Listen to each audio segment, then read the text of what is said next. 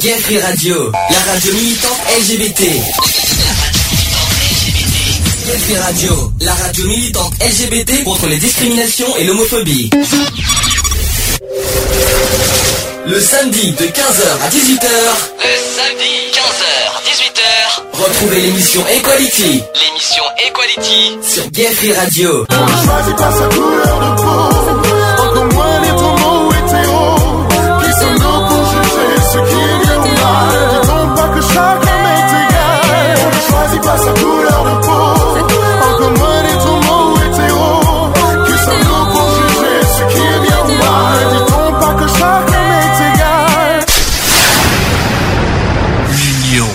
fait la force.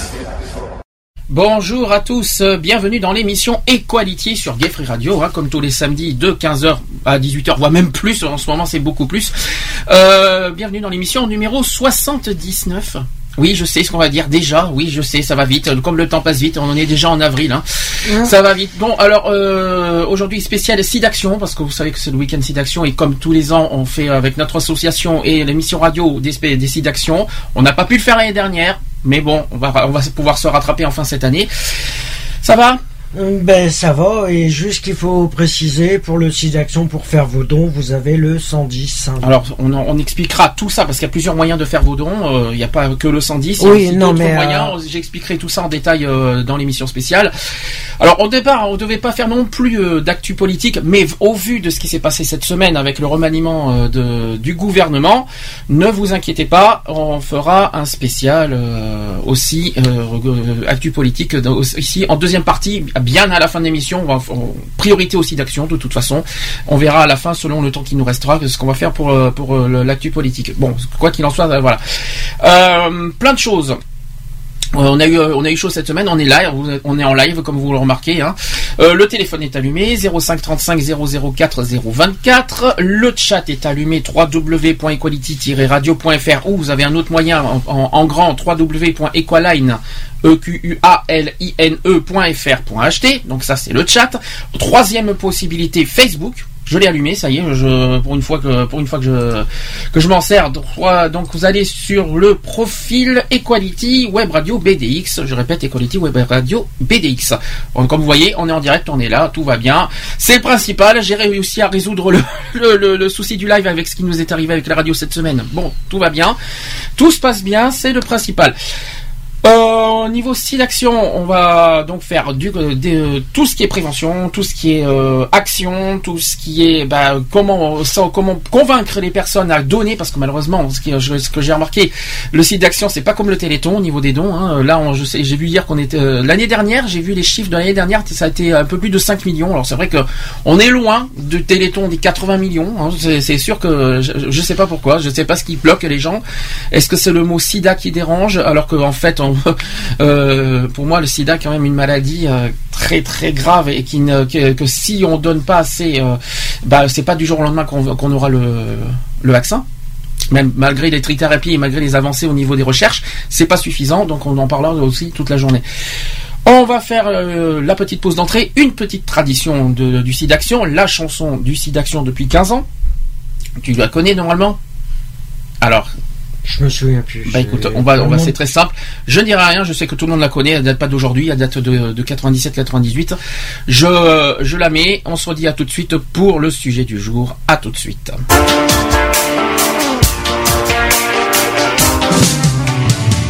Elle en a vu de toutes les douleurs.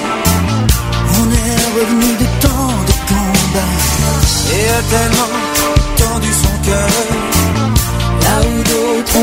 baissé les bras. Elle dit qu'après certains regards, les mots deviennent dérisoires. On fait les choses parce qu'elles s'imposent. Sans se demander pourquoi. Peut-être Oh, peut-être. goutte dans la mer. C'est peut-être. Oui,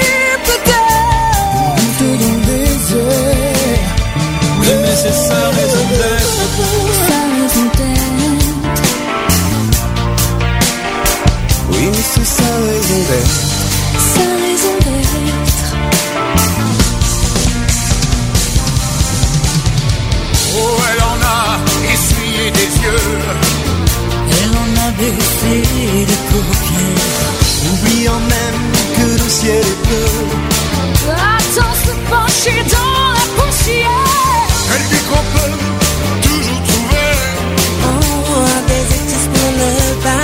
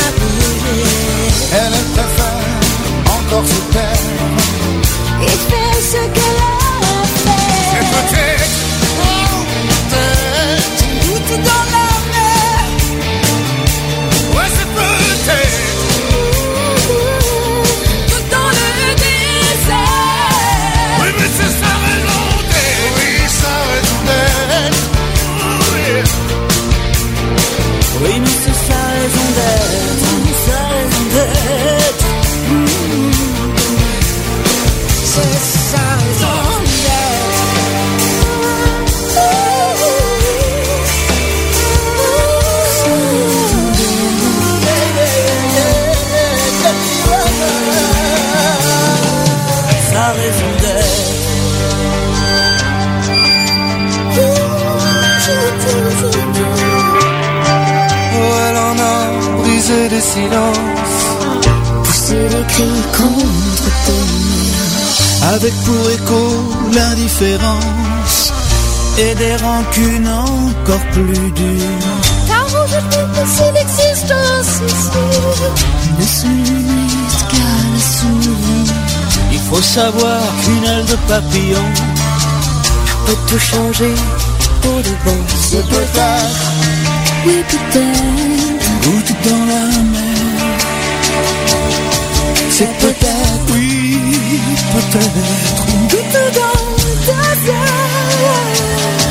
C'est peut-être C'est peut-être, une goutte dans la mer. c'est peut-être une goutte dans le désert. Oui, oui, mais c'est sa raison d'être. Oui, sa raison d'être.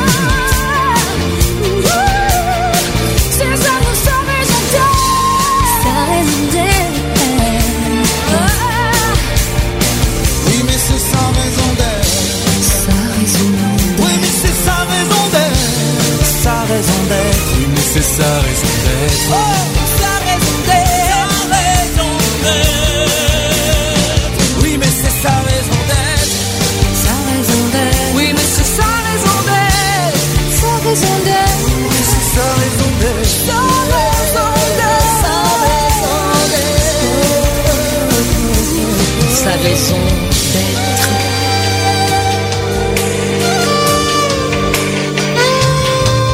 Que vous soyez où que vous soyez, la maladie vous touche, mais restez fiers de ce que vous êtes. Et nous sommes à vos côtés, tous engagés, tous unis, tous ensemble. C'est bien de faire le con, c'est bien de sortir en boîte, c'est bien de se mettre une petite mine. Mais un petit préservatif dans le portefeuille, ça fait une petite bosse sur le portefeuille, comme ça. Ça fait une espèce de petit truc, mais ça sert. Toujours. Bah maintenant je suis en couple, alors j'ai plus besoin, mais non mais c'est vrai, c'est vrai, j'ai toujours fait attention. Il faut faire attention. Ah ben, moi je me protège tout le temps, voilà. Je suis quelqu'un de très prudent. Aujourd'hui, nous sommes en 2014, mais le sida est toujours là, plus que jamais. Donc, le seul moyen, c'est de se préserver. Et la prévention est très importante. Donc, euh, il faut continuer à lire, à se documenter. Et Mesdames et messieurs qui me regardez, protégez-vous, c'est aussi simple que ça. Un préservatif, ça se trouve partout. Vos copains doivent en avoir dans leur portefeuille ou bien il y en a dans les pharmacies, ça coûte pas cher du tout. Protégez-vous et surtout protégez vos amis. Faites passer le mot. Voilà. C'était il y a une, une quinzaine d'années, je me souviens encore de cette image. Il y avait euh, partout des cercueils. Euh, le Zimbabwe a été un des pays les plus touchés par le sida. Il y avait jusqu'à 30% de la population qui était euh, soit séropositive, soit atteinte du sida. Moi, hélas, oui, j'y ai été confronté. J'ai perdu un ami euh, du, du sida il y a quelques années. Euh, donc ouais, c'est une maladie euh, à laquelle j'ai été confronté. Heureusement, pas, pas, pas plus que ça. Une personne, c'est déjà, c'est déjà énorme. Et puis, et puis voilà, je fais partie des gens qui ont, qui à un moment donné, oh, oh, tu vois, j'ai fait une connerie une fois, puis j'ai eu peur. Je me suis dit, mon Dieu, alors je suis allé faire un test et j'étais angoissé jusqu'à avoir les résultats. Heureusement, les, les, les choses se sont bien finies pour moi. Depuis plus de bêtises. Je, ne- je ne fais plus rien. Voilà, je ne plus rien. Ça, c'est bon, si de temps en temps quand même, mais, mais avec des préservatifs comme me l'a conseillé Estelle. Je pense que ce qu'il y a de plus beau, c'est une main tendue vers un sourire. Donc si on peut faire en sorte qu'un maximum de gens aient le sourire, ce serait formidable. Et grâce aussi d'action, je pense que c'est possible. Alors moi c'est ce que je disais à Christophe. Bon, bah, moi je, je suis avec mon compagnon depuis 11 ans. Nous nous prenons la fidélité dans le couple et euh, voilà nous avons deux enfants donc c'est vrai que euh, Ouais, mais enfin Raymond. au début euh, évidemment euh, voilà on en a mis mais maintenant bon bah c'est vrai que bah moins quoi. Enfin Equality sur Gay Free Radio, une émission basée sur l'engagement et la solidarité. Voilà, donc euh, nous sommes de retour euh, dans l'émission Equality. Là, ce que vous venez d'entendre juste avant le, le jingle, c'était euh, des animateurs TV qui, qui étaient, qui voilà, que vous savez que le site d'action c'est aussi une action télévisuelle et radiophonique. Là, ce sont des animateurs TV que je peux, il y en a certains que je peux vous citer. Il y a eu Christophe Beaugrand, Beaugrand que vous connaissez, soit dans euh, 50 minutes inside, soit dans Confessions intimes sur, NT, sur NT1. Il y a eu Estelle Denis aussi à la fin. Il y a eu Cartman. Cartman, je sais pas si vous vous rappelez qui c'est, c'est le, le- le duo Miko et Cartman. Cartman aussi, c'est l'animateur de D17 le matin. Donc euh, voilà, c'est quelques animateurs qui ont souhaité euh, vous faire part de leur euh, mobilisation, de leur euh, voilà, de leur, Soutien. ac- de leur soutien aussi d'action que je souhaitais également vous faire partager à la radio. Bien, qu'est-ce qu'on dit? Sans transition, eh ben, sujet du jour. Equality. C'est le sujet du jour. Ben, euh, sujet du jour, on vient de le dire, SIDAction bien sûr. Euh, le SIDAction qui a, qui, a- qui a commencé hier, 4 avril, qui, qui finira demain, donc c'est tout un week-end. Donc euh, mobilisez-vous pour, euh, pour le SIDAction. À la télévision, à, à la radio, à l'extérieur, sur le terrain, c'est-à-dire. Il y a des bénévoles partout dans les villes qui, qui se mobilisent, vous pouvez les, les rencontrer et aussi faire part de votre soutien au SIDAction. N'hésitez pas dans votre ville à aller... t'en- T'en avais vu ou pas? Il y il y a des stands... euh, J'ai vu personne là ce matin euh, sur Bordeaux. Je pense Même à la place Pays-Verland, parce que tu as été ce matin. Il y a personne. Peut-être euh, au peut-être que cet après-midi, euh, peut-être euh, au Quinconce, je sais pas où c'est. On ne sait pas que c'est à euh, Bordeaux. On- à Bordeaux, on ne sait pas. Alors, je sais qu'il y en a qui, il y en a qui, euh, parce qu'il y a le collectif SIDA 33. Je crois qu'il y en a qui le font à la rue Sainte-Catherine, si je me trompe pas. C'est un peu partout. Et, euh, je, je crois que c'est la victoire aussi. Et euh, oui, il me semble. Il me semble, à mon souvenir, que c'est la rue Sainte-Catherine pour le collectif SIDA 33. Mais euh, il faut que, c'est ce que j'ai compris. Bon, si vous croisez bien sûr le collectif, hein, faites, euh, faites transmettez-leur notre amitié bien sûr de la part de l'émission. Bon, alors sujet, hein, on va d'abord faire l'état des lieux du SIDA en France, bien sûr. Donc, euh, ce sont des chiffres qui datent de fin 2013. Donc tout, récent. Donc euh, je répète euh, qu'à chaque année l'ONU SIDA publie des chiffres qui permettent de comprendre ce qui se passe en matière de VIH dans le monde. Alors qui c'est qui est concerné? Bah, tout le monde, tout simplement. C'est pas uniquement les homos, les hétéros, c'est tout le monde qui est concerné par le SIDA. Euh, on pas donc, euh, je vais vous donner des quelques données. Donc, euh, pour mémoire, euh, 33% de nouvelles infections à VIH en moins de, en moins depuis 2001. C'est déjà pas mal, donc c'est quand même un progrès, mais Mhm. pas suffisant. Euh, actuellement, il y a 9,7 millions de personnes qui vivent dans des pays à revenus faibles ou intermédiaires euh, qui avaient accès à un traitement antirétroviral à la fin de 2012. 29% de décès euh, liés au sida en moins. On parle de, c'est adultes et enfants compris, hein, c'est Mhm. tout le monde compris, depuis 2005. C'est aussi un progrès, c'est aussi une bonne nouvelle. 52% de nouvelles infections à VIH en moins chez les enfants depuis 2001. C'est aussi une bonne nouvelle. 50%, la moitié, c'est bien. Autre chiffre très important, c'est 35,2 millions. Ça, c'est un gros chiffre. C'est le nombre total de personnes vivant avec le VIH en 2012. 2012. Ouais, ça a augmenté encore. C'est, euh, ça a augmenté. Je, je vous parlerai en détail de la France tout à l'heure. 40 fois, alors c'est le taux d'augmentation hein, de l'accès au traitement rétro- euh, antirétroviral entre 2002 et 2012. Voilà. Ça, ce sont des, des données. hein. je pense qu'avec ça, euh, mais je pense que vous avez le- un petit. euh, euh, vous voyez, je bagaye un peu. Je suis désolé. hein, je suis un peu avec la semaine que j'ai passée. Je suis désolé. Hein, je, avec en plus le sujet du SIDA, c'est un, sujet qui me porte à cœur. Donc c'est pour ça que je bagaye autant. Euh, en quoi qu'il en soit, euh, vous avez en pour mémoire donc euh, des chiffres que je viens de vous communiquer. Est-ce que tu as quelque chose à dire là-dessus? Ben, non. personnellement. Bah, progrès, mais est-ce que c'est suffisant? Oui. Bon, Enfin, je vais pas dire que c'est suffisant parce que c'est jamais suffisant. C'est mais, jamais suffisant, Mais c'est un bon progrès. Moi, je pense que c'est grâce à la trithérapie entre autres, euh, grâce aux, à toutes les, tous les médicaments, tout le progrès de la médecine. Mais voilà, il faut bien se dire en tête et se mettre en tête que le vaccin n'est toujours pas là, que demain le, ça- le SIDA peut toucher encore d'autres personnes. Et, Et il y en a qui toucher encore. Et euh, pire encore, c'est qu'il y en a qui ne savent pas qui ont le, Oui, le voilà. virus. Et ça, c'est pire. Ça, on en parlera euh, tout au long de l'émission. Revenons sur le sujet de la, du, du SIDAction. Donc, on rappelle que le SIDAction, c'est un appel à la mobilisation de tous. Euh, donc, je rappelle que ça, a commencé hier. Euh, donc c'est l'occasion aussi de donner la parole à ceux qui vivent avec le VIH et ceux qui luttent contre la maladie. L'argent collecté est consacré pour moitié à la recherche et pour moitié au programme de prévention, je vous ferai les détails tout à l'heure, et d'aide aux personnes vivant avec le VIH en France et dans de nombreux pays en développement. Donc pour faire un don, vous pouvez faire le 110. Exactement. Euh, Je répète que le 110 c'est un prix d'un appel local. Donc euh, c'est pas c'est pas c'est pas 1,35€ la minute tout ça. Non, c'est un prix d'un appel local. Donc c'est pas cher. Ou il y a un autre moyen. Par ce vous avez si vous n'avez pas de fixe et que vous euh, vous souhaitez le faire par SMS avec vos mobiles, il y a possibilité d'envoyer don D O N au 30 en 33000. C'est pas Bordeaux hein. Euh, 33 000 c'est c'est euh, c'est le numéro euh, bah, qu'il faut envoyer au SMS euh, par SMS avec votre mobile. Je répète D O N au 33 000. Autre moyen, c'est aussi vous connecter sur le site internet www.sidaction.org. Vous pouvez faire vos, vos dons en ligne sur internet par carte bancaire, c'est sécurisé, vous ne risquez rien.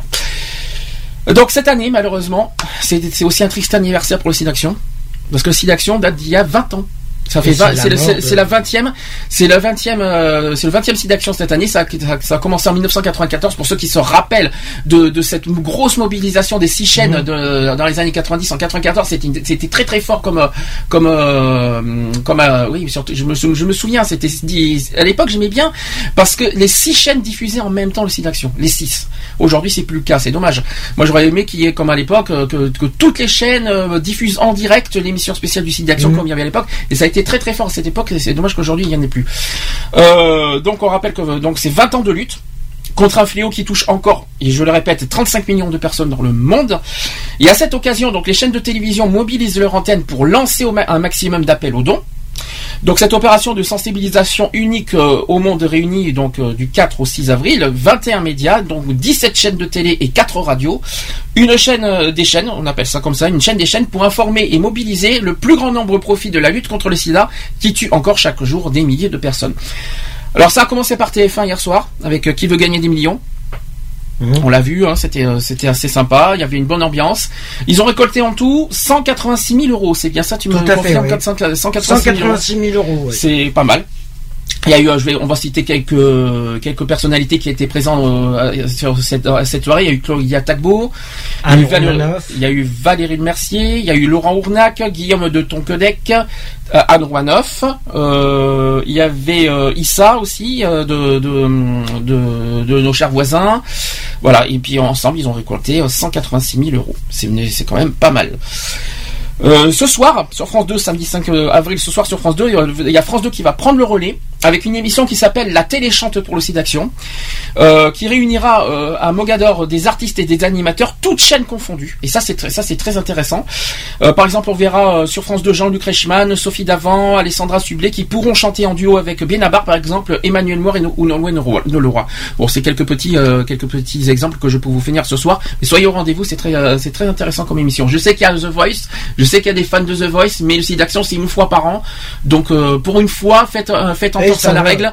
Sachant que The Voice, vous avez la possibilité De le replay. retrouver en replay sur euh, internet ou sur euh, le téléviseur. voilà. Donc euh, franchement, euh, pour une fois, faites entorse à la règle pour le euh, de, par rapport à The Voice. Regardez le site d'action, c'est une fois par an. Ça va pas, ça va pas, c'est pas, c'est pas un drame si pour une fois. Bon ben je sais que c'est un truc en direct, mais comme euh, comme tu as dit si bien, il y a les replays pour ça qui existent. Voilà, le site d'action, c'est site d'action et c'est que le week-end en plus. C'est pas fini. France 5 aussi, et son, euh, avec son magazine de la santé qui est présenté par Michel Simès, qui était d'ailleurs aussi euh, au, à qui veut gagner des millions hier soir. Euh, donc présenté par Michel Simès Simès et Marina Carrère d'Ancos, qui reviendront toute la semaine sur la maladie. Ensuite, euh, M6 qui prévoit des relais euh, éditoriaux et des appels aux dons dans des différents programmes d'information. Avec tous les euh, et tout, il y a tous les animateurs de Claire Chazal à Laurence Ferrari, en passant par Cyril Hanouna, Mathieu Delormeau, Faustine Bollard, euh, Karine Ferry, qui se sont engagés à porter le petit ruban, rouge. Et oui, porter ce ruban rouge tout le week-end au passage. Hein, vous demandez à toutes les associations caritatives qui luttent contre le SIDA, du genre Aide, SIDA, SIDA for Service, les collectifs que vous avez partout, Ensemble contre le SIDA, bien sûr, c'est l'association qui a créé le SIDA Action, que voilà, euh, pendant ces trois jours, mobi- porter ce ruban à l'extérieur. C'est, un signe de, solidarité euh, que vous ferez. euh, sur le terrain, moi je trouve ça intéressant. C'est un peu dommage euh, que je trouve que c'est seulement sur un week-end, mais euh, je pense qu'on devrait y penser. Mais les dons, c'est, mais il faut pas oublier que les dons, c'est tout, c'est tout, euh, c'est toute l'année, c'est pas uniquement Oui, pour aussi d'action. Hein. Mais le ruban, je pense qu'on devrait le porter plus souvent. On Ah, ça, c'est devrait le porter toute l'année pour ceux qui. Ouais, mais en y repensant, est-ce que c'est bien euh, Il y en a qui, il y en a qui voient mal le, le ruban du SIDA. Il y en a qui voient. Voilà, oui, y a- après, je, je sais qu'il y en a, il y en- il y en a qui voient une, euh, comme une soli- euh, comme un esprit de solidarité, mais il y en a qui regardent de travers le SIDA parce que le SIDA, il y en a qui sont très très fermés sur le sujet du SIDA et parce qu'il y a des, des idées reçues sur ça, sur le sujet et donc euh, malheureusement, mais bon, si les gens arrêteraient justement d'écouter ces idées reçues et de se mettre en tête des mauvaises idées au sujet du SIDA, je tiens à préciser que le SIDA touche tout le monde et pas uniquement les homosexuels comme on dit si bien. C'est archi faux et c'est pas la faute non plus des homosexuels que le SIDA existe. Euh, faut, faut vraiment La arrêter de faut vraiment arrêter de voir le sida comme un comme un fléau homosexuel qui n'a rien à voir avec qui ne, qui est ça. Alors que c'est pas la faute des homosexuels c'est pas la, la seule chose qui est vraie c'est que les homosexuels sont les plus touchés par le sida. Ça c'est vrai. Mais ce qui est faux c'est que c'est que les c'est que les homosexuels ont apporté le sida. C'est ça qu'il faut faire très attention à ce qu'on dit sur ça Euh, donc côté terrain, j'ai oublié de vous dire, bon, parce qu'on a parlé de- des télés, mais aussi de- des bénévoles sur le terrain tout au long du week-end. Il y a 3000 bénévoles qui vont organiser, qui organisent en ce moment près de 350 animations à Paris et en province. Euh, donc il y a eu, par exemple des randonnées en roller, euh, des ventes aux enchères. Euh, une mobilisation générale dans les médias, donc c'est ce qu'on est en train de faire, et il sera aussi difficile d'ignorer l'événement. Euh, on fera un petit bilan euh, de ce qui s'est passé ce week-end le euh, dimanche prochain, parce qu'on n'y aura pas d'émission samedi, ça sera le dimanche 13 avril euh, prochain pour la prochaine émission. Euh, donc les radios qui feront également des appels aux dons. On, d'ailleurs, nous, on est une radio et on vous et on vous convie à faire un don aussi d'action. Je répète 110 ou alors trois- 33 000 au- euh, dons ou 33 000 par SMS. Euh, les animateurs qui arboreront le petit ruban, rouge, ça c'est vrai, on a vu hier soir donc ils veulent gagner des millions, ils ont tous porté un ruban rouge, hein, ça c'est bien. Euh, tous les animateurs pendant le week-end, euh, toutes les toutes chaînes confondues, porteront ce ruban rouge. D'ailleurs, est-ce que et d'ailleurs, comme tu dis si bien, on, demande à tout le monde de porter ce, beau petit ruban rouge. C'est pas une honte et c'est pas non plus c'est pas non plus dégradant de porter un, un, pins euh, qui, rep- représente un ruban rouge. Je vois pas ce qu'il y a de mal là- là-dessus. Euh, si tu veux rajouter quelque chose. Non, personnellement, non. Donc on rappelle que cette année c'est euh, le d'action. Bon, on, on fête. Je sais pas si on peut dire vraiment employer le mot fêter parce que pour moi c'est pas vraiment une fête. Malheureusement, Non, c'est un soutien. euh, non, c'est pas ça, parce que normalement, c'est, voilà, le d'action, c'est, les 20 ans aujourd'hui du d'action. On ne peut pas appeler ça une fête, on ça, c'est plutôt triste de dire que ça fait 20 ans que ça existe, parce que malheureusement, c'est comme le Téléthon, hein. Quand le Téléthon dit que ça fait 25 ans que ça existe, c'est pas non plus joyeux de dire que ça fait 25 ans que ça existe. Au contraire, on aurait, c'est comme toutes les. chaque année, je pense que le site d'action, il voudrait bien que ça, espère que ça n'existe plus du fait que le vaccin euh, arrive. Le, le- le souhait absolu, l'objectif absolu du site d'action, l'anéantissement de tout. euh, bah, l'anéantissement du sida, tout simplement. Euh, comme tout, c'est une maladie grave qu'on essaye d'éradiquer et qui me- et la- le seul moyen, c'est justement faire des dons à la recherche pour que la, re- la recherche avance et pour arriver au plus vite au vaccin, pour que demain, bah, le- il n'y ait plus de. Si vous n'y vous, vous, en avez marre du sida d'action, mais faites des dons euh, pour la recherche et pour espérer au plus vite que le que, que le vaccin arrive. Euh, pour rappel, euh, il y a 20 ans, donc euh, jour pour jour, Pierre Berger et Lynn Renault, qui unissaient leurs forces en créant l'association Ensemble contre le SIDA, donc c'est l'association exacte, qui est devenue aujourd'hui SIDAction. Donc en fait, si vous entendez Ensemble contre le SIDA, c'est aujourd'hui SIDAction. 20 ans de combat sur tous les fronts, donc on parle de recherche, de prévention et aide aux malades. 20 ans après, donc le SIDAction est devenu un acteur con- incontournable de la lutte contre le sida, mais le combat continue et vos dons restent indispensables pour mener à bien ces missions. Donc j'ai une petite citation du SIDAction, de l'association, qui dit On se contamine et on meurt encore du sida en France et dans le monde aujourd'hui. On ne guérit toujours pas du VIH et les discriminations sont encore légion. Forcément. Les discriminations, on parle Ouais. de sérophobie, par exemple, ça existe. Le terme sérophobie, ça existe. Hein, c'est Ouais, euh, la peur, euh, c'est la peur de, de- ceux qui, qui, portent- qui- sont porteurs de sida. Euh, franchement, euh, séropositifs. et des séries, ceux qui sont séropositifs, oui, parce qu'on parlait d'eux. Mais euh, la sérophobie, c'est ça, euh, ça. Malheureusement, ça existe, hein, mais c'est terrible. Dès qu'on voit quelqu'un, qui, notamment au milieu du travail, notamment dans le milieu, dans les milieux, pas dans les milieux associatifs, mais surtout dans le milieu du travail, si quelqu'un dit, bah tiens, prenons un exemple, même si ça date pas d'aujourd'hui, le, le film Philadelphia. Philadelphia. Euh, quand on prend, on prend un exemple, euh, un avocat qui vient d'a- d'apprendre qu'il est un avocat homosexuel par-dessus, qui apprend qu'il a le sida et qui se fait virer et qui se fait virer de son boulot, non pas parce qu'il est homosexuel, mais parce qu'il parce qu'il a le sida.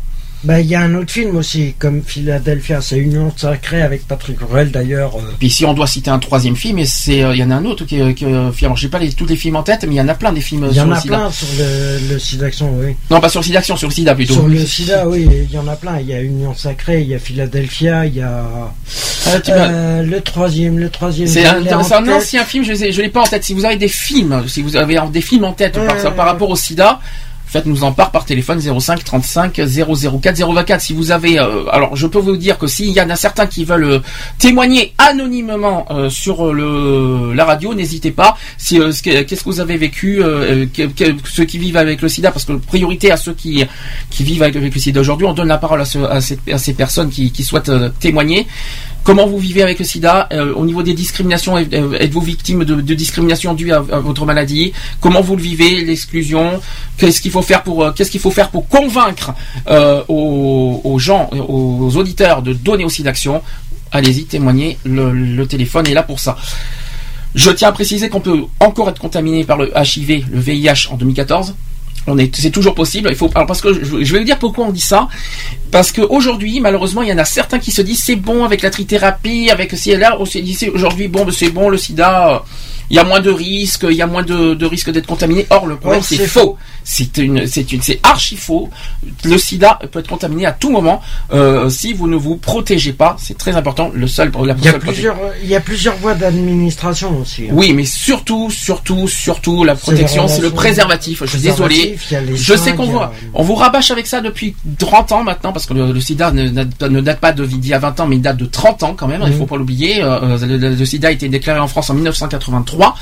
Et que euh, on vous rabâche avec ça, avec le préservatif. Il y en a qui ont ras-le-bol de ça, mais ici et là. Mais si vous ne souhaitez pas être demain contaminé par le sida, je suis désolé de vous le dire, on vous le rabâche encore. Le préservatif, c'est la seule solution pour éviter d'être contaminé.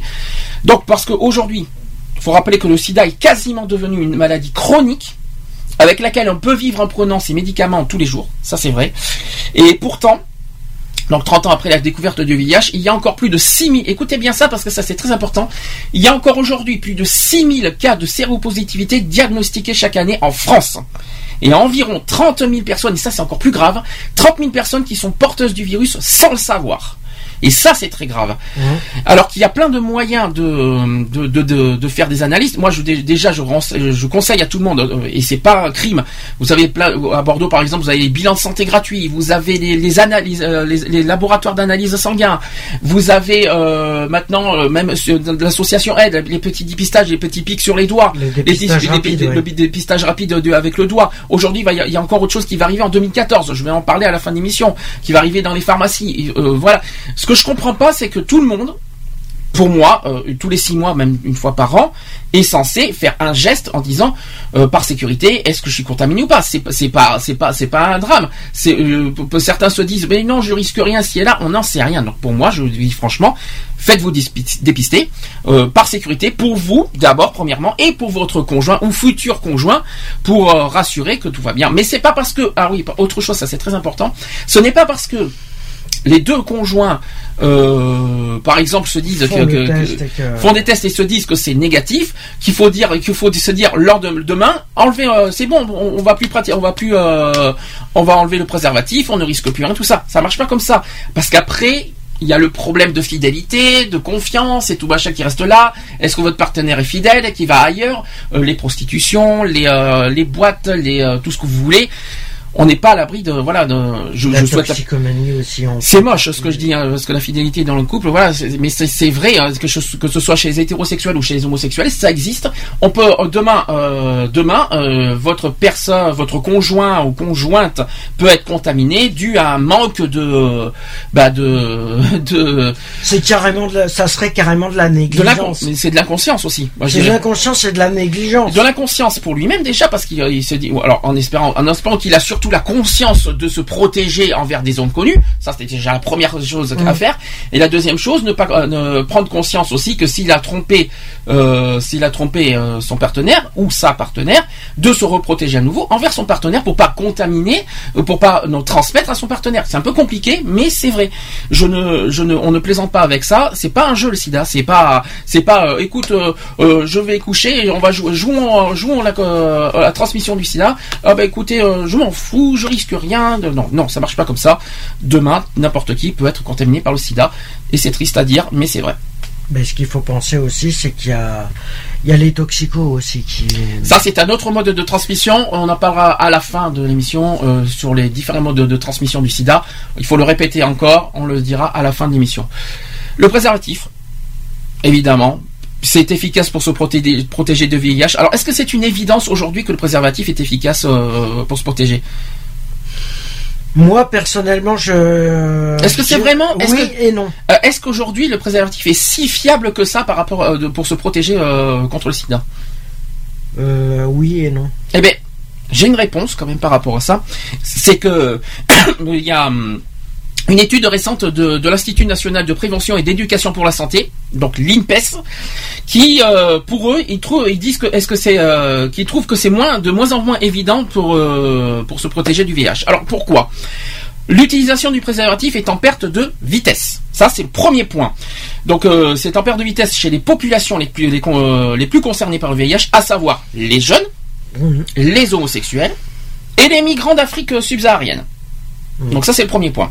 Selon l'INPES, les IST, donc tu sais ce que c'est IST Les infections sexuellement transmissibles. C'est très bien, c'est bien. Je vois que tu as bien appris tes leçons. Euh, Donc, infection euh, sexuellement transmissible, transmissible, elle tient pour te protéger, euh, pour te protéger, pour te retester. MST, c'est la même Maladie chose. C'est maladie trans- sexuellement transmissible.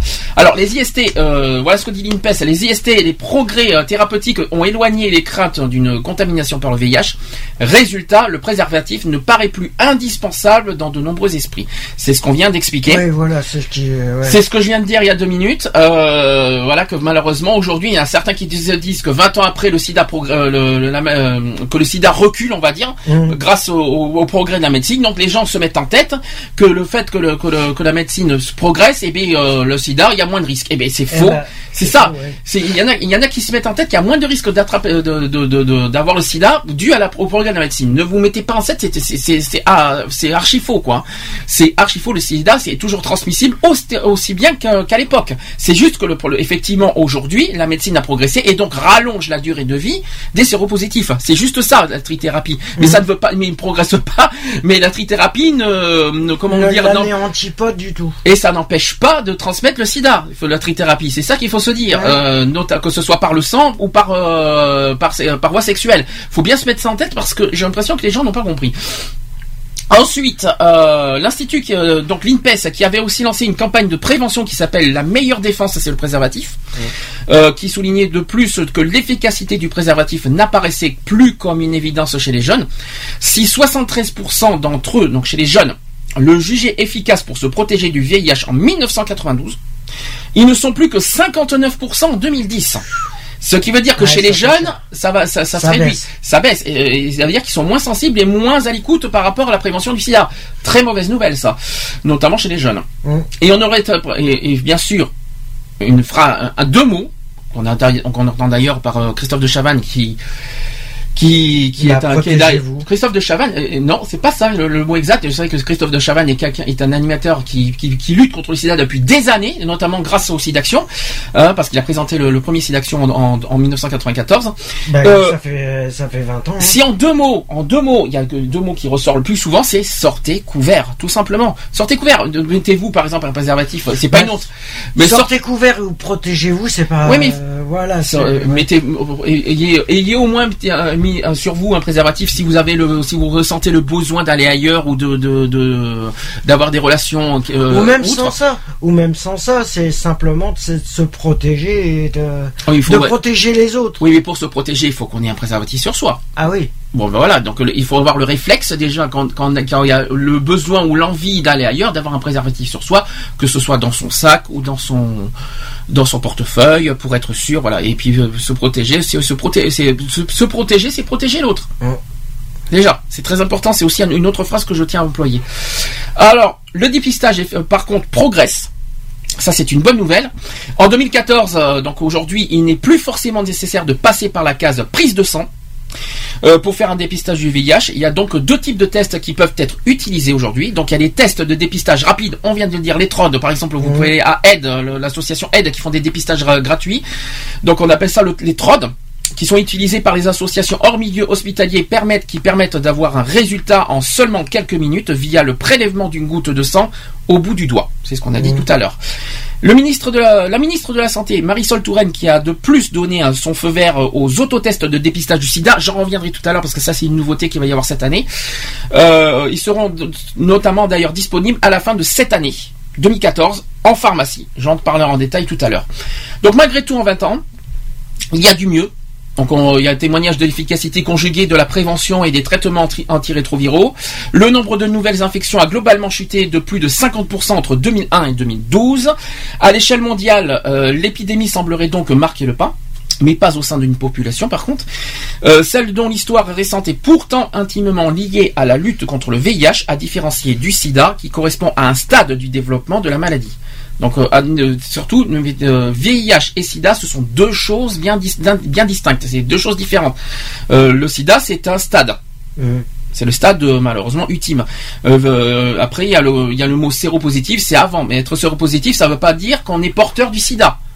Être c'est pas du tout, c'est pas du tout la même. euh, C'est oui, parce que c'est un peu compliqué. Il y a, il y a différents stades euh, par rapport à ça. Le SIDA, c'est le voilà, c'est le virus quoi. C'est le, le, le, le- virus même qui est à l'intérieur du corps. Séropositif, c'est que on a contracté un, un- Le virus. Pas total. Mais c'est un virus, euh, on va dire, en- qui est endormi. Hein, le, Oui, euh, ouais. Après les SIDA, ben, c'est le virus qui n'est plus endormi en quelque sorte. C'est un petit peu ça. Après, euh, après c'est selon l'organisme que l'organisme chaque du cas par cas, ben, que le, le, le mala- que le virus, le virus, se développe pas. voilà. euh, on peut vivre des années sans, en étant séropositif, mais euh, sans développer le, le sida. Sans contracter, oui, sans que le, en, Sans que le- en, sans por- que en portant le sida, mais le sida, en portant Sans qu'il se déclare. et sans, et, et sans qu'il soit, c'est-à-dire endormi, quoi. C'est-à-dire, euh, c'est ça en fait, c'est on peut le porter être. euh, Bon, on verra, on en parlera plus tard. On a fait d'ailleurs un gros sujet sur le sida en décembre dernier, donc euh, euh, on a donné tout ça en détail. Je rappelle aussi qu'en France, selon les dernières données de l'INV, euh, l'INVS, plus de 6000 personnes ont découvert leur séropositivité, en, leur séropositivité en 2012, et là aussi ce chiffre grimpe parmi les, HSH. Alors HSH, c'est les hommes qui, transmettent envers d'autres hommes. hum. Voilà, on crée- que ça c'est ça les c'est- C'est-à-dire que les femmes sont pas concernées, c'est que les hommes homosexuels entre hommes quoi. Donc plus de euh, plus euh, 3%, donc il y a, y a 3% de, de plus euh, euh, entre 2003 et 2011 et euh, plus euh, 14% sur 2012. C'est quand même grave. Hein. Alors pourquoi tout ça? Parce que sans doute en raison d'une augmentation du nombre de dépistages, mais pas seulement, car euh, de la Thaïlande aux États-Unis en passant par la Pologne, où le, le nombre de nouvelles infections a été multiplié par 13,5 en 12 ans, le constat est le même partout dans le monde, malheureusement. Alors, pourquoi cette inversion de la courbe? C'est vrai qu'on a, il y a une courbe qui a effectivement, il y a, il y a un progrès, mais aujourd'hui, chez les, euh, chez les, homo- les homo- homosexuels hommes, malheureusement, la courbe a été inversée, et chez- chez quelques jeunes aussi.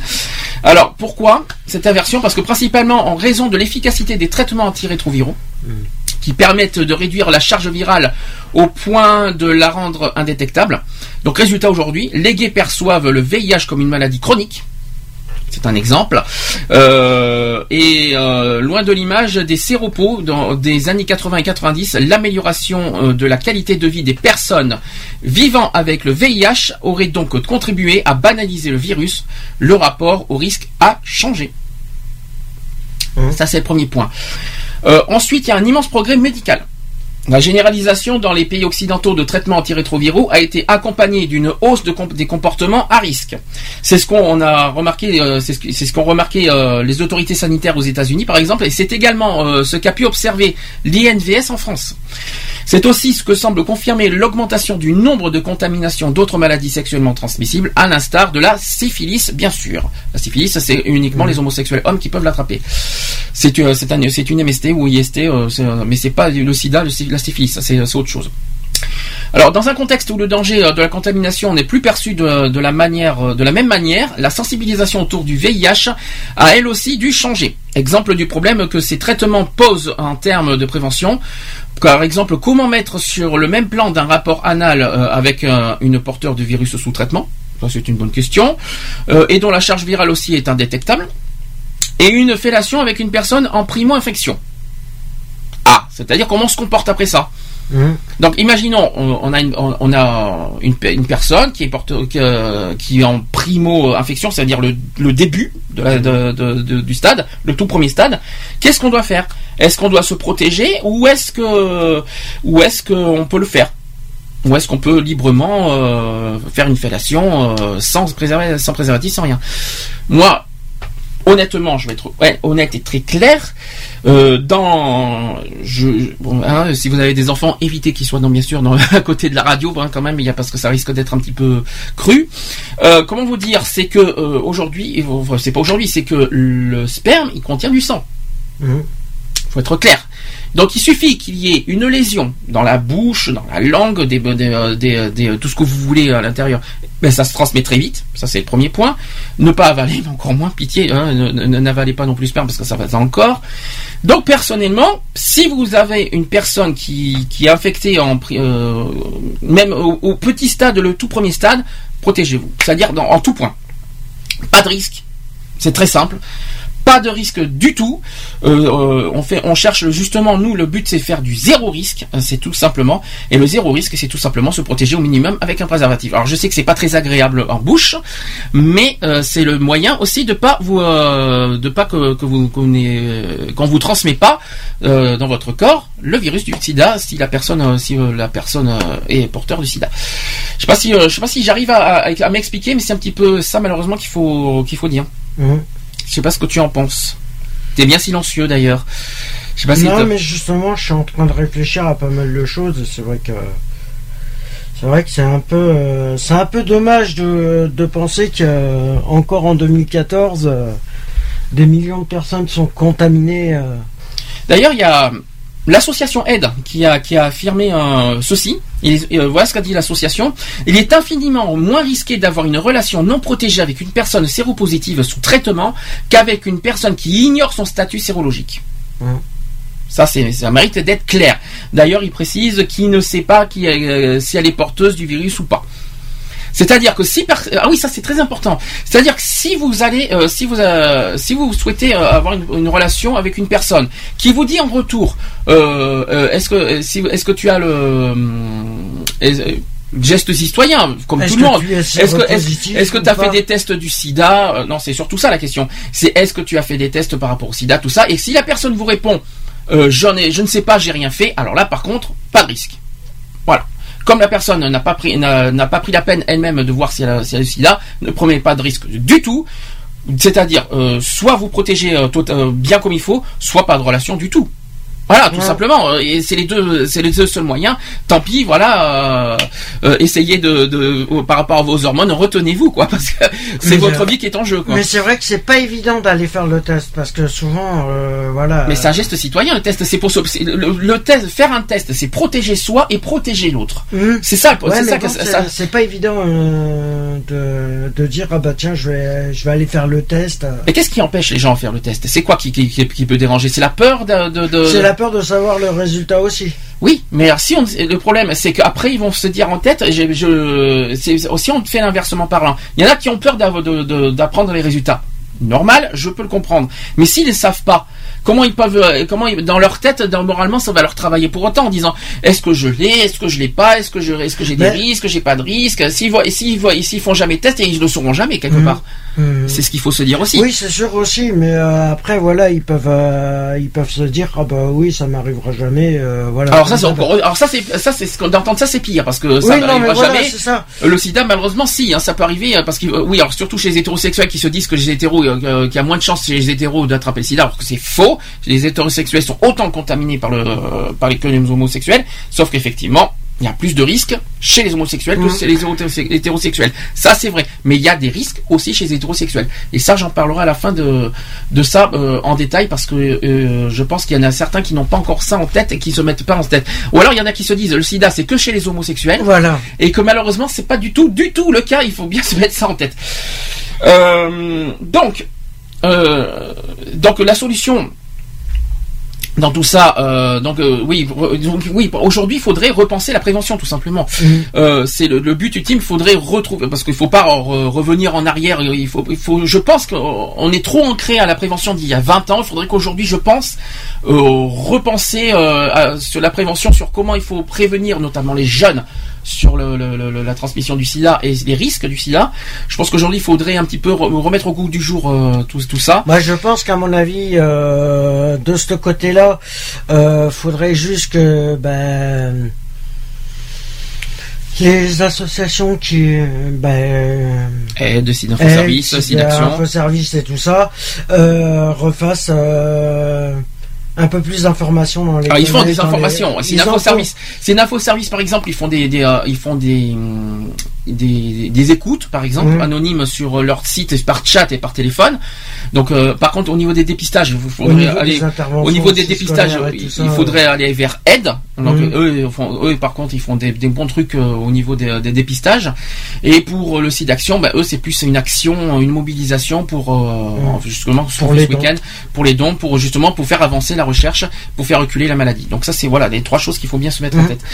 Il y a Act Up aussi qu'il faut pas oublier, qui existe aujourd'hui malgré qu'ils ont des petits soucis en ce moment euh, au niveau associatif, euh, une grosse pensée aussi à ACT UP, qui est une des premières, euh, je crois même la première association qui existe en France, parce que Aide est arrivé après. Donc pour moi, la première association de lutte contre le SIDA, c'est ACT UP. C'est pas aide. Donc Oui, euh, non, parce qu'il faut pas non parce qu'on parle beaucoup de aide, d'action tout ça mais on parle pas beaucoup d'ACT UP alors qu'ACT UP c'est une association militante qui mérite franchement aujourd'hui de de d'être là, de, de continuer leur combat contre les discriminations, contre le contre le sida. Je les je les je vois qu'ils sont aujourd'hui un petit peu en difficulté mais quoi qu'il en soit, on leur transmet tout notre soutien et tout notre euh, tout notre euh, d'une manière très solidaire envers l'association parce que franchement ils donnent ils, ils donnent beaucoup de leur euh, de leur comment vous dire de leur ah je vois ce que je voulais dire c'est euh, beau- voilà ils donnent beaucoup quoi c'est Ouais, ils se mobilisent beaucoup pour le. et sur le terrain surtout hein, et, Ouais, ils sont beaucoup sur le terrain. et ouais. très militants hein. franchement Act Up j'ai rien à dire là-dessus Allez, je continue. Donc, euh, il faut effectivement repenser la prévention parce que dans ces conditions, comment prévenir euh, de nouvelles contaminations? En fonction des associations, les réponses diffèrent. Malheureusement, et ça serait bien qu'ils soient et qu'ils se mettent un peu plus d'accord, ça serait sympa. D'un côté, alors celle qui joue la carte de l'adaptation des comportements en fonction des situations, quitte à remettre en partie en cause la, de la, la dogme de la sacro-sainte capote, à l'instar d'Aide par exemple. De l'autre, celle que pour qui ces politiques sont inefficaces dans un contexte de prise de risque importante et répétée. Donc on, on répète pour ACT UP. Pour l'histoire, donc ACT UP, il faut remettre le préservatif au centre des débats. Donc ça, c'est ce que ACT UP affi- affirme. Ce à quoi l'association euh, Warning, alors eux, je les connais pas personnellement, c'est une autre association. Alors l'association Warning et qui répond qu'il serait utopique d'espérer voir une diminution des relations euh, sans latex après 30 ans d'épidémie. C'est un c'est, c'est- Ouais, ils sont pas très positifs. hein. C'est en débat. Non, mais ça, le débat, il est, c'est- il faut repenser aujourd'hui la prévention. En gros, c'est ça qu'il faut remettre au goût du jour aujourd'hui. C'est-à-dire parce que le problème, on est un petit peu ancré il y a 30 ans, il y a 20 ans, c'est un petit peu, c'est un petit peu ça. Alors aujourd'hui, il faudrait un petit peu remettre au goût du jour, on va dire, la prévention contre le sida, parce que j'ai l'impression que euh, on, euh, peut-être que ce qui est peut-être lourd aux yeux des- de la population, c'est qu'on entend, on, on nous bassine, on, nous- on nous dit toujours les mêmes choses. Et je pense que peut-être pour sensibiliser les personnes, il faudrait en quelque sorte re- refaire ou remettre, euh, repenser justement les, les, les paroles, les mots, les, pour convaincre les personnes de faire attention à la maladie. Je pense que c'est ça et je pense que c'est pas faux non plus. Parce que euh, si aujourd'hui on, on parle de quelque chose d'il y a 20 ou 30 ans, oups. Voilà, et c'est peut-être peut-être c'est peut-être pas faux, c'est peut-être quelque chose qui bloque envers euh, envers des, des gens et euh, je pense qu'aujourd'hui il faudrait euh, faire quelque chose par rapport à ça. Donc il y a une solution, par contre, et toutes les associations s'ac- s'accordent sur son constat, ça c'est une bonne nouvelle, toutes les associations euh, luttant contre le sida. Donc, euh, donc pour eux, la solution, toutes les associations euh, diraient que la solution passe par un dépistage plus fréquent. Ça, c'est le premier point.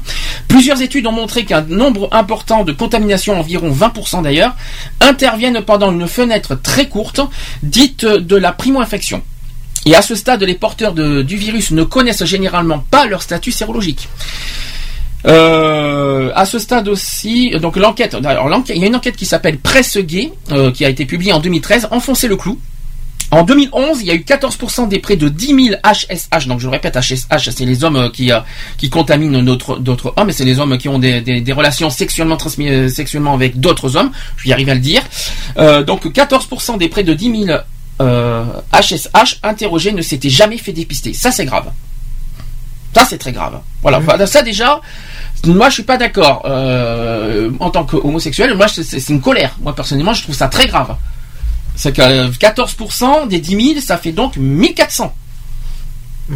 C'est quand même grave. 1400 sur euh, 1400 personnes sur 10 000 euh, HSH euh, ne se ne ne jamais fait dépister. C'est quand même hallucinant. Après, il faut pas s'étonner en quelque sorte. Pourquoi on, on, on met sur le on met une étiquette envers les homos par rapport à ça Si les homos ne sont pas conscients, ils ne font pas attention à, à ce sujet-là, sachant qu'en pire, en, en plus, que les homosexuels ont beaucoup plus de chances d'attraper le sida, il y a plus de risques. J'en parlerai tout à l'heure. D'ailleurs, pourquoi je ferai un, petit sujet sur ça. Pour rappel, dépister puis mettre sous traitement pour réduire et contrôler la charge virale, l'idée est au cœur du concept de traitement en tant que prévention, soutenu par le rapport euh, du professeur Patrick puis qui a été publié en 2010. Euh, des études évaluent actuellement le risque de transmission au sein des, couples dits sérodifferents, Euh, un partenaire séropositif et un autre qui ne l'est pas. Donc voilà, et avec des résultats encourageants. Ça, c'est une bonne nouvelle. Et de quoi avoir une vie sexuellement normale avec un risque faible, voire inexistant de contaminer son partenaire. Mais le risque est toujours là, même qu'il est inexistant, j'y crois pas. Mais euh, voilà, de, de- y ait moins de chances de contamination, quoi qu'il en soit. Il y a toujours un risque quoi, quelque part, hein. Euh, notamment sur l'histoire de l'infidélité, notamment. C'est un- c'est une, c'est une chose qu'il faut pas négliger. Alors les traitements, c'est au cœur des politiques de prévention en ce moment.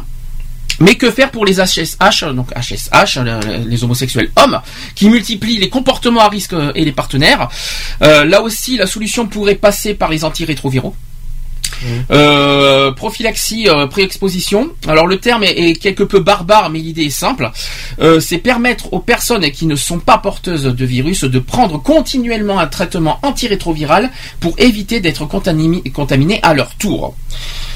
En 2012, par exemple, l'agence du médicament américaine a autorisé la mise sur le marché euh, à la fin de PREP du, du Truvada, donc ça c'est un, médicament, euh, le principal médicament concerné par les PREP, PREP c'est-à-dire prophylaxie pré-exposition, c'est ça PREP. hein. Alors pour l'instant, les résultats sont mitigés. L'étu- L'étude euh, IPREX qui s'est étendue à plusieurs euh, années euh, et surtout à plusieurs pays a permis de constater que la, PER, euh, la PREP diminuait le risque de contamination à 44%. Alors qu'est-ce que, qu'est-ce que, quel est un principal obstacle de ça? Je sais pas. ben, C'est en fait la prise régulière des médicaments. Euh, sans parler des potentiels effets secondaires et des rétroviraux. Euh, la piste n'en est pas moins considérée comme sérieuse. Et plusieurs programmes euh, expérimentent ce procédé, à l'instar de l'étude Hypergay en France, non sans susciter la controverse. Voilà.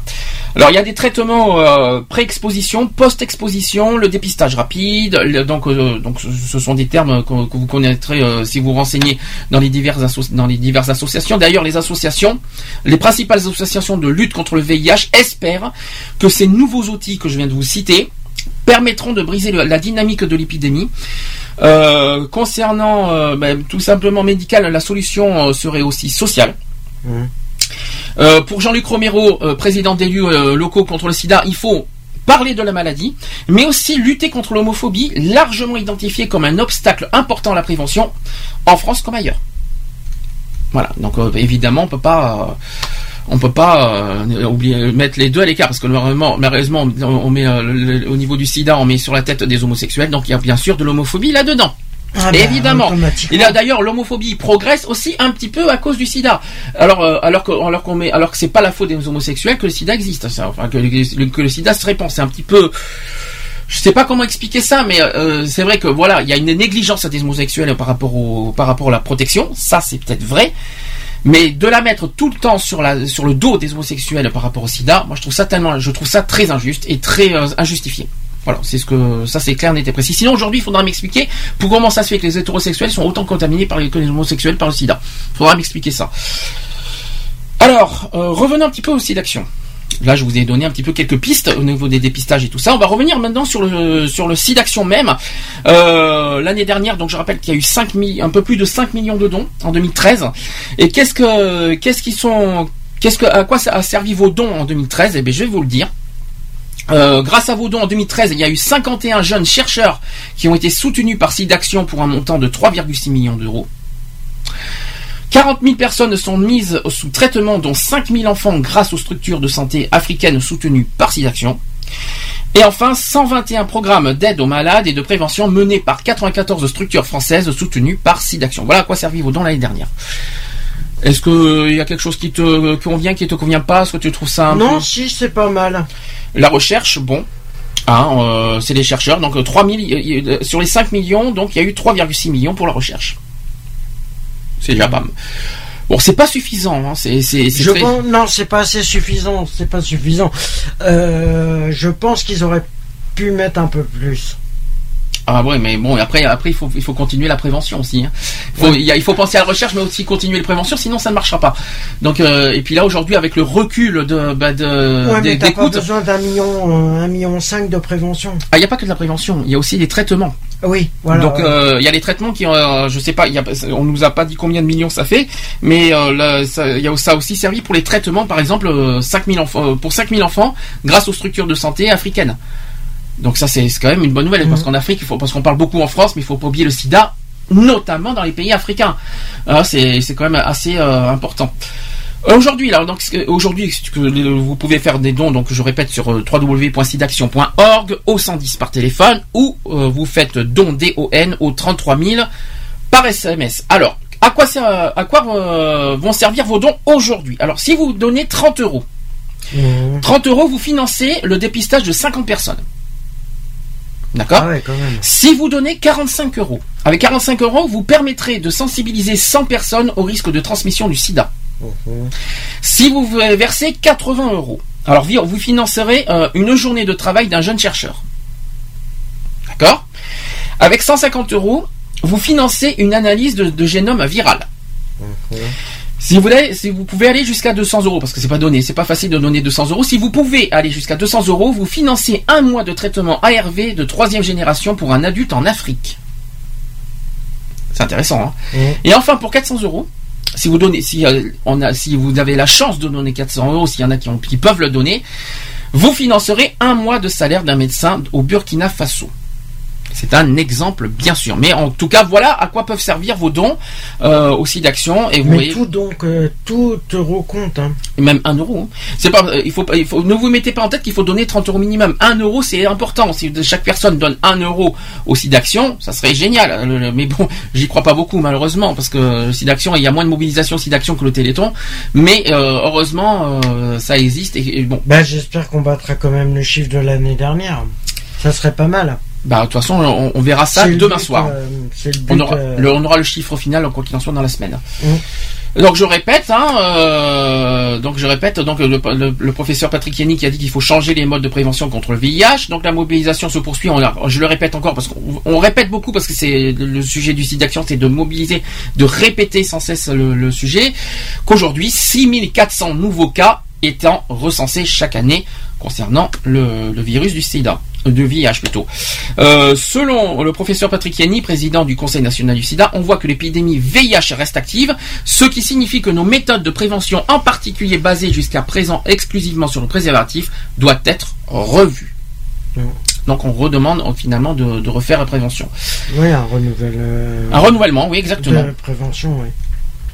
Autre euh, point important, oh, je l'ai dit, mais je vais, je vais en parler un peu plus en détail, c'est que 20%, et ça c'est un chiffre très très grave et, et qu'il faut bien se mettre en tête, c'est que 20% des contaminés ignorent leur maladie. 20%. Un sur, une personne sur 5. C'est quand même impressionnant. Reste le problème des séropositifs. Donc voilà, il y a à peu près 150 000 personnes qui sont infectées par le VIH en France. Donc là, je vous ai, là, je vous ai dit les chiffres en France aujourd'hui. 150 000. Euh, et les épidémiologistes euh, nous disent que 20% d'entre eux, c'est-à-dire à peu près 30 000, ne savent pas qu'ils sont séropositifs. Euh, ces gens sont à l'origine de 60% des contaminations. 60% des contaminations sont à cause des gens qui ne savent pas qu'ils ont le virus. C'est quand même impressionnant. C'est pour moi, c'est quand même, euh, quelque chose qu'il faut quand même bien mettre en euh, bien mettre en cause et bien mettre euh, bien prendre en compte. C'est que 60% des contaminations sont dues à des personnes qui ne savent pas qu'ils ont le SIDA. Ça c'est impressionnant de dire ça, mais c'est très grave. Je continue d'ailleurs. 30, euh, 30% des étudiants, 40% des étudiants n'utilisent jamais de préservatif. Alors ça c'est encore plus grave. Venant des jeunes, euh, on est en France, hein, au passage. hein, euh, 30% euh, euh, des étudiants et 40% des étudiants n'utilisent jamais de préservatif. Quelle honte c'est ignoble. Pourquoi? Qu'est-ce que qu'est-ce que les jeunes aujourd'hui Qu'est-ce qui pousse aux jeunes aujourd'hui à ne pas porter un préservatif? Qu'est-ce qu'ils se disent? Mais ce qu'on a dû sûrement se dire depuis le début, c'est qu'aujourd'hui ils se disent le SIDA, c'est moins, il y a moins de risques, il y a moins de tout ça. Et bien c'est faux. Donc chez les là, on s'adresse un message aux jeunes. Cette fois, c'est euh, pas les, homosexuels, mais cette fois, on va vers les jeunes. Cette fois, dites-vous bien une fois pour toutes que le SIDA se transmet autant qu'avant. C'est pas parce qu'aujourd'hui il existe, c'est pas parce que la, la- la médecine progresse, c'est pas parce que les traitements progressent que le sida ne se contamine plus. C'est faux. Aujourd'hui, le sida se transmet autant qu'à l'époque. C'est ça qu'il faut se dire. La transmission reste la même. Par voie sanguine, par voie sexuelle, et bien sûr, euh, comme on a dit, les euh, toxicomanies, les piqûres, euh, les échanges de seringues et tout ça. On en parlera à la fin. Dites-vous bien qu'aujourd'hui, c'est autant, il y a autant de risques aujourd'hui qu'à l'époque d'attraper le sida. C'est ce qu'il faut se dire. C'est pas parce que la recherche progresse qu'aujourd'hui il y a moins de, risques. C'est faux. C'est bien ce qu'il faut se mettre en tête. D'ailleurs, il faut ra- rappeler que c'est une épidémie cachée. Parce que l'on ne guérit toujours pas du VIH, il n'y a pas de vaccin aujourd'hui, et qu'en plus les discriminations peuvent tuer. Revenons sur le sujet des discriminations. En plus, ouais. Revenons là-dedans parce que malheureusement aujourd'hui c'est pas mieux l'exclusion, le des- euh, au milieu du tra- dans les milieux du travail, dans les milieux dans tous les, dans tous les oui mais notamment notamment en priorité Oui, sur le tra- dans le milieu du travail. D'ailleurs, c'est interdit. hein. C'est interdit. euh, on n'a pas, on n'a pas à exclure ou rejeter euh, une personne, euh, une, un, un salarié parce qu'il a sida. C'est faux et c'est interdit par la loi, ça. hein. Ah, mais ça, Euh, c'est- ça, c'est de la discrimination pure et simple et c'est interdit. Mais Euh, C'est amendable, hein. c'est punissable par la loi, hein, de toute façon. c'est euh, c'est ce qu'il faut se dire. Donc c'est oui, c'est interdit ça. Et là d'ailleurs, on peut si, euh, si la personne porte plainte parce que eh ben, il peut avoir il peut avoir gain de cause. euh, Ah bah, il aura gain de cause et il fait fermer la.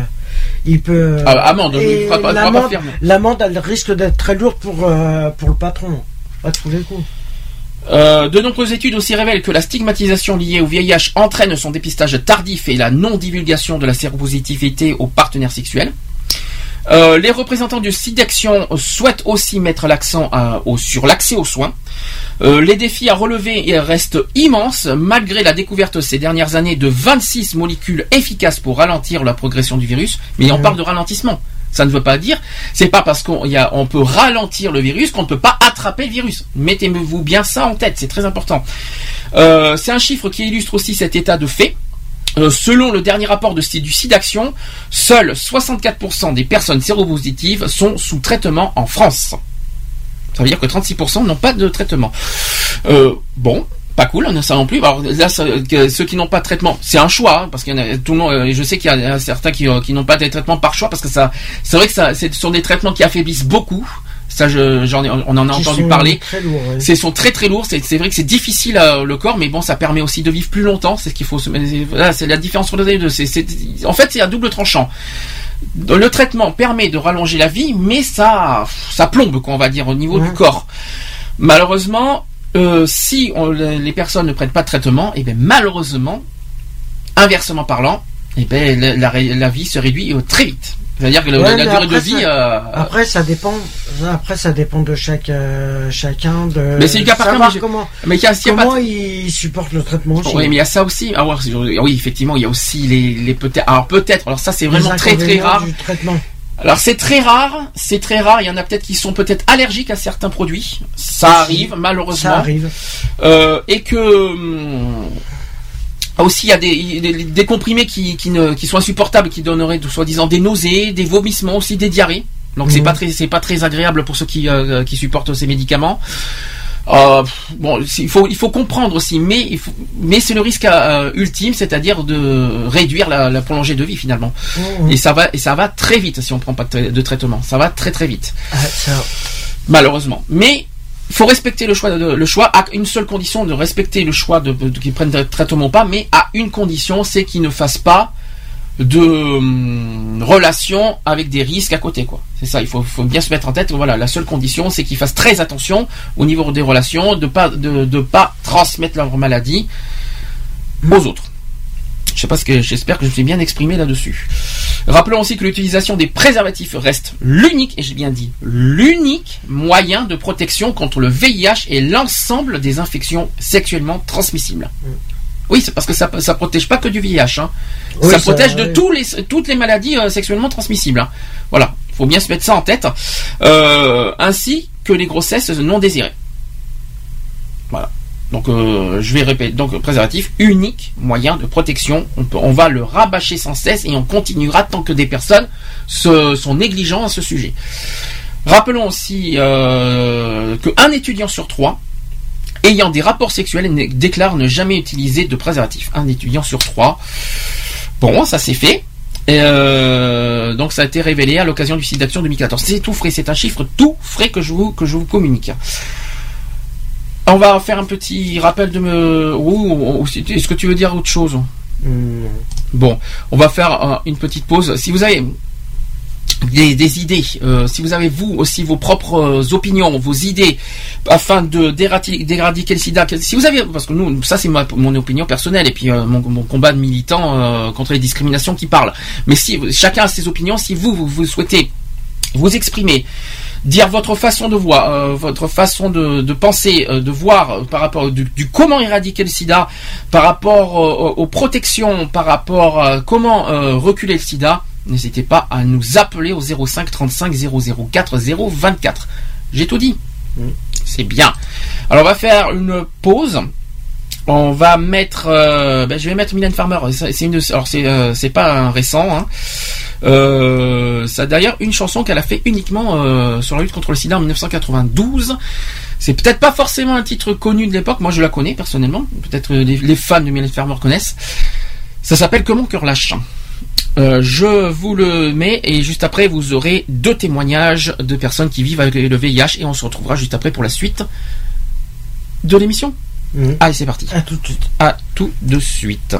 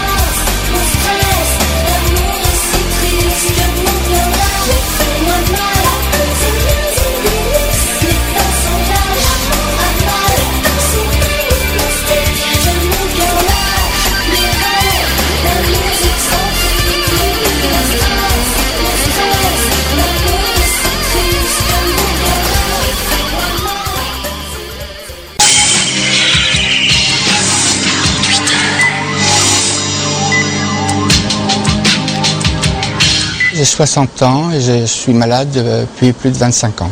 Avoir le virus n'est pas anodin, c'est un combat. Quand un jeune me dit qu'il ne se protège pas, ce que je trouve épouvantable, c'est qu'il n'a pas du tout conscience que attraper le VIH, c'est quelque chose de très lourd.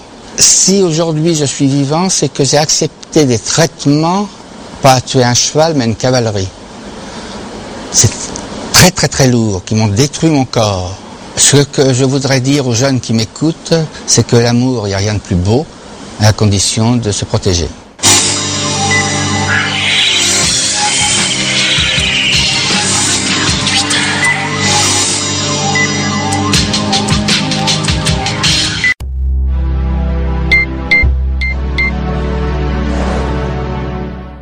Je m'appelle Catherine, j'ai 59 ans et je suis bénévole au SIDAction depuis 3 ans.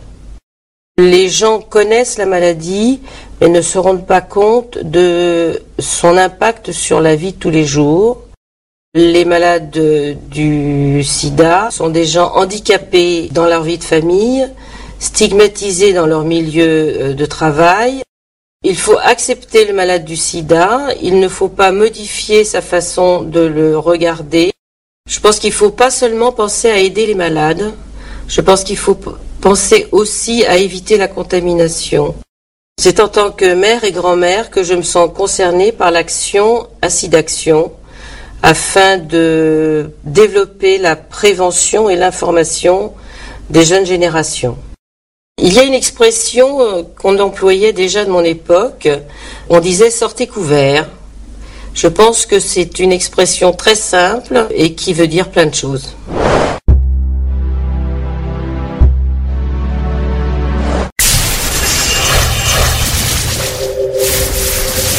Le samedi de 15h à 18h, Le samedi, 15h, 18h, retrouvez l'émission Equality l'émission Equality sur Gay Free Radio. Voilà, de retour dans l'émission Equality 16h15, toujours en direct sur Gay Free Radio. Vous avez entendu deux petits témoignages très forts, hein, très, très puissants. Donc euh, j'espère que ça vous a donné encore plus envie de donner aussi d'action. Est-ce que tu peux rappeler comment on fait euh, pour donner aussi d'action? Alors, vous pouvez composer le 110. Par Vous- téléphone euh, Par téléphone. Vous avez par SMS don au 33 000 ou sur www.sidaction.org. C'est bien, tu vois, t'as retenu bien les choses. Je suis, je suis, d'accord, je suis bien, bien content de, de ça. Félicitations. Allez, on continue le sujet du site d'action. On va revenir un petit peu sur le site d'action il y a 20 ans. Il faut rappeler qu'aujourd'hui, c'est malheureusement, faut, faut bien dire, faut bien insister sur malheureusement les 20 ans du site hein. On aurait bien euh, aimé euh, ne pas fêter un triste anniversaire comme ça. On aurait bien aimé s'en passer, mais malheureusement, le sida existe toujours, donc on continuera à faire du d'action tant que le sida existe toujours. Un petit rappel euh, qu'en 1994, euh, lors du premier d'action, euh, qui avait été remarqué euh, par le baiser fougueux de Clémentine Sélarié, un homme euh, séropositif. Je sais pas si, je sais pas si vous vous souvenez de cette image. Pour ceux qui ne, pour ceux qui n'ont pas Oui, vécu, ça- souviens, oui. pour ceux qui n'ont pas eu la chance d'avoir vécu euh, cette, euh, Au cette- départ, ça avait fait, au départ, ça avait fait sans scandale parce qu'elle l'avait fait sans prévenir. euh, oui, ça a été, oui, ça a été euh, improvisé effectivement. Ça a été improvisé, c'était pas prévu du tout et euh, ça avait fait scandale et quand elle a expliqué, ils ont, ils ont compris que voilà. Alors bon, mais écoutez, euh, je- ce que je veux dire par là, c'est bon, fait- vrai que c'était un choc, mais à la, à la fois un message. Bon, Est-ce qu'aujourd'hui Clémentine a, a le sida? Non. Non, elle, elle, elle, elle a, elle a pas de, elle a, elle va bien, elle est en bonne santé. Donc vous voyez que, que c'est pas non plus euh, un drame. Mais ce que je voulais dire par là, donc euh, Clémentine Salarié, que donc euh, le baiser fougueux d'un homme séropositif, alors il s'appelle Patrice. Et ben 20 ans après, alors 20 ans, il s'appelle Patrice Jagnot. 20 ans après, on l'a retrouvé. Euh, donc ce fameux Patrice de Premier Site d'Action, il a été interviewé par euh, une radio nationale, on peut citer parce que c'est quand même un- une radio radio partenaire euh, du site d'Action, c'est RTL. Donc ils ont retrouvé euh, Patrice Jagnot où il est en mission humanitaire dans le Bénin en ce moment. Voilà ce qu'il a dit. Aujourd'hui, en, en 2014, il a dit physiquement ça va très bien. Depuis le Bénin où il est en mission humanitaire, donc euh, ça va de pair avec le moral. Sur ce plan, je suis imbattable. Chose qui n'est pas due avec toutes les autres personnes que j'ai pu côtoyer en 20 ans et qui ne sont peut-être plus de ce monde aujourd'hui. Quand Clémentine et moi nous sommes embr- nous nous sommes embrassés, je savais qu'il y aurait de la rebond- de la redondance euh, de redondance plutôt euh, sur ce geste. Dans le zénith plein à craquer, on aurait pu entendre une mouche au volet, se souvient-il, mais ce n'était pas pour dire aux gens d'arrêter de se protéger qu'on pouvait vivre avec le sida. Si physiquement et moralement ça va, les cicatrices sont toujours là. Il c'est ce qu'il a confié sur la radio RTL. Donc on a eu on a des nouvelles, il va bien 20 ans après, il est là. Donc ça c'est aussi une bonne nouvelle. C'est Euh, que, la traita- c'est que le traitement fonctionne euh, pour ralentir la maladie. D'ailleurs, euh, Clémentine Salarié a aussi réagi. 20 ans après, je, je- je vais aussi euh, de, de faire une citation qu'elle a fait 20 ans après. La première chose, c'est que je ne suis toujours pas séropositive. Donc c'est ce que je vous dis, aujourd'hui elle est en bonne santé. Par contre, ce qu'il ne dit pas, c'est que je lui ai refilé un rhume. Ça, c'est un petit peu d'humour, euh, Voilà, Clémentine oui, c'est- ça fait, ça fait pas mal un petit peu d'humour. Euh, D'ailleurs, Clémentine Salarié qui estime avoir eu une chance folle de l'avoir rencontré car on s'est re- euh, on s'est refilé nos énergies respectives, c'est ce qu'elle a dit. Donc, euh, donc ça, ce sont des petites nouvelles, des petites anecdotes qu'il fallait que je souligne parce qu'il y en a beaucoup qui ont en mémoire ce premier site d'action. Moi aussi, je l'ai en mémoire, je l'ai vu personnellement. hein. je rappelle, le, le- le premier site d'action, c'était les six chaînes à l'époque. Il n'y avait pas de TNT à l'époque. hein. Les six chaînes euh, de TF1 à M6 qui se sont mobilisées en, en un coup. Et en plus, ils ont fait la même émission. Les six chaînes ont diffusé la même émission le soir même. Ça, je trouvais ça magnifique comme mobilisation. Ça, c'est de la mobilisation pour moi. Ça, c'est une vraie mobilisation. Aujourd'hui, il y a la TNT. Alors, qu'est-ce qui empêcherait euh, les chaînes, les grandes chaînes nationales, de diffuser la même, euh, la, la même, euh, la même chose le soir même? C'est pas, c'est pas pour une, c'est pas une histoire d'audimat ou d'audience. Ça y est, là, c'est, on parle de mobilisation. C'est dommage d'ailleurs que le Téléthon se fasse uniquement sur France Télévisions aussi. C'est, c'est un exemple. Je vous donne, je vous donne tout ça. Bon, ça c'était une petite euh, parenthèse, une anecdote qu'il fallait que je vous dise. Alors, revenons maintenant euh, au site d'action d'aujourd'hui. Pierre Berger, qui est président du site d'action, a demandé l'année dernière, en 2013, au gouvernement de mettre à disposition des préservatifs gratuits dans les collèges et les lycées et d'instaurer des vrais cours d'éducation sexuelle. Voilà ce qu'il a réclamé en 2013. Alors, euh, est-ce qu'on doit d'abord aujourd'hui euh, mettre des capotes gratuits pour les collégiens? Euh, oui, pour le. Ah oui. Alors, il y en a qui disent, il y en a qui disent que pour des, attention, on parle bien de collégiens. Collégiens, c'est 10, 14 ans. Est-ce que c'est pas trop tôt? À partir de la Non, je pense que. Je pense que. Ouais, je. Je sais pas.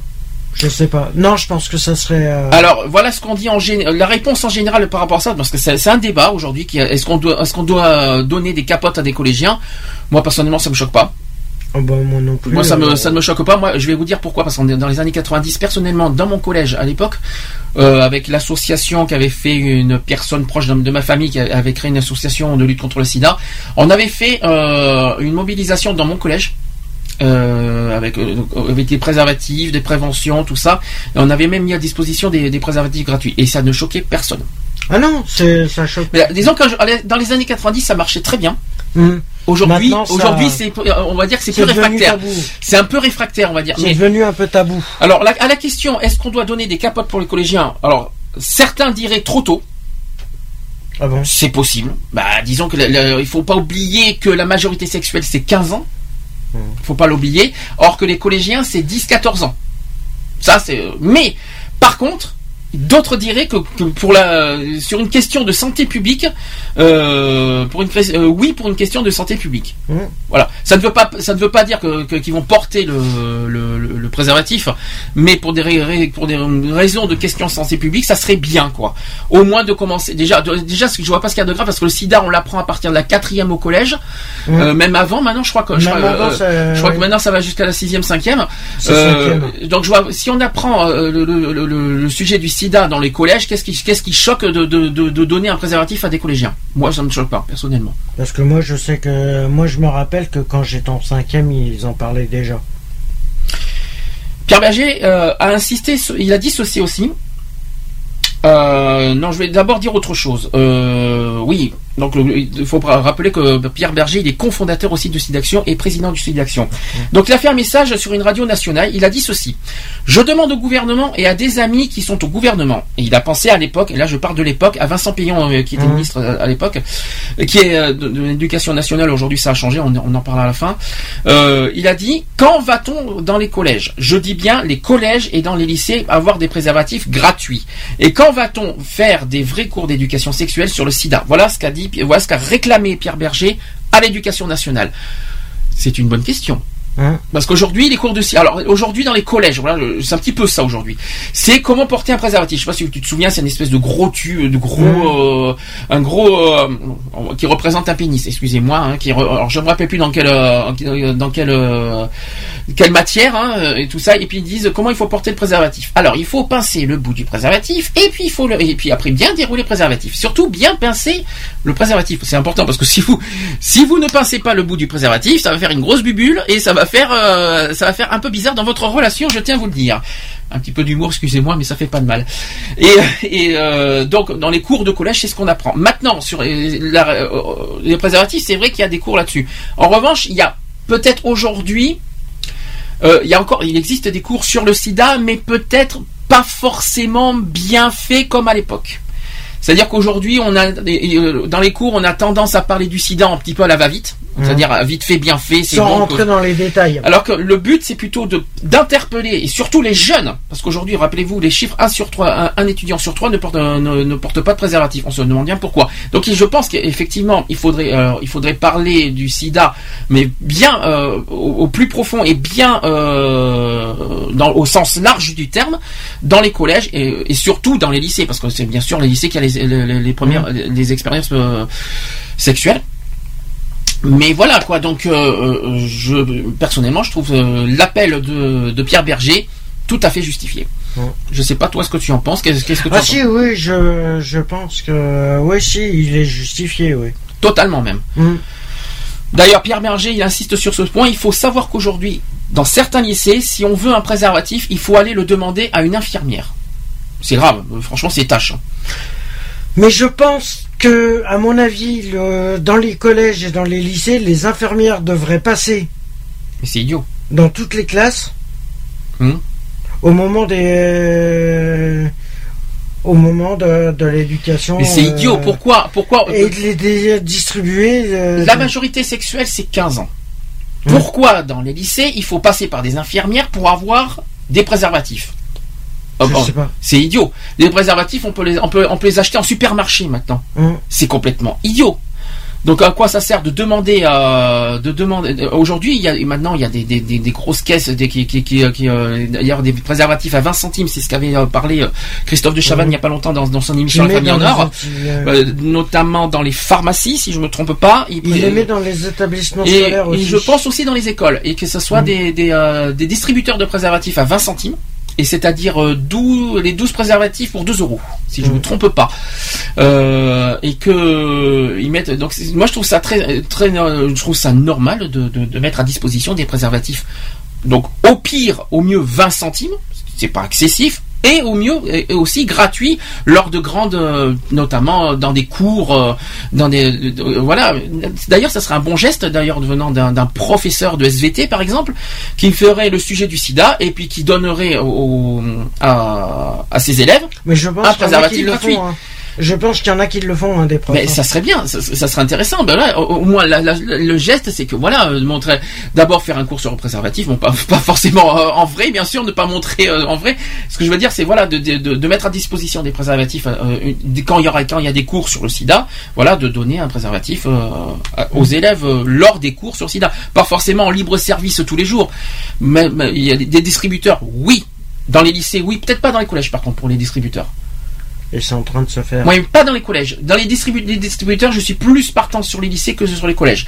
Par contre, dans les collèges, là, euh, je mettrai plus en avant sur le cours sur le sida. C'est-à-dire bien mettre euh, au Ouais, sens large la du terme sur la sur- prévention du sida dans les collèges. Ça, Mm. c'est très très important. Moi, j'ai connu ça à l'époque et aujourd'hui, j'ai l'impression que ça a tendance un petit peu à, être a un peu oublié. carrément oublié, oui. C'est dommage. Peut-être pas partout. Faut, faut, faut pas non plus faut faire Oh, attention à ça ce été- en France, ça a été pas mal oublié quand même. hein, dans les collèges. hein. Alors, euh, à l'époque, d'ailleurs, le ministre Vincent Payon n'a pas répondu à, à l'appel de, de, de Pierre Berger, malheureusement. Euh, les résultats ne sont pas satisfaisants. Il faut trouver le moyen de faire mieux, a reconnu toujours, euh, d'ailleurs, le ministre de l'époque, Vincent Payon, sur RTL, sans répondre directement à la question d'ailleurs. Aujourd'hui, alors le ministre a dit de l'époque, Vincent Payon a dit ceci 95% de nos établissements disposent de ces distri- distributeurs de préservatifs. C'est une bonne nouvelle. Et il y a en plus des distributions euh, souvent gratuites dans, dans nos infirmeries. Oui, mais les infirmeries. Obligé de passer par l'infirmerie pour, euh, pour avoir les préservatifs gratuits. Euh, oui et non, quoi. C'est fait pas au niveau au niveau intimité et au niveau alors moi ce qui gâche là-dedans c'est le côté intimité et le côté comment vous dire ça anonymat. Parce que normalement, on n'a pas besoin. On va, il suffit, on va pas non plus demander à la permission d'infirmière. Est-ce que je peux coucher avec ma partenaire? Non, mais attendez, il faut, faut un petit peu. euh, on n'a pas besoin de la permission d'infirmerie pour euh, pour avoir un préservatif et coucher avec sa partenaire. Ça, c'est euh, là, on est libre et c'est ce n'est que et c'est de la liberté pour euh, pure et simple. Non, mais voilà, c'est un, exemple. Je veux dire, voilà, quoi, de Ouais. respect- respecter l'intimité et l'anonymat des, euh, des jeunes, quoi. Parce que la seule chose qu'il faut faire très attention, c'est qu'ils se protègent. C'est tout, quoi. C'est juste ça qui est très important, quoi. Voilà, c'est tout. Tu as quelque chose à rajouter sur ça? Non. On va revenir sur le sujet de l'année 2014. 2014, il va, il, va y avoir un grand événement au sujet du sida. C'est au sujet des autotests de dépistage qui vont avoir qui vont euh, être disponibles en pharmacie à la fin de cette année 2014. Et à l'occasion du SIDAction, la ministre des Affaires sociales, euh, donc Marisol Touraine, a confirmé que les autotests de dépistage seraient disponibles avant la fin de l'année. Ils doivent euh, avant tout obtenir un marquage CE, c'est-à-dire le, le, le, le, le- le portage légal CE. Donc euh, faites très attention à ça. ouais. D'ailleurs très important que ce soit sur les préservatifs, sur les autotests, tout Ou ça. Oui, mais notamment CE, parce que maintenant on est en Europe. Mhm. NF, ça, c'est- ça fait longtemps qu'on ne le voit plus. Euh, c'est très important que ce soit dans les préservatifs ou dans les euh, dans les autotests. Regarde, mais regardez bien qu'il y a marqué CE dans les dans les petits euh, dans les pochettes ou dans les boîtes. Très important, c'est quelque chose qu'il faut souligner. Comité européen, je crois, c'est où. euh, je sais. Combien c'est euh, c'est le c'est le en c'est confère euh, la conformité européenne en gros. Je crois que c'est conformité C. Je crois conformité. Je crois. hein. Euh, donc les autotests VIH donc devraient, j'ai bien dit au conditionnel, devraient enfin faire leur arrivée sur le marché français à la fin de l'année 2014. C'est en tout cas ce qu'a dit euh, notre ministre des Affaires sociales, Marisol Touraine, qui vient de déclarer dans un communiqué publié hier. Euh, à l'occasion du lancement du SIDAction 2014, donc euh, Marisol Touraine a, a donc rappelé que face au risque de banalisation de cette maladie, il est important de rester mobilisé contre le VIH tout en gardant à l'esprit deux priorités essentielles, la prévention, ça c'est le premier point, et le dépistage. C'est évidemment les deux choses qu'il faut mettre bien en avant et mettre en priorité. Et c'est justement afin de promouvoir davantage le dépistage dans l'Hexagone qu'elle avait donné en novembre dernier, euh, en, deux- en 2013, son feu vert officiel concernant ces tests à réaliser soi-même. Ah oui, c'est ça l'autotest, c'est-à-dire que maintenant, en- à la fin de l'année, vous aurez droit, euh, vous pourrez vous dépister vous-même grâce à un autodépistage. C'est ça l'autotest. Euh, donc, euh, donc c'est cet autotest qui permet de savoir rapidement si l'on est porteur du virus du SIDA. Fiable ou pas fiable Question, on verra ça quand ça sera mis en vente. Selon la ministre, outre leur disponibilité euh, dans les officines françaises, ils seront également proposés en complément des, euh, des dépistages euh, traditionnels par des associations à destination des personnes les plus à risque. Notamment les homosexuels, bien sûr. Et les jeunes. Alors, des autotests simples et fiables. Alors, voilà ce qu'ils disent. Alors, n'empêche que vous voyez, c'est pas totalement fiable parce que ça a été indiqué, c'est que des autotests simples et fiables à 98,5%. Donc, où sont les 1,5 C'est une bonne question. Et nous, on, on- on préférerait entendre 100%. Donc, il y a un tout petit petit. Ouais, euh, c'est- vrai que bon, euh, ils sont pas sûrs à 100%. Et euh, parce qu'ils veulent, ils veulent sûrement pas inquiéter. euh, voilà. Ouais, mais bon, 90... bon, c'est bien d'avoir été honnête, par contre. Déjà 80 98,5, 5, mais- 5, euh, c'est déjà pas mal. Soit disant que c'est bon, ils ont dû faire pas mal de tests. Je sais qu'il y a Oui. eu des tests à Marseille il y a deux ans euh, par rapport aux autotests. Ils, ont, ils avaient fait des, euh, des expériences là-dessus. Oui, il y a eu un peu Et- partout. Hein. Et, euh, mais il y a eu, un- je sais qu'il y a eu des expériences à Marseille sur les autotests et ça a bien marché, soi-disant. Donc euh, c'est pour ça qu'aujourd'hui c'est mis en vente. Alors, euh, donc la force de ce, de, ce, de ce nouvel outil de dépistage, l'autotest, c'est avant tout sa simplicité. Il est peut-être, euh, euh, il peut être réalisé sans encadrement médical ou paramédical spécifique. Donc on n'a pas besoin d'être, d'avoir des infirmières, des, des médecins autour de nous pour faire ce- cet autotest. Ça c'est la première chose. L'autotest recherche des anticorps spécifiques qui sont produits en cas d'infection du VIH. Et il existe à ce jour deux types de tests. Donc les autotests salivaires. Donc ça veut dire, vous savez, le- ce qu'on prélève, ce qu'on prélève par la salive, qui sont fiables à 93%. Et selon le, le, comi- le comité euh, consultatif national d'éthique euh, CCNE et les autotests sanguins, euh, alors les autotests sanguins, c'est-à-dire les dépistages avec Mhm. le doigt, le bout du doigt, à partir d'un prélèvement au bout du doigt, donc sont fiables à 98,5% quand même. Donc là, si vous- et puis en plus vous avez la réponse très rapide. C'est ça qui est, c'est ça qui est, ça par contre c'est une sacrée avancée. Ouais, c'est en une, en une heure, euh, je crois. Et en revanche, comme pour un dépistage traditionnel, le test, alors écoutez bien parce que ça c'est très très important, euh, quand, quand vous, on, on le répétera à la fin de l'année s'il le faut, euh, quand ça sera mis en vente, euh, le- comme pour le dépistage traditionnel, le test doit être effectué deux à trois mois après le rapport sexuel à risque. C'est-à-dire que vous, vous pouvez euh, vous procurer euh, l'autotest euh, chez vous, mais attention, il faudra faire, le, il faudra faire euh, ce test deux à trois mois. On, on préconiserait plus trois, quatre mois même. Trois mois. J'entends même, j'ai même entendu quatre mois des fois. Ah, Parce que des fois, trois mois, il y en a, il y a certaines associations qui trouvent que trois mois c'est un petit peu tôt des fois. Donc il faut, on privilégie plus trois, quatre mois, on va dire, après le- le- le- la prise de risque. Mm. Voilà. Euh, le but de, donc, de cet autotest, c'est de cibler des, popula- des populations isolées et éviter 400 nouvelles infections. Voilà le but recherché par rapport à cet autotest. On verra ça euh, selon les chiffres l'année prochaine, si c'est sorti. hein. Alors même s'ils ne sont pas euh, destinés à remplacer le dépistage traditionnel depuis plusieurs années, les associations voient dans les autotests une nouvelle arme contre le sida. Euh, elles expliquent que par rapport au dispositif actuel, ce nouvel outil ciblera notamment un public isolé potentiellement porteur du VIH, parce que c'est vrai. Parce que euh, ce qui est magnifique dans cette, dans cette, dans cette nouvelle avancée, c'est qu'on n'est plus obligé d'aller voir des infirmières ou des médecins pour faire, ou même dans les analyses, pour se faire piquer pour avoir le sida. Et puis, il y a le côté confidentialité. Mhm. Imaginons, imaginons que la, la personne, euh, imaginons que la personne n'a pas envie que ça se sache au niveau du sida. Euh, voilà quoi. Euh, C'est c'est le c'est le, le ce côté. Je pense que c'est le côté à confidentialité que que que- qu'il y en a qui certains qui ne qui n'osent pas aller faire des tests de, Mm. de dépistage euh, dans le au- dans le moyen au moyen traditionnel. Tandis que là effectivement c'est confidentiel, c'est anonyme, c'est personnel. Aucun risque. Par contre, et, et par contre, c'est très important, c'est que si malheureusement, je ne souhaite à personne, vous apprenez dans les, euh, que vous avez que vous êtes euh, que vous avez contracté le virus, ne le gardez pas pour vous. Par contre, c'est-à-dire protégez, un- vos entourages. C'est ça qu'il faut se dire. Vos entourages et vos euh, partenaires. Et après, euh, après agissez en Nous- que- Bon, c'est pas la peine de crier sur tous les toits. Mm. Votre, votre séropositivité, mais surtout, surtout, surtout, protégez votre entourage et protégez vos, vos partenaires. C'est la seule chose qu'on réclame et qu'on demande. Après, le fait que le fait de garder pour soi, ça c'est le choix de chacun et qui est libre de garder pour soi, mais à condition de faire très attention aux entourages. C'est ça, qui- c'est ça qu'il faut faire attention. Euh, D'ailleurs, aucun autotest du VIH n'a été certifié en Europe. Malheureusement, donc euh, parce que même si d'après la ministre des Affaires sociales, l'arrivée des autotests en France est bel et bien pour 2014, l'ANSM avait toutefois rappelé en février dernier, donc cette année 2014, qu'il n'existait pour autant aucun autotest de dépistage du VIH disponible sur le marché européen, ni aucun autotest qui serait conforme à la réglementation marquage CE. Alors ça, c'est un petit peu bizarre. On verra ça à la fin d'année, mais bon, vous allez me dire, il reste encore 6-7 mois avant que ça soit avant que ça soit disponible dans les pharmacies. Mais si c'est disponible dans les pharmacies, c'est que ça doit être euh, quand même sérieux, je pense. Ça m'étonnerait que les pharmacies vendent des choses euh, euh, aussi euh, qui ne sont pas fiables comme ça. Moi, j'y crois pas. Mais bon, c'est bizarre. Donc il faudra faire, il faudra, rester très prudent euh, sur le marquage CE au niveau des autotests à la fin de l'année.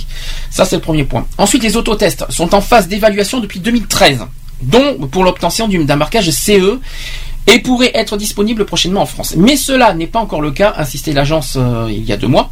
Elle concluait donc qu'il ne fallait pas acheter ce genre de test sur Internet. Oui, par contre, ah oui, évitez d'acheter sur Internet. Oui, parce que les tests sont. Ne pas. Ah oui, alors là, attention. Ah oui, qu'on soit bien clair. Évitez d'acheter ces genres de tests sur Internet et n'achetez qu'en pharmacie. C'est. euh, Quand ça sera disponible. Quand ça sera disponible. Ne faites pas d'achat sur internet sur ces genres d'autotests. hein.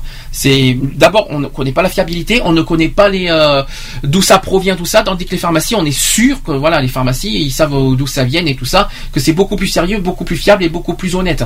Tandis que sur internet, avec les arnaques qui, qui existent sur internet, attention, euh, surtout si quand ce sont des produits dérivés ou des produits euh, comment vous dire qui sont euh, euh, vous voyez, vous voyez ce que je veux dire, qui sont un petit qui sont pas des vrais produits en quelque sorte, on va dire ça comme ça.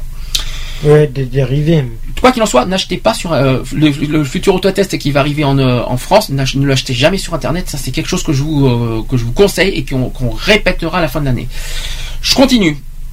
Dès que la mise sur le marché des autotests VIH marqués CE sera possible et effective en France, les autorités sanitaires, dont l'ANCM, feront connaître cette information par le biais d'une nouvelle communication. Donc ça, on sera au courant en temps voulu sur, ce marquage CE dans l'année. Euh, face au risque de banalisation de cette maladie, donc Marisol Touraine, euh, ministre des Affaires sociales, appelle à rester mobilisé contre le VIH. euh, donc je le répète avec deux priorités la prévention et le dépistage. La prévention d'abord pour inciter, voilà, ça c'est voilà. Pourquoi prévention? La prévention d'abord pour inciter les jeunes et les moins jeunes à mieux se protéger. Le gouvernement a ainsi euh, baissé le taux de la TVA appliquée aux préservatifs. Je ne sais pas si vous étiez au courant que le taux de la TVA du préservatif a baissé. On en a parlé en début de l'année, ça a baissé depuis le 1er janvier dernier. Euh, c'est passé de 7% à 5,5%. C'est pas énorme, mais c'est un progrès quand même. Au 1er janvier 2014, au lieu de l'augmentation à 10% prévue à cette date. Donc on- ils ont échappé à l'augmentation, ça, ba- ça a plutôt baissé.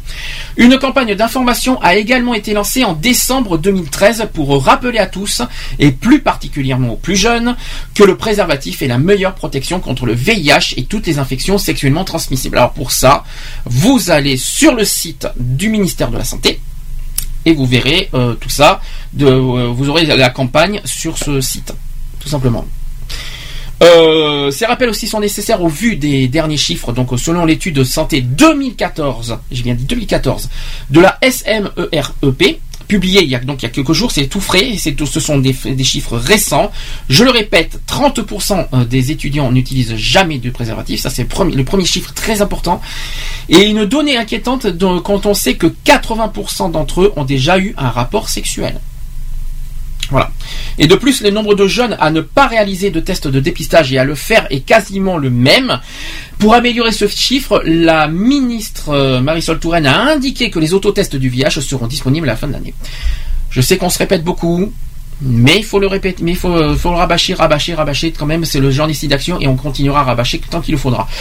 Euh, Aujourd'hui, chez une personne infectée, les antirétroviraux, on va revenir maintenant sur le sujet des antirétroviraux. Alors, ces antirétroviraux améliorent la qualité de vie aujourd'hui. L'espérance de vie de ces patients peut être comparable à celle du reste de population.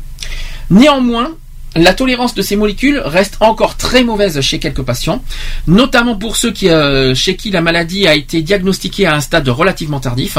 Dans ce cas, des complications peuvent survenir. Alors, on parle d'origine euh, osseuse, cardiaque, métabolique. Donc par exemple le diabète, l'hypercholestérol, l'hypercholestérol, c'est-à-dire le- euh, l'hyper, euh, l'hyper, c'est-à-dire au-dessus, hein, un taux élevé de cholestérol. Euh, Il y a aussi la liste des médicaments à prendre euh, qui s'allonge d'autant. Et enfin les rétroviraux qui per- ne permettent que de stopper la maladie. On est bien d'accord. Hein.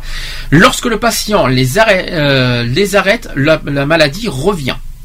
Tout simplement. Si, c'est- si les, les patients ne prennent pas d'antirétroviraux, malheureusement, la maladie reprend le dessus. Et votre vie en dépend. C'est ça qu'il faut se dire. Euh, les plus de 50 ans. Ah oui, parce qu'on parle beaucoup des jeunes. Mais on va parler aussi des seniors, des plus de 50 ans qui ont une faible perception du risque. Et ça, c'est très, euh, très, très grave aussi. On parle beaucoup des jeunes qui sont euh, parfois négligents sur la maladie.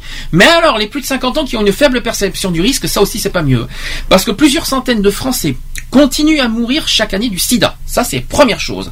Et étrangement, ces décès ou nouvelles contaminations ne touchent pas que les jeunes ou les populations dites plus à risque. Euh, depuis quelques années, donc je vais expliquer tout ça. Des changements de profil de l'épidémie s'opèrent. Euh, donc ça a été remarqué par le bulletin euh, épidémiologie hebdomadaire qui a été consacré par le VIH. Alors écoutez bien ça. Les personnes âgées de 50 ans ou plus au moment du diagnostic représentent une part croissante des découvertes de séropositivité, soit 19% de l'ensemble des diagnostics en 2012 et 30% chez les hommes, et j'ai bien dit les hommes hétérosexuels. Ah Là, ça mérite, là, ça mérite un petit peu de bien entendre, de bien entendre. J'ai bien dit chez les hommes hétérosexuels de plus de 50 ans. hein. C'est quand même impressionnant. hein. Je continue aussi dans cette tranche d'âge, donc de plus de 50 ans, le diagnostic est souvent tardif. euh, à des stades aussi avancés de l'infection qui se manifestent déjà par des signes cliniques. La faible perception du risque de contamination par le VIH dans cette génération qui a découvert la sexualité avant l'arrivée du sida pourrait expliquer leur faible recours aux préservatifs et au dépistage. Donc ça a été analysé par le professeur Jean-Daniel Lelièvre. Voilà, qu'est-ce que tu en penses? Alors ça, on parlait beaucoup des jeunes, mais alors les seniors... C'est vrai que... Ça, ça mérite un petit peu, euh, un petit coup de calcaire, un petit coup de colère quand même euh, de, de cette négligence. Alors en plus, en plus, les plus de 50 ans, les hommes hétérosexuels. Ouais. C'est Voilà. encore pire. À se, à se demander pourquoi. Donc euh, ils ont tendance un petit peu à mettre le sida euh, ben, de côté ou même carrément que, dans leurs yeux complètement inexistant.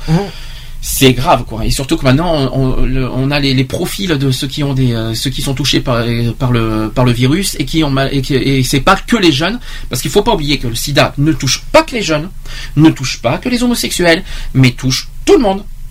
Hommes, femmes, jeunes, pas jeunes, hétéros, homosexuels. Voilà. Je, je pense que j'ai fait le tour très, très clairement sur, euh, Ah oui, sur bah qui oui, peut c'est sur clair, qui. on peut pas, on Ben, peut pas la- faire mieux. Mais en gros, qui est concerné par le sida? Ben, C'est tout le monde. Même les enfants sont concernés. Pourquoi? Parce qu'il suffit d'une mère porteuse du sida qui est enceinte, et bien elle, elle transmet le virus à son enfant. Faut pas l'oublier. Pas ça aussi. forcément. Ah, pas forcément, mais il y a des grandes chances quand même. Oui, il y a des chances, mais c'est pas forcé qu'il l'attrape. Mais c'est possible, largement. Bon, euh, est-ce que est-ce que tu as quelque chose à rajouter par rapport à ce que j'ai dit? Après, on continue le sujet. J'ai d'autres choses à dire. On aura les idées reçues du SIDA, notamment on va on va faire un- euh, quelque chose de plus euh, pro, un sujet plus profond, notamment sur le SIDA et les homosexuels, parce que ça, on, on met tellement sur le dos des homosexuels. Non, déjà, moi, je, déjà, je voudrais juste euh, féliciter d'ailleurs tous les bénévoles qui se mobilisent et toutes les personnes qui, qui font partie du site d'action et et je, je, fais, je lance un appel aux dons. euh, voilà, vous avez soit par téléphone le 110, Mhm. soit par SMS en envoyant don D-O-N au 33 000 ou soit sur le site www.sidaction.org. Bien, on va faire une pause, on va continuer après le site d'action. Euh, J'ai une surprise pour toi. Est-ce que tu es au courant que ton chanteur préféré a fait une musique sur le sida Oui. Voilà, ben on va la Oui, mettre. j'étais au courant, oui. On va la mettre. euh, ça s'appelle Demain. On va. je- est très belle, oui. Très jolie chanson et je, enfin pour le SIDA, contre le SIDA, pardon, que c'est Mm. pas pour le SIDA. Oui, contre Euh, le sida, contre le- pour la lutte contre le SIDA, contre le SIDA. Voilà, c'est pas pareil. Euh, on met ce titre pour ceux qui ne connaissent pas, pour ceux qui aiment bien Patrick Bruel, ça s'appelle Demain. Euh, deux petits témoignages juste après la chanson et on se retrouve juste après pour la suite du du spécial SIDAction. À tout de suite. À tout de suite.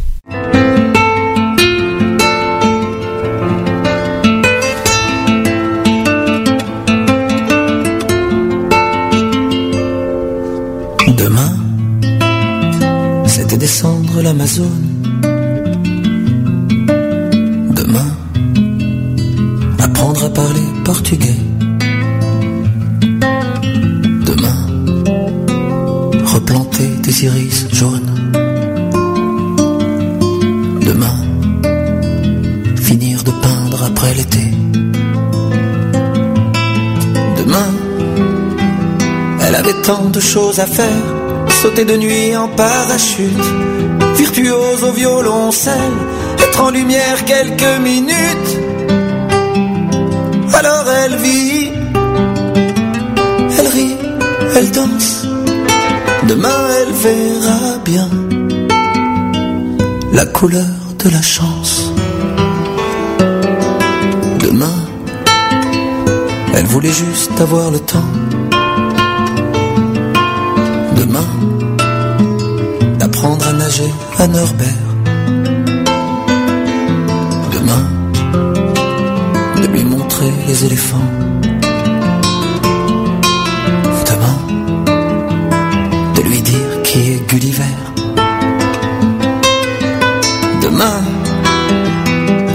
pouvait sentir passer quelques rides sur son visage, pouvoir dire je t'aime à jamais et croire que c'est un long voyage. Alors elle vit, elle rit, elle danse, demain la regarde de loin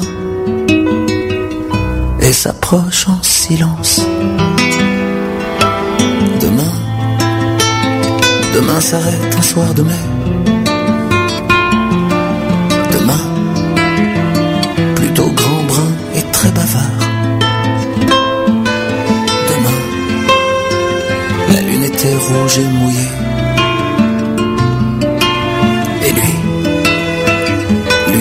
Les yeux très noirs. Demain, il la serrait si tendrement, l'amour riait avec la mort, si fort qu'elle elle en a gardé, pour toujours les deux dans le corps. Pourtant elle rit, elle vit, elle danse, demain elle verra bien la couleur de la chance. C'est déjà passé demain. Demain, les iris et la peinture bleue. Demain, Norbert aura cinq ans en juin. Pour lui, elle ouvre grand les yeux. Demain, surtout, surtout pas dormir, de peur de rater un matin, de laisser quelques heures s'enfuir, de peur de rêver à demain. Alors elle rit, elle vit, elle danse, demain elle sait trop bien la couleur de sa chance.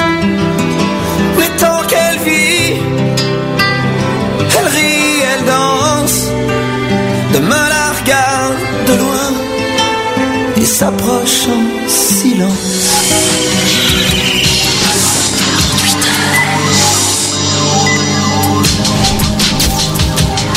Les traitements actuels bloquent la multiplication du virus qui est continuelle et permanente et définitive.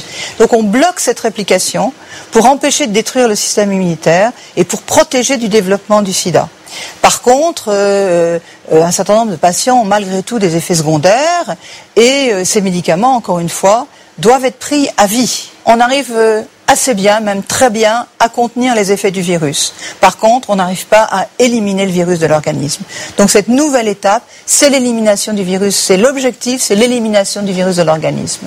C'est une question de, moyens. Développer des médicaments, c'est toujours euh, extrêmement cher. Les idées sont là en France, donc il faut absolument euh, euh, nous aider à développer tout ce pan de cette recherche nouvelle, parce que nous avons beaucoup de connaissances concernant le virus chez les patients qui nous permettent d'imaginer ces nouveaux traitements.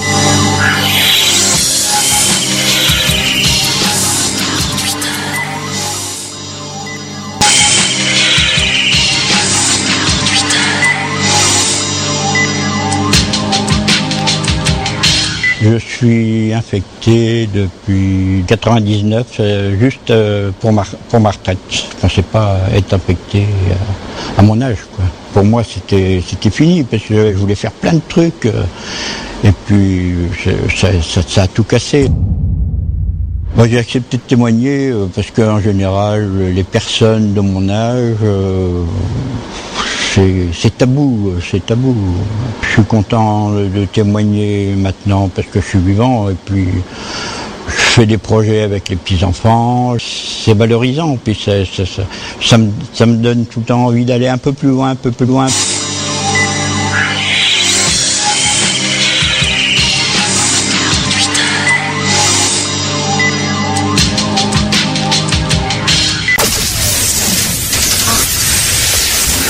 Sur Gay Radio, une émission basée sur l'engagement et la solidarité.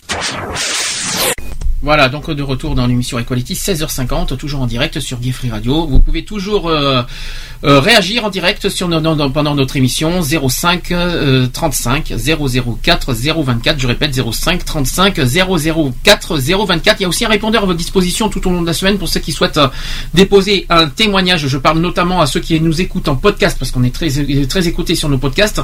N'hésitez pas à déposer vos commentaires, vos réactions sur notre répondeur de l'émission. Je répète 05 05 35 004 024. Euh, autre possibilité, notre chat est ouvert www.equality-radio.fr ou alors www.equaline.fr.ht. Je suis également aussi sur Facebook si vous voulez. Hein, sur euh, notre page euh, Equality euh, sur Facebook, Equality Web Radio BDX. Voilà, j'ai tout dit. On continue le sujet du SIDAction. Euh, on va un petit peu changer un petit peu. Il y a eu il y a quelques idées reçues sur le SIDA aujourd'hui. Malheureusement. Là, je vais vous en proposer sept. Et tu, tu vas essayer de me dire ce que tu en penses. Mhm. Première idée reçue, quand on est porteur du VIH, on est forcément condamné. C'est la première, euh, la première idée reçue que je te. Alors, c'est oui ou c'est non? Bah. Là, réfléchissez, euh, ceux qui nous écoutent en direct, ré- réfléchissez sur le- la question, bien sûr. Donc, oui ou non? Vite, parce qu'on a. Bah non, pas, pas spécialement, non. Alors la réponse est bien non, parce que dans les pays de- du Nord comme la France, le VIH est plutôt bien pris en charge. Certains médecins n'hésitent d'ailleurs plus à parler du VIH comme une- d'une maladie chronique au même titre que le diabète. La recherche a fait d'énormes progrès depuis l'apparition de l'épidémie. Euh, si les premières générations de trithérapie euh, provoquaient de nombreux effets secondaires tels que de diarrhée, euh, les pertes de poids, aujourd'hui maintenant les nouvelles générations de médicaments sont plutôt bien normalement. Donc apparemment les nouvelles Ouais, après, ça trithérapies. dé- après, ça dépend comment les, les Voilà. personnes les suivent. Après, voilà, c'est que on revient sur le côté du cas par cas parce que toutes les personnes ne- ne- n'arrivent ne, ne- n'arrivent pas forcément à, à, à- À supporter, à supporter tous les traitements, notamment sur ce qu'il y a dedans. Aujourd'hui, c'est, on va dire qu'aujourd'hui les thérapies sont mieux que traitées qu'avant. C'est déjà une bonne une bonne avancée. Euh, D'ailleurs, je continue sur cette idée reçue parce que si on peut, sur- s'ils ont pu survivre au SIDA, aux années SIDA, parce que dire 30 ans. C'est souvent au prix d'une médication, parfois très lourde dont leur, euh, leurs corps sont quand même euh, encore marqués. D'autre part, aujourd'hui encore, certains patients ne tolèrent pas les effets secondaires des trithérapies. Il est donc illusoire de croire que parce que les trithérapies sont efficaces, elles le sont pour tout le monde. C'est ce qu'on vient de dire. Tous les organismes ne réagissent pas de la même manière. C'est ce qu'on vient aussi de dire. Et enfin, dans les pays du Sud, la situation est tout autre. Un séropositif sur deux euh, dans les pays du Sud, euh, donc un séropositif sur deux n'a pas accès à un traitement. Euh, et lorsque c'est le cas, les traitements proposés sont souvent des traitements de qualité inférieure à ceux proposés dans les pays du Nord. En cause d'ailleurs les brevets, la, la propriété des laboratoires pharmaceutiques qui limite la capacité des laboratoires du Sud à produire des génériques commercialisés à moindre coût. Voilà, donc, deuxième idée reçue. Ça, c'était la première. Au niveau des deuxièmes, est-ce que VIH et SIDA, c'est la même chose? Je donne un indice, j'en ai parlé en de tout à l'heure. Non. Bien sûr que non, c'est pas du tout pareil. Je vais réexpliquer l'histoire. C'est qu'il faut bien distinguer VIH et SIDA. D'abord, qu'est-ce que VIH au fait? C'est virus, Oui. euh, immuno. Oui. Je sais. Presque, t'y es pas loin, t'es pas loin. Il manque, il manque un petit mot pour le I là. Immuno, D. Déficience, Oui, et le euh, H Hépatique. oui. Non, c'est pas hépatique, non. Euh, Virus de l'immunodéficience humaine. Le sida, alors euh, ça c'est le VIH. Concernant le sida, le sida c'est le syndrome de l'immunodéficience acquise. En rendant euh, inopérant le système immunitaire, le VIH provoque le sida. Ça veut dire que l'un n'est pas l'autre, mais l'un provoque l'autre. Ça c'est différent. Et tous les porteurs du VIH n'ont donc pas forcément le sida. Ah bah, qu'il faut, il faut bien suivre. hein. Les médicaments euh, antirétroviraux fer euh, de lance, des fameuses trithérapies permettant de contenir la multiplication du virus dans l'organisme, le sida n'étant qu'un ensemble de symptômes consécutifs à la destruction du système immunitaire par le VIH. Donc le sida c'est la suite et même pire que le VIH. Ouais, c'est la conclusion.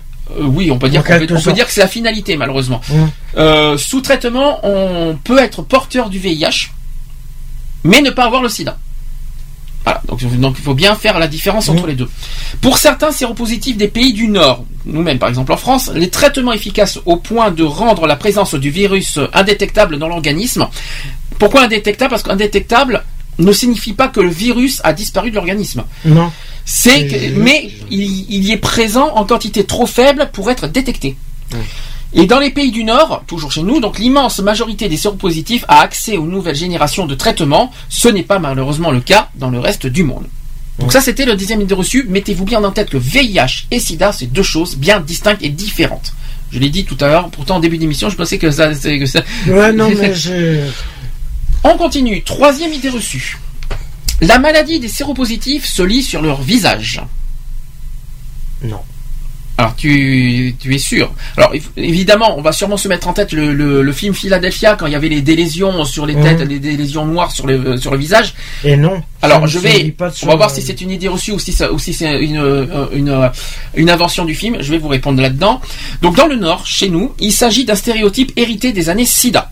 Donc à l'époque, des années 90. Grâce aux ARV. Alors les ARV, c'est les, anti les antirétroviraux hein, aujourd'hui. Donc on peut être porteur du VIH et en bonne santé. Pour certains médecins, l'espérance de vie de quelqu'un qui découvrirait sa séropositivité aujourd'hui pourrait même être inchangée. Une assertion qui, il y a 12 ou 15 ans, aurait paru euh, inimaginable. Et néanmoins, cela n'est vrai qu'à certaines conditions. Donc là, je parle euh, par rapport à leur visage. hein. La première, c'est d'être prise en charge suffisamment tôt euh, après sa contamination. Or, c'est là que, que, que le bas blesse, malheureusement. Et en 2010, les données recueillies par l'Institut national de, de veille sanitaire montraient que la moitié des découvertes de séropositivité en France avaient lieu trop tardivement. Ça, c'est le premier point. Si le nombre de dépistages a très légèrement augmenté sur les trois dernières années, il est néanmoins en baisse par rapport au début des années 2000. En France, on estime qu'environ 30 000 individus sont porteurs du virus et l'ignorent. On le répète, mais il faut le dire. Quatrième idée reçue. Dans les pays du Nord, le VIH ne se concerne plus que les homosexuels. C'est bien parce que je vais en arriver tout à l'heure sur ce sujet. Ah bah non, il concerne pas que les D'ailleurs, c'est homosexuels. d'ailleurs c'est là que c'est là que ça se complique. hein. C'est vraiment le- le- le- le- l'idée reçue que c'est plus compliqué. C'est vachement plus compliqué. Bah non, il concerne pas que les homos. Bien sûr que non, bien sûr. Alors je vais, on va, je vais revenir sur le sujet. Donc, est-ce que le VIH concerne plus que les homosexuels? On va, on va être très clair. En France, environ 6000 personnes donc découvrent leur séropositivité chaque année, dont une majorité d'hétérosexuels. On est d'accord. En 2008, par exemple, 52% des nouvelles contaminations ont été dépistées chez des hétérosexuels. Jusque-là, on suit. Hein. Si les homosexuels ne représentent pas la majorité des nouvelles contaminations, j'ai bien parlé de nouvelles contaminations, la prévalence du virus demeure très forte dans leur groupe. Ça veut dire que voilà, il y a plus d'homosexuels qui vivent euh, avec euh, le VIH Avec, euh, et qui ouais. sont le- qui sont qui ont le plus de risques à avoir le VIH. Je répète, en France, près d'un homosexuel sur 5, environ 18% des homosexuels sont porteurs du virus. Alors ça, ça fait peur, c'est vrai, mais il faut être honnête. Voilà, c'est- un chiffre vrai. Il faut être, co- faut être honnête. Près d'un mono, donc 18% des homosexuels portent, porteraient, on va, on va dire inconditionnel, le virus. Et donc c'est un effet pervers de l'amélioration de la prise en charge des, du VIH. Les comportements à risque se multiplient. Et c'est bien aujourd'hui qu'aujourd'hui l'épidémie euh, diminue dans tous les groupes, sauf parmi les homosexuels. J'en viendrai en détail tout à l'heure pour ça. Et parmi les nouvelles contaminations, on distingue principalement deux groupes, les homosexuels donc, et donc, et aussi les migrants. C'est-à-dire ceux qui viennent d'autres pays, d'autres, pays, notamment l'Afrique. Parmi eux, ce sont les personnes d'origine donc caribéenne, d'Afrique subsaharienne, qui, qui présentent les taux de prévalence les plus élevés. Donc c'est encore plus fort que les homosexuels. Là, dans 98% des cas, les contaminations se font par voie hétérosexuelle. 98% des cas. C'est quand- et et après, on dit que c'est la faute des homosexuels. Réfléchissez bien, écoutez bien ce que je dis parce que c'est très important. Une situation entretenue par le tabou qui entoure la question du VIH dans certaines communautés, le refus de faire face à cette maladie euh, entourée de croyances continue de nourrir certains comportements. Évidemment, on, attaque un petit peu la manif pour tous, hein. juste histoire de dire. Donc le, donc euh, le refus de faire face à cette maladie entourée de croyances continue de nourrir certains comportements à risque et ce malgré une légère baisse du nombre de nouvelles contaminations au sein de ce groupe ces dernières années. C'était la quatrième idée reçue. Passons à la cinquième. Cinquième idée reçue, est-ce que les taux de contamination augmentent en Afrique? Euh, oui.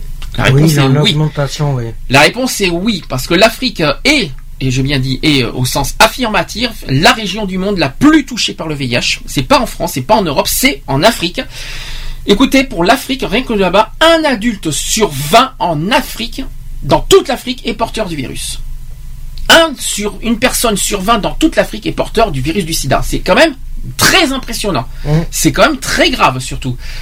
Mais c'est aussi celle qui concentre le plus de pays où le nombre de nouvelles contaminations a diminué de plus de 50% pendant les dix dernières années. Tous les pays africains ne peuvent pas se targuer au- du même bilan. Par exemple, au, Botswana et au Burkina Faso, ou, même aussi la République centrafricaine, qui ont diminué de plus de la moitié leur nombre de nouvelles contaminations entre 2001 et 2011. Donc ça veut dire que tous les pays ne sont pas tous forcément concernés par la- l'aug- l'augmentation de, des, contaminations dans leur euh, continent. Euh, donc ça a augmenté. Je vais vous dire les pays qui ont augmenté, euh, auxquels les contaminations ont augmenté. Il y a le, Guinée-Bissau en Angola, au Lesotho, en Gambie, au Congo et au Bénin, ou encore en Ouganda. Voilà les pays les plus touchés par le sida. Le Burundi, le Cameroun, la RDC, le Kenya, le Niger ou le Mozambique font figure de pays intermédiaires. Ça veut dire entre les deux, entre en, euh, Ouais, voilà, stable. on va dire c'est entre les deux, c'est-à-dire euh, c'est stable, on va dire.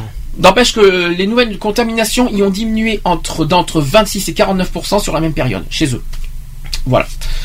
Concernant la sixième idée reçue, le nombre de séropositivités diminue dans le monde. Vrai ou faux? C'est faux. Alors, est-ce que tu est-ce que as une idée pourquoi tu dis faux? Bah parce que comme si euh, bah, s'il y a des si on compte par jour à peu près le nombre de contaminations automatiquement euh, En plus, en plus, on a répondu à la question il n'y a pas très longtemps. On vient de dire que les contaminations ont augmenté. voilà. Donc forcément, si ça a augmenté, ça ne diminue pas forcément dans le monde. Enfin là, c'est pas uniquement euh, en Afrique. Hein. Ouais, on parle du là monde entier. dans, dans le monde ça a Alors- augmenté euh, de beaucoup. Alors, la réponse est bien sûr faux, c'est faux. Hein. En France, comme dans le reste du monde, le nombre de personnes vivant avec le VIH continue d'augmenter chaque année. C'est le nombre de nouvelles infections qui diminue grâce à la prévention, mais aussi à l'accès au traitement qui constitue l'une des formes les plus efficaces de prévention. En France, je le répète, il faut le rappeler, que 6000 personnes découvrent leur séropositivité chaque année, et aujourd'hui, ce sont 500 150 000 personnes qui vivent avec le VIH. Revenons, on, on va revenir un petit peu sur la France vite fait. C'est qu'elles sont principalement concentrées en Ile-de-France. Mhm. Voilà, le, le plus en France, c'est en Ile-de-France qu'il y a le- le- le- le- les contaminations du sida, qui regroupe près de 45% des nouvelles contaminations, rien qu'en Ile-de-France. C'est quand même impressionnant. Et ainsi que dans les départements français d'Amérique qui sont 10%. Alors c'est pas c'est pas chez nous, c'est en, en, en- en Amérique. Ensuite, au niveau mondial, si le nombre euh, de nouvelles contaminations a baissé, il reste très important. Par exemple, en 2011, il y a l'ONU SIDA qui a recensé environ 2,5 millions de nouvelles infections. Certes, c'est 20% de moins qu'en 2001. hein, c'est la petite bonne nouvelle, on va dire. Mais si l'épidémie euh, recule en, en- en Europe occidentale, elle augmente en Europe euh, de l'Est et en Asie centrale, où entre 2001 et 2011, le nombre de séropositivité le nombre de séropositifs est passé de 670 000 en 2001 à 1,4 million en 2011.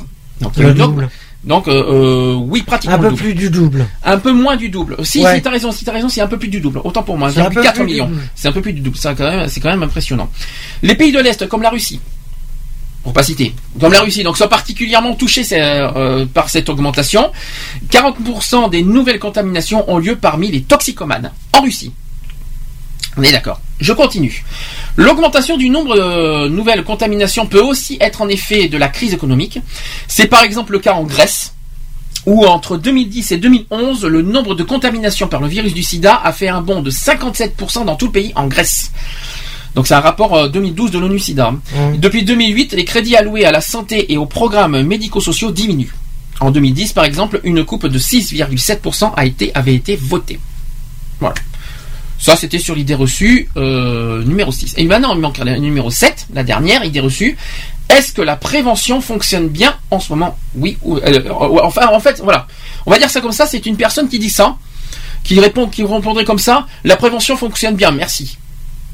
Alors est-ce que c'est- c'est une idée reçue qu'on peut tolérer ou pas? Ah, elle ne fonctionne pas du tout. On parle bien de prévention, on parle pas des traitements. Attention. Ah, mais hein. la prévention, elle, je- fonctionne pas du tout. Alors aujourd'hui, les traitements fonctionnent. Les traitements fonctionnent, Mais la prévention- la prévention n'y est pas. N'y est pas. Voilà. Je pense que c'est pas. Je pense que c'est une réponse qui est pas bête et qui est, euh, qui mérite d'être bien bien entendue. On va répéter que dans les pays du Nord, comme la France, l'accès à des meilleurs traitements et la prise en charge du VIH comme une maladie chronique ont fait émerger une nouvelle donne en termes de prévention. Comment communiquer sur une maladie dont on pourrait croire qu'elle ne tue plus, et alors que c'est pas le cas. Il faut rappeler que la maladie est toujours là, elle est toujours présente, qu'elle est transmissible à n'importe qui et qu'elle continue à tuer des gens. Il faut être honnête, clair, net et précis. Donc cette euh, question est particulièrement vraie. Mais en ce qui concerne les homosexuels notamment, le seul groupe où le nombre de contaminations augmente. Autre population qui témoigne de la nécessité de continuer les efforts de prévention, ce sont les jeunes. Voilà, c'est clair, net et précis. Donc euh, moins bonne connaissance en de, de mode de, de transmission. Donc apparemment les jeunes auraient, euh, seraient, euh, ils connaissent le, le SIDA, mais apparemment aujourd'hui C'est les ils ont. modes de transmission qui Non, c'est pire que ça. Non, c'est pire que ça. C'est qu'apparemment ils ne, ils, ils répondraient pas forcément aux bonnes réponses sur les modes de transmission et sur la prévention du SIDA. C'est-à-dire, si on leur pose des questions aux jeunes, Ouais, ils, ils vont pas pas- forcément, ils vont pas Ouais. forcément répondre Juste. avoir les, avoir les réponses justes par rapport à ça. Et ça, c'est très grave. Il y en a même, aujourd'hui, d'après ce que je vois, des jeunes qui savent pas les, les modes de transmission du sida. Il y en a qui se mettent en tête que c'est par voie sexuelle, alors qu'il n'y a pas que par voie sexuelle. Mhm. Il y en a, et, et c'est quand même hallucinant. C'est ce que, c'est ce que, c'est quelque chose que je ne comprends pas. Euh, en termes de prévention, donc les pays du Sud présentent de, euh, de nombreux contrastes. Donc il n'y a pas que chez nous. Globalement, la promotion de l'usage du préservatif qui progresse, tout comme la prévention sur les comportements à risque. Ces dix dernières années, les investissements de pré- en prévention ont, augmenté, qu'elle ait été à destination des hétérosexuels comme des homosexuels, autant l'un que les autres, autant les uns que les autres plutôt. Véritable ombre au tableau, on dénombre peu, euh, voire pas du tout, de programmes de prévention à destination des usagers de drogue, et ça c'est vrai, parce qu'on parle beaucoup de voies sexuelles, mais les drogues, on entend très peu parler. On parle des toxicomanes, des échanges de seringues, et notamment des drogues. C'est vrai que D'ailleurs, justement, en parlant des toxicomanes, ça serait, et ça, c'est un appel que je lance par rapport euh, à tous les toxicomanes, pas euh, que quand ils utilisent leurs seringues, jamais les mettre à la poubelle déjà. c'est qu'ils ont des endroits spéciaux pour les mettre, au lieu de les laisser sur la voie publique. Alors déjà, Parce que des gamins peuvent tomber dessus. alors, des- alors, pourquoi t'as, alors c'est quelque chose que t'as entendu parler, euh, Non, c'est pas ça, c'est que j'en ai vu quelques-uns les balancer sur la voie publique. Alors attends, là tu, tu es en train de me dire que tu as été témoin de, de, de, de personnes qui ont jeté le- leur seringue en voie publique. Des toxicomanes. C'est très grave ça. Et c'est des et la plupart c'est des sans domicile fixe. D'accord. Alors on va euh, donc ça ça mérite euh, un message clair euh, parce qu'on n'a pas on n'en a pas parlé de ce sujet mais c'est bien ce que tu dis ça mérite d'être clair. Euh, déjà premièrement euh, toute seringue ne doit pas être jetée au, même pas dans les poubelles déjà. C'est que euh, Non, une, mais- une seringue qui qui les utilise, Hmm. les toxicomanes qui les utilisent, je suis pas contre. Oui mais on ne recommande pas du tout d'utiliser. hein, je vous dis Non, franchement. euh, pas on est contre la drogue ils aussi. hein. ils les utilisent euh, parce que voilà, pour différentes raisons, euh, c'est leur problème. Mais ce que je voudrais bien, et ça c'est un message que je vais laisser passer, et j'aimerais bien que toutes les personnes qui nous écoutent puissent le faire passer autour d'eux, c'est que les, quand les toxicomanes se- piquent, ça serait bien qu'ils rebouchent leurs, euh, leurs seringues et les jettent dans les conteneurs Ah non. à seringues. Ah non, faut- ah oui, mais les conteneurs à seringues, ne- pas, pas à l'extérieur en tout cas. euh, pas, Non, non, euh, ils ont des ils ont des conteneurs spéciaux pour les seringues usagées, Mhm. à eux de prendre conscience le de les mettre dans leur dans les conteneurs. Pour toi, le but, c'est notamment pour que les C'est enfants. pour euh, que les les enfants, qu'un enfant qu'un enfant qui trouve une seringue, euh, je parle des, des enfants de 5 à 6 ans Mhm. qui sont qui découvrent même de 3 ans qui dé- qui découvrent un peu euh, les choses ne puissent pas ou même des personnes euh, voilà différentes toute personne toute personne toute personne est concernée par ça et euh, voilà c'est que une seringue usagée peut retransmettre Mhm. le VIH D'accord. parce que les seringues qui ont été portées par les toxicomanes peuvent être ça peut leur donner envie d'utiliser les drogues ou leur refiler le VIH et un gamin et ça je l'ai vu encore euh, ben, c'est quand? Hum, la semaine dernière heureusement que je suis passé quoi 10 minutes avant parce que j'avais il y avait un, un enfant de 5 ans qui passait avec sa mère et il y avait une seringue par terre. Sans le bouchon. Sans le bouchon, d'accord. Utilisé. Mhm. Ça veut dire Heureusement que j'ai eu le temps. C'est pire parce que ça veut dire que quelqu'un peut marcher en plus sur l'aiguille. Voilà, Et, automatiquement. euh, Et, imagine un enfant qui court Ah mais même et qui tombe. n'importe qui, pas forcément les enfants. Les enfants peuvent le trouver et le ramasser, mais après, après euh, n'importe qui peut marcher en plus sur l'aiguille. Euh, Voilà, le problème, il suffit que la, la seringue soit disposée avec la, la pointe vers le haut Hmm. et on est à l'abri de rien du tout. Alors c'est pour ça que moi je lance euh, Cet appel. cet appel à toutes les personnes toxicomanes. Ou qui se, ou qui, d'abord, de- d'abord, dé- déjà, il y a deux appels à faire. D'une, c'est vrai, ne pas jeter dans, ne pas jeter les, euh, les seringues, seringues les sur la voie publique Ça, c'est le premier et point. sans les bouchons. Et deuxième point, et t'as oublié un deuxième point qu'il faut faire très attention à ça, pas d'échange de seringues. Et non plus le- Pas d'échange de- de seringues. N'échangez jamais vos seringues, c'est très très important et interdit en plus. Donc euh, voilà, c'est les deux le appels. Mieux, euh, Ou le mieux, c'est que, en fin de compte, le, le, ce que je conseille, s'ils veulent jeter leur stringue Mhm. sur la voie publique, qu'ils reprennent, qu'ils la rebouchent et qu'ils cassent l'aiguille. Elle se casse facilement. Ah mais le produit reste là quand même. euh, Non, une fois qu'il est injecté, le produit. Mhm. Ils s'injectent le produit euh, comme ils veulent. Ils prennent le bouchon, ils cassent l'aiguille au bout, et après ils balancent leur seringue. Mais le, le bout, l'aiguille, là, ils la balancent. Mais dans un, dans un, dans une boîte exprès. Voilà. C'est tout ce que j'avais à dire. Donc ça, Et- c'était sur les idées reçues. Donc c'est très bien fait de faire cette, euh, cet intermédiaire qui est mérité d'être entendu parce qu'on parle beaucoup de, de voix sexuelles. De mais on- on- prévention, on parle très, la très peu. prévention. C'est vrai qu'on parle de très très peu par voie de seringue et euh, je trouve que c'est très bien de ce que tu dis. Et peu de bon, peu de monde savent qu'on peut que ça que ça peut être transmis par voie euh, par par seringue par euh, notamment des drogués ou des toxicomanes ou par intraveineuse Ce qu'on appelle intraveineuse. et que pas beaucoup le savent et malheureusement c'est toujours le cas aujourd'hui ça existe encore aujourd'hui il faut bien le souligner et c'est en augmentation d'ailleurs. je n'ai pas les chiffres exacts pour les toxicomanes Non, mais euh, c'est en augmentation. mais c'est euh, voilà Ben, on les aura la, dans- La prochaine fois. La prochaine fois, voilà. Je voudrais euh, maintenant parler de l'histoire du sida, parce que le le SIDAction existe effectivement depuis 20 ans aujourd'hui, Hein mais le sida en France existe depuis aujourd'hui 31 ans. Ça veut dire euh, ça- la découverte du sida. 83. le- en France, le, le sida a été découvert en 1983. Donc ça, Ouais. c'est la première date que je vous fournis. Euh, donc en 1983, l'équipe du professeur Jean-Claude Sherman, qui travaille à l'Institut Pasteur, isole un virus étroitement associé au sida, qui est appelé le VIH. Donc ça, c'était en 1983. Deuxième date importante que je peux vous souligner, en 1984, il y a eu la mort de Michel Foucault, qui est euh, la création d'AID. Alors effectivement, c'est pas Act Up qui a été créé en premier. Non, c'est Ed. C'est Ed. Alors je me suis trompé tout à l'heure. Je, je me- je m'en excuse. Je, je m'excuse à Ed au passage. Je croyais que je croyais que Act Up était le premier. Non, c'est Ed qui a été qui a été créé en premier euh, en 1984. Euh, donc euh, très- donc ça a été donc on s'est rendu compte que d'autres populations que des homosexuels mâles sont atteintes à cette époque-là. Le SIDA a- en 1984 a été une maladie dite honteuse. Mhm. On a parlé, on a parlé à cette époque-là de la maladie de la honte et, euh, et qu'on n'en parle pas. Et on est en 1984. hein. Euh, on n'avait pas le droit à cette époque-là, en 1984, de faire de la pub pour les préservatifs. hein. Mhm. C'est quand même impressionnant. Et là est née donc l'association Aide, et je me- je m'excuse parce que je me suis trompé de, de date par rapport à Aide. Euh, Donc en 1984 est née l'association Aide, donc c'est Daniel Defer qui en est le fondateur à l'époque.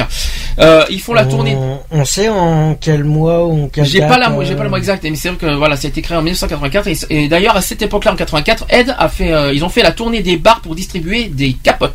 Mm. Et ça, je trouve ça très Et intéressant. depuis ce jour-là. Devant l'incapacité du gouvernement à déterminer une politique de prévention en 1984. Donc ça, c'était la deuxième date. Je passe à la troisième date. On passe en 1986. En 1986 sonne le retour de la droite au pouvoir. Donc il y a eu, il y a, il y a eu, comment dire, François Mitterrand, premier qui était président de la République, et à côté, vous avez eu Jacques Chirac qui était premier ministre. Et à ce moment-là, en 1986, il y a eu la loi Barzac qui a été, euh, qui a été promulguée. Euh, 4500 cas de sida contre seulement 48 en 1982. Donc Michel Barzac, qui était la première, la, la seule femme ministre à cette époque, en 1986, Ouais. elle a bousculé les mentalités en passant au journal de 20 heures pour parler de préservatifs. Alors, elle a préparé un décret pour autoriser la vente libre de seringues en pharmacie pour limiter les contaminations chez les toxicos. Et c'est le début d'une politique de réduction de, des risques En six mois, par exemple, depuis cette loi, les contaminations auraient diminué de 80% chez eux. C'est quand même hallucinant. 1987, quatrième date. Et là, ça va pas être joli à attendre. Alors, vous allez voir qu'aujourd'hui, euh, peut-être que, soi-disant que le parti politique a évolué, moi j'y crois pas du tout, mais voilà ce qui a été dit en 1987 par l'ancien président du Front National, Jean-Marie Le Pen. Il a dit ceci. En revanche, je crois que le sidaïque, si vous voulez, j'emploie ce mot-là, c'est un néologisme, il n'est pas très beau, mais je n'en connais pas d'autre. Celui-là, il faut bien le dire, est contagieux par, sa transpiration, ses larmes, sa salive, son contact, espèce de lépreux si vous voulez. Alors je répète, alors ça mérite d'être clair, j'aimerais d'être clair avec la petite mascotte qui est devant nous, qui est, déjà en manque de ma présence. Déjà, premier point. Ne- donc déjà, c'est ce qu'a dit Jean-Marie Le Pen. Il faut rappeler que le SIDA, euh, le SIDA n'est pas transmissible. Évitez les bruits, s'il vous plaît, ça serait sympa. Ça serait très sympa d'éviter les bruits pendant que je qu'on parle. Donc, le SIDA ne se transmet pas par la transpiration ne se transmet pas par la salive malgré tout ce qui a été dit à l'époque. Parce que là, on ne le, le sida ne se transmet pas par la salive, c'est par voie sanguine. Ça, c'est clair. Ni les larmes, ni le, le contact. faut vraiment que ce soit euh, deux personnes euh, avec, euh, qui saignent et que, euh, vraiment en contact super fort pour, pour, pour transmettre le sida. hein. Et encore, moi j'y crois pas du tout. Donc euh, c'est une euh, donc euh, cette phrase de choc qui a été dit par Jean-Marie Le Pen, c'était à l'époque sur Antenne 2, euh, l'ancien France 2, sur le ça a été dit le 6 mai de 1987. Cette phrase qui a été malheureusement révélatrice d'un état de pensée qui a que beaucoup de gens y ont cru d'ailleurs, je tiens à vous le dire parce que cette phrase il y a plein de monde qui ont qui ont mis cette idée en tête que ça y est, ça se transmet par la salive, ça se transmet tout ça alors que c'est faux. Les gens qui ont à l'époque eu peur des malades de sida Aujourd'hui, c'est toujours le cas d'ailleurs, hein, euh, grâce à grâce à cette idée choc. Jean-Paul Aron, euh, est- qui a été la première personnalité à témoigner euh, publiquement de sa maladie, et c'est une grande étape qui contribue à faire évoluer l'opinion publique. D'accord? Mais quoi qu'il en soit, ce sont que des idées reçues. Ça ne se transmet pas par la salive, ça ne se transmet pas par la, par la transpiration, ni par ni par les larmes, ni par contact. Voilà, c'est uniquement Ouais, par voie mondial. point final, et voie sexuelle. Et bien sûr, échange de drogue. Je continue. Autre date, 1989, et c'est là que je me suis trompé parce que j'ai- j'avais pas fait gaffe. C'est la création d'Act Up cette fois. Alors Act Up a été créé en 1989, à un moment où le besoin de radicalisme a été fort. Les publicités de prévention sont jugées euh, trop euh, euh, édulcorées et pas assez efficaces à l'époque. Les maladies du sida commencent alors à prendre d'assaut les politiques. Act Up qui a organisé des actions radicales pour protester contre l'Église qui pense que, la capote favorise l'épidémie et en banalisant les euh, rapports sexuels. Euh, je continue. En 1991, autre date, il y a eu l'affaire du sang contaminé. C'est, euh, ça, a été, ça a été très grave à l'époque. Donc en avril 1991, la journaliste Anne-Marie euh, Casteret qui publie dans l'hebdomadaire L'événement du jeudi un article qui va marquer euh, la population française euh, de 1984 à 1985, le Centre national de transfusion sanguine a distribué à des hémophiles des produits sanguins. Certains d'entre eux étaient contaminés par le virus du sida. Soudainement, les Français sont- se sont mobilisés euh, pour les maladies du sida, d'un coup, d'un coup en 1991. Sauf que les hémophiles euh, sont alors les pauvres victimes du sida, alors que les autres, les homosexuels et les toxicos, l'ont bien mérité. Continuons. En 1993, il y a eu un événement à Paris. C'est qu'il y a eu un énorme préservatif, un préservatif géant qui a été euh, qui a été mis à la place de la Concorde. Je sais pas si vous vous souvenez de cette image. Rose. Euh, rose, exactement. Euh, C'est un préservatif géant qui a été sur l'obélisque de la place de la Mhm. Concorde à, à Paris. Ça a été fait le 1er décembre 93. 1er décembre. C'est quoi 1er décembre? La journée mondiale. la journée mondiale contre le sida, bien sûr. Donc euh, c'est un préservatif géant qui, a, qui, a mesuré- qui, est, qui est long de 30 mètres, Mmh. qui a été le symbole de tous les morts du sida depuis 10 ans, c'est-à-dire entre 1983 et 1993. Ça c'était euh, c'était ça. Je continue. Autre date 1996, c'est l'arrivée des trithérapies. On, on aurait cru que les trithérapies étaient s'étaient tout frais. Non, les trithérapies Ah, sont arrivées en 1996. Ça date pas d'aujourd'hui, ça fait donc euh, 17 ans. 18 ans même. Donc c'est le traitement révolutionnaire qui a, chan- qui a changé la vie de plusieurs malades du sida à l'époque. En un an, en 1996, la mortalité due au sida a diminué de 25%. En 1996. Le combat contre le sida qui s'est poursuivi euh, alors que sur un autre front, ce- c'est-à-dire celui de la reconnaissance des droits des homosexuels qui vont euh, commencer à justement, dû avec des manifestations dans les rues, d'où d'ailleurs les Gay Pride. Mais bon, Ouais. euh, je, c'est une autre histoire. Ouais, mais maintenant les Gay Pride. euh, En 1999, autre date, c'est le vote du Pax. Le Pax a été voté euh, à cette date-là. Donc le combat contre le sida a débouché sur la marche pour l'égalité des droits, qu'on connaît bien aujourd'hui, euh, qui va y avoir lieu d'ailleurs à Paris le prochain, le 28 juin. Donc en effet, dans les couples homosexuels, lorsque l'un des deux mourait du sida, le survivant n'avait aucun droit. Jusque-là, on suit. Maintenant, le pacte civil de solidarité, le Pax, est une bataille d'un an. Sur cette image, donc, il y a eu euh, Rosine Bachelot qui, pleure à l'Assemblée nationale, seul contre tous à soutenir ce projet de loi par rapport au Pax. Et aujourd'hui, aujourd'hui et maintenant, Mhm. plus, plus près d'un million de couples sont paxés, dont beaucoup sont hétérosexuels. Ouais. Et ce ne sont pas des homosexuels qui sont pas. C'était plus pour les droits des homosexuels. Et finalement, c'est 95% euh, des paxés des qui sont hétéros. des hétérosexuels. Mm. Avec le mariage pour tous, euh, maintenant, ça c'est autre chose. Par contre. Ouais, ça va changer. Ça a changé. Alors en 2001, on s'approche un peu plus. Le, en 2001, euh, le sida a fait son entrée à l'éducation nationale. J'explique. Il aura fallu quand même presque 20 ans à l'éducation nationale pour intégrer le sida dans les programmes scolaires. Mais pour nous, c'est aujourd'hui insuffisant au niveau des préventions. Hein Euh, ça veut dire qu'en 12 ans, ça n'a pas énormément évolué au niveau des préventions dans les, dans les écoles et qu'il faut remettre vraiment, vraiment au goût du jour, notamment pour les jeunes, pour qu'ils puissent prendre conscience à, à 100% euh, sur les risques du, euh, du VIH, parce qu'on va dire les deux, et du VIH et du sida, les deux. C'est très important. Pour finir, euh, c'est au sujet du mariage pour tous, qui a eu donc c'était en 2013, là c'est tout frais. Donc euh, 15 ans après le Pax, il faut rappeler que la violence de la manif pour tous qu'on dénonce, qui est bien pire que celle vécue euh, lors des débats de 1999, le documentaire rappelle- a rappelé ainsi que le combat n'est jamais fini. Et aujourd'hui, des minutes de silence en mémoire des morts du sida sont effectuées lors des marches des fiertés. Oui, c'est-à-dire, il y a une minute de silence lors des marches de fierté, ça c'est vrai, euh, dû en mémoire des morts du sida.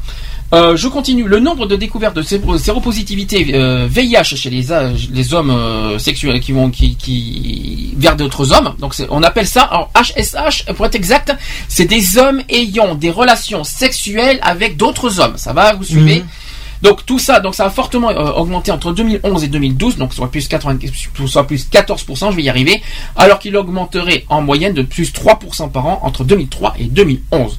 Voilà les grosses dates euh, clés euh, au niveau du SIDA. Il y a peut-être certaines choses que tu n'étais pas au courant? Non, c'est vrai que j'étais pas Bon, je- bon au niveau des dates. Alors, pour Jean-Marie Le Pen, pas- Jean-Marie Le Pen, je me suis- je Jean-Marie sais- Le Pen, oui, bon. Qui a lancé- on sait comment il est, comment il était, et, voilà. Et sa fille en est pas. Mais moi, c'est Oui, vrai qu'au niveau politique, j'aimerais bien savoir Qu'on où bien- qu'ils en sont. Qu'on soit bien clair, net et précis. De toute façon, j'en parlerai tout à l'heure euh, par rapport au, remaniement et puis par rapport au bilan Mm. de- du municipal de la semaine dernière. Le Front National font croire aujourd'hui à qu'ils ont évolué, qu'ils sont aujourd'hui plus souples, qu'ils Ouais, sont ils sont ouverts, qu'ils sont, des- qu'ils sont ouverts, qu'ils sont plus ouverts d'esprit. Ne vous fait, ne vous fiez pas à ça. Ils Euh, sont avec loin d'être des Pokémon. hein, alors, avec ce qu'on a vu ces derniers jours, notamment sur les municipales et, des- et Ouais. ce qu'ils ont fait, euh, ce n'est que ce n'est que ne vous fiez pas à, à leur belle image euh, comme quoi euh, ils sont ci, ils sont là. Derrière ça, je peux vous dire, ça cache quand même de la De la haine. de la haine. Exactement, bien dit. Bon, je vais pouvoir passer au, au sujet encore plus important qui nous concerne de plus près, c'est le- le- le sida qui est en hausse chez les homosexuels en 2014. Alors je vais, c'est un sujet pour moi très très important. Euh, je voudrais quand même euh, faire donc euh, porter un message euh, en tant que président d'une association envers les, envers les homosexuels. Donc je souhaite maintenant faire de la prévention et un petit peu un petit peu de cri d'alarme envers les homosexuels par rapport à ça. Je rappelle aussi que lutter contre le VIH, c'est aussi combattre l'homophobie. Ça, c'est aussi quelque chose de très très très important. Alors, normalement, c'est euh, c'est un chiffre qui est traditionnellement publié autour de la journée mondiale contre le sida, c'est-à-dire le 1er décembre. Donc, les nouveaux chiffres du VIH-sida viennent de paraître.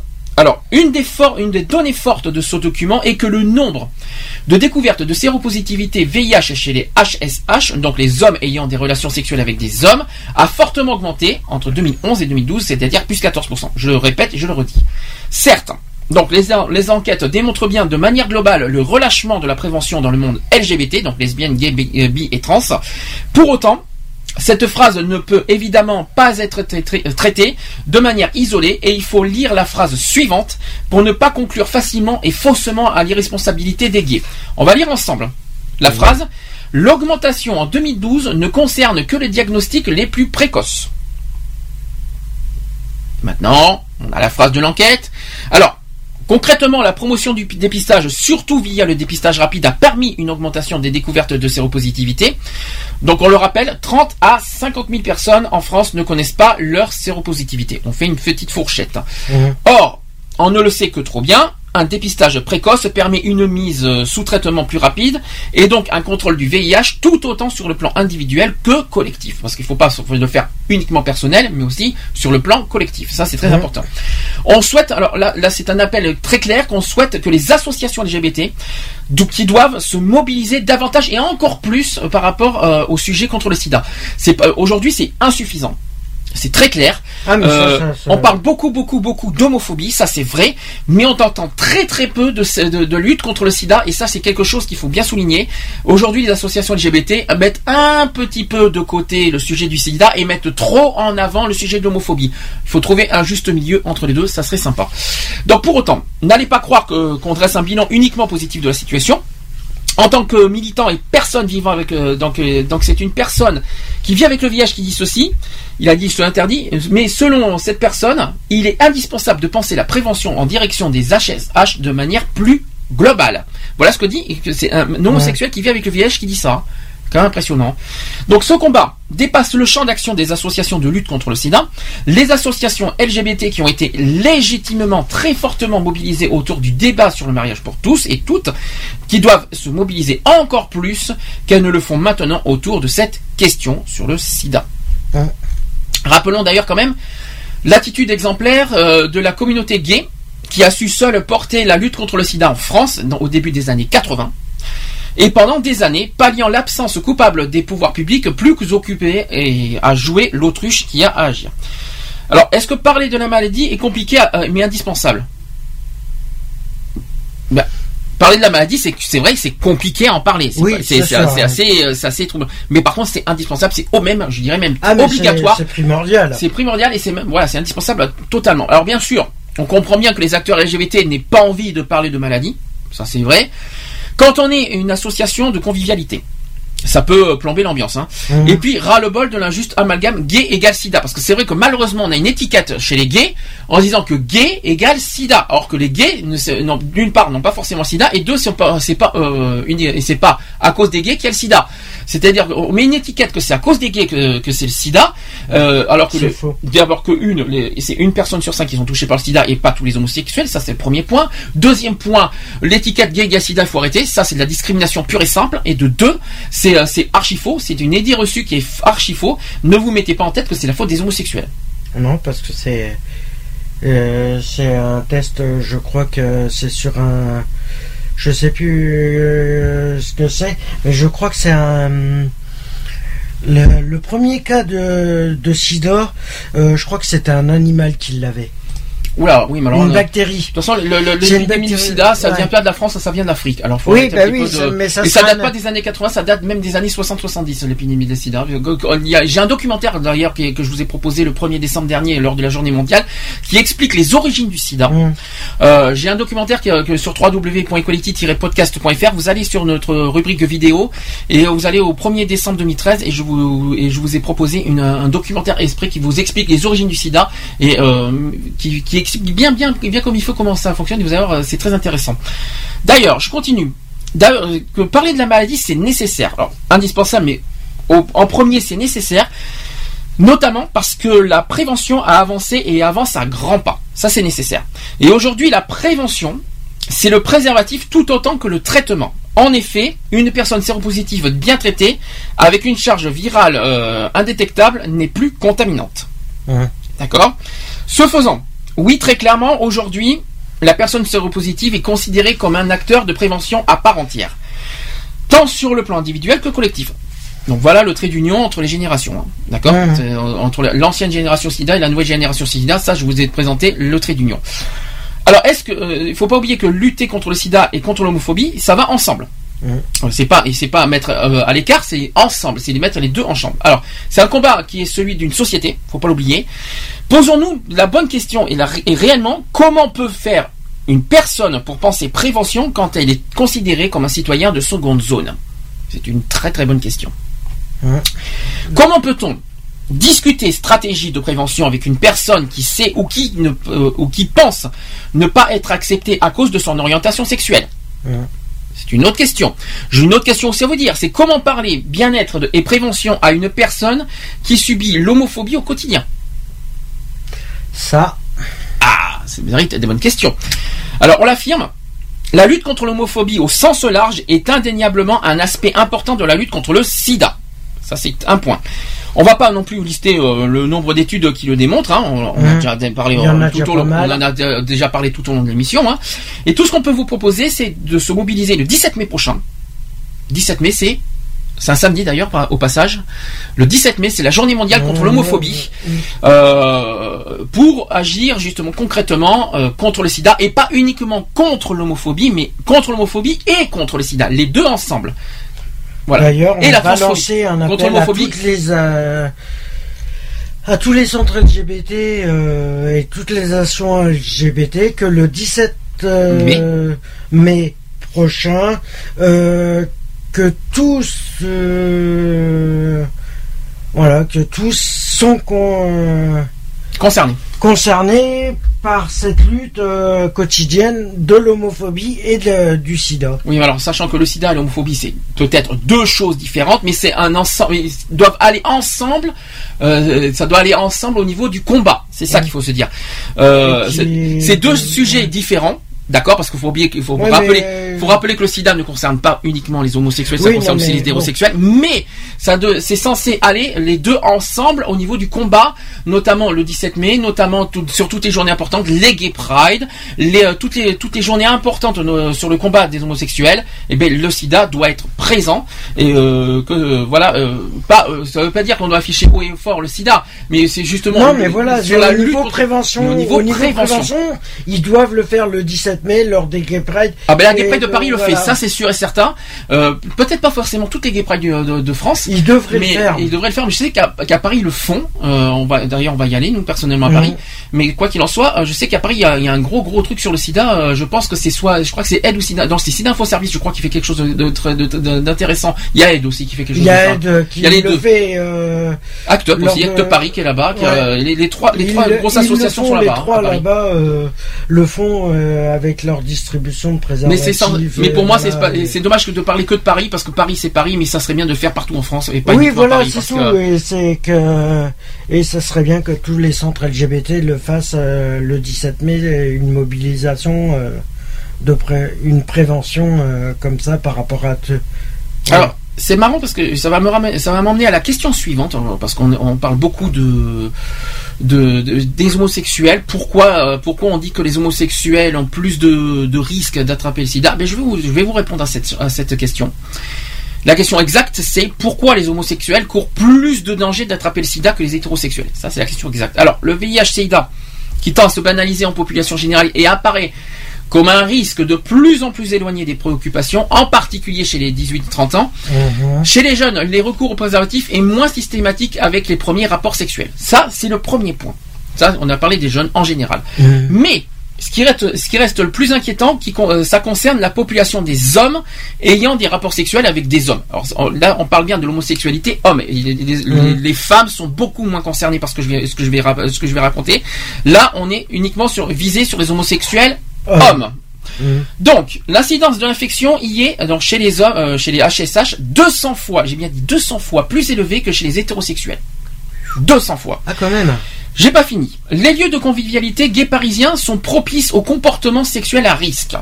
Donc ils ont augmenté en 2011 avec euh, 38% des HSH, des, des HSH déclarant au moins une prise de risque dans les 12 prochains, dans les 12 derniers mois, avec des partenaires masculins occasionnels de statut VIH inconnus ou différents en contre 33% en 2004.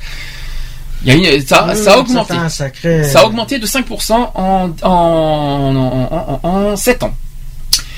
Euh, le risque, alors écoutez bien, le risque est réellement plus important chez les, chez les hommes ayant des rapports avec des hommes. hein. Rapports anneaux 10 fois plus contaminants euh, que les rapports vaginaux. Jusque-là, on suit. Pour le rapport euh, réceptif, il, me, il nous semble d'ailleurs que c'est 0,5% de transmission contre 0,05% pour un rapport vaginal réceptif. C'est ce qu'on a entendu. Au- Autre risque, c'est que le nombre de partenaires dif- est, euh, différents, beaucoup plus élevé chez les homos. Malheureusement, c'est vrai. Notamment quand on voit des sites rencontres qui veulent euh, euh, des rencontres une fois par jour avec des hommes et que, et que certains ne font pas de protection. Donc euh, là-dessus, il faut être honnête.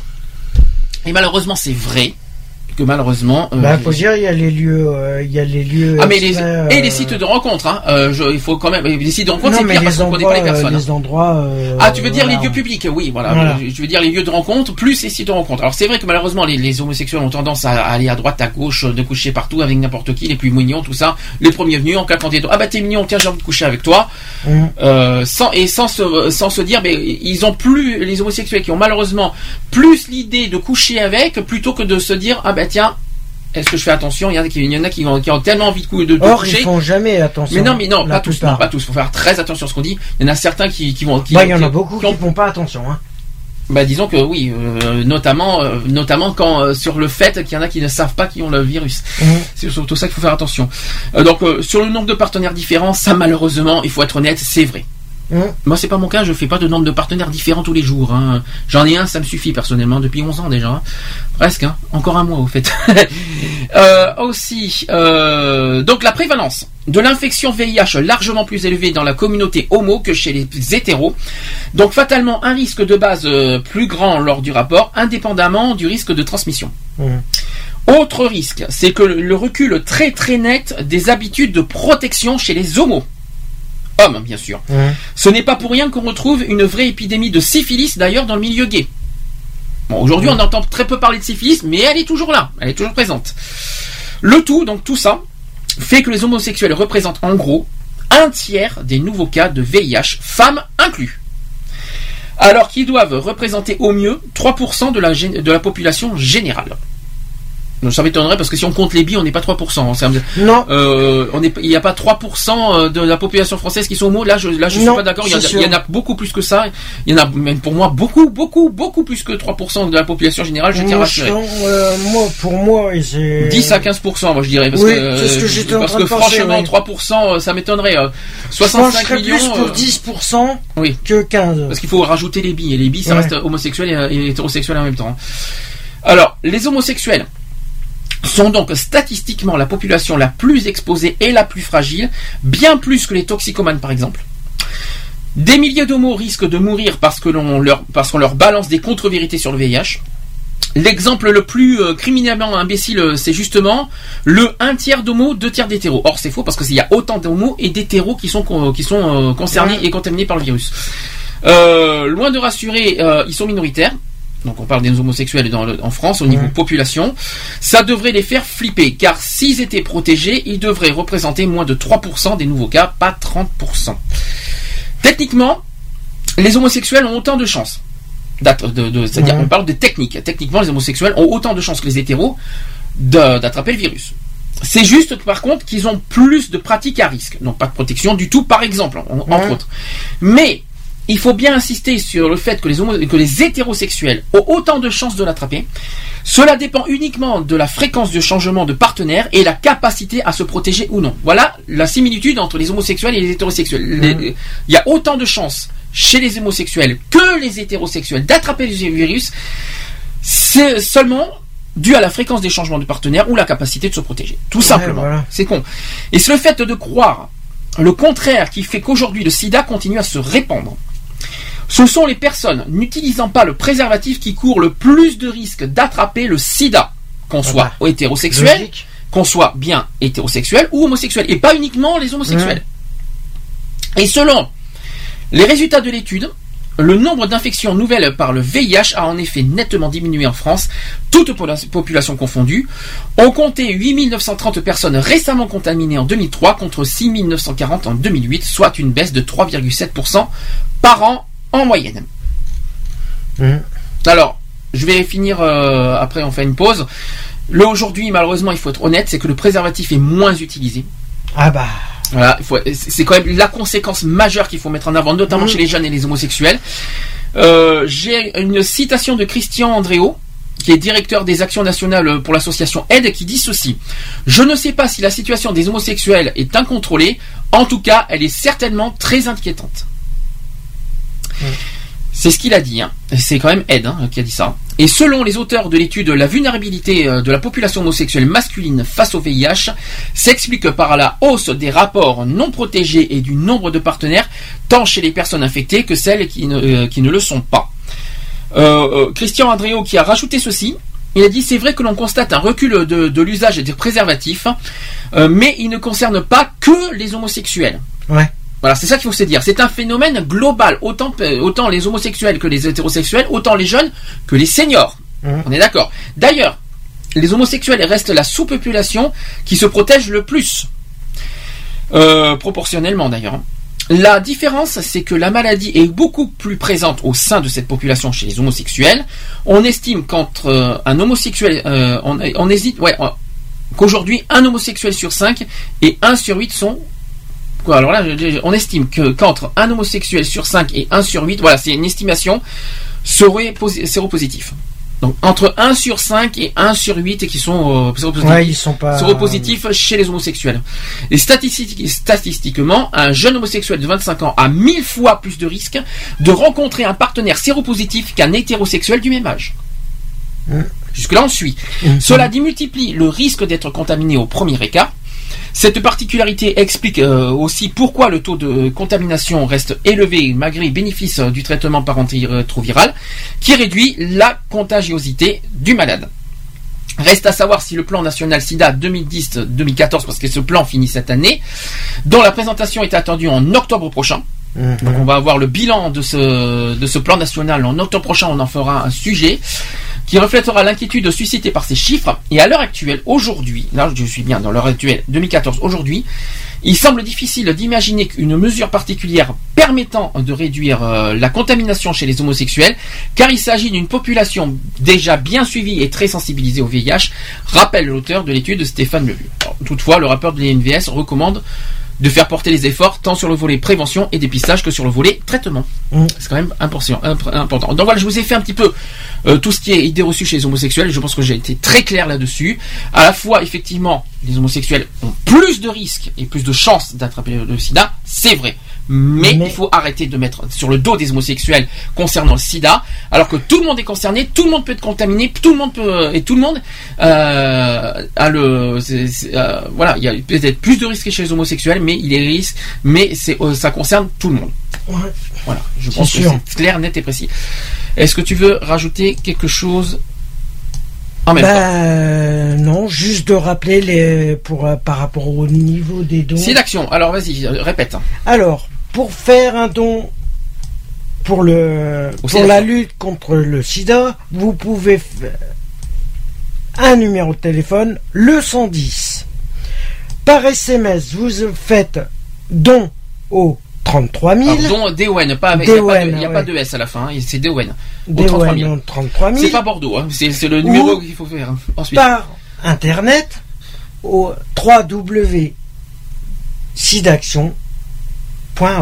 Alors www.sidaction.org. Je répète aussi que vos dons par internet euh, sont sécurisés, vous ne risquez rien. Euh, vous pouvez aussi demander des reçus euh, fiscaux ou des, reçus c'est par mail. déductible. Des impôts, impôts 66%. aussi. Et je- D'ailleurs, je le préciserai, à la fin, c'est déductible de 66% au, C'est pareil que pour tout Que tout don, tout, que tous les dons que tous vous les faites, dons que vous pouvez faire, que ce soit pour le pour le resto du cœur, Oui, mais pour les autres. les voilà. associations qui sont reconnues, hein, par Oui, contre, voilà. c'est ça qui c'est très important aussi à souligner. C'est pas toutes les associations, hein. c'est uniquement les associations Les- qui sont reconnues au niveau du gouvernement, euh, qui au euh, niveau euh, international, au niveau national, au niveau Bien. voilà mondial. Bien, on va On faire, va on va faire une pause. évidemment, une chanson que je que je mets à chaque à chaque combat contre le SIDA, c'est Streets of Philadelphia, oh, eh, Streets of Philadelphia de Bruce Springsteen avec sur sur le film Philadelphia. Et euh, deux petits témoignages juste après euh, le, la musique et on se retrouve juste après pour la fin du euh, du sujet du site d'action. C'est parti, à tout de suite.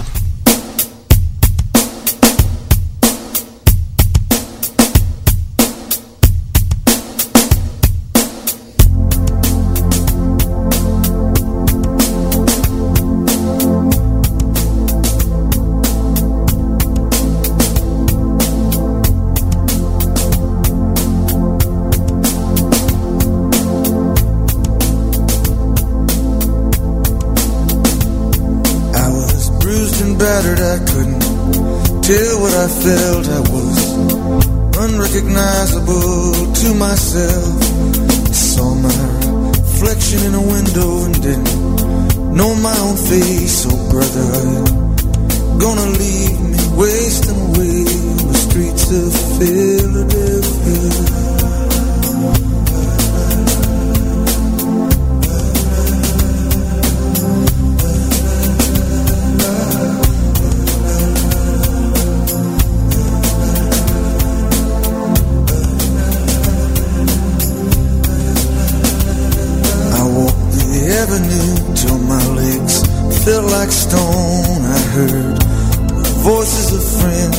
And gone.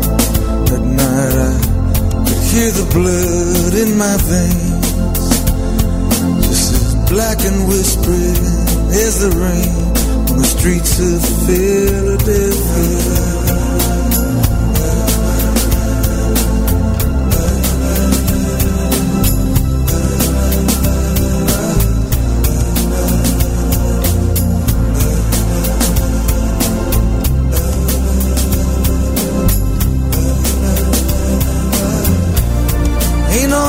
Gonna greet me. It's just you and I, my friend. And my clothes don't fit me no more.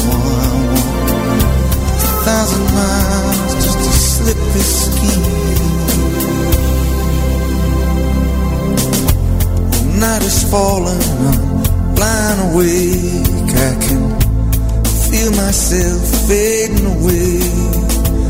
So receive me, brother, with you, faithless kiss, or will we leave each other alone like this on the streets of Philadelphia?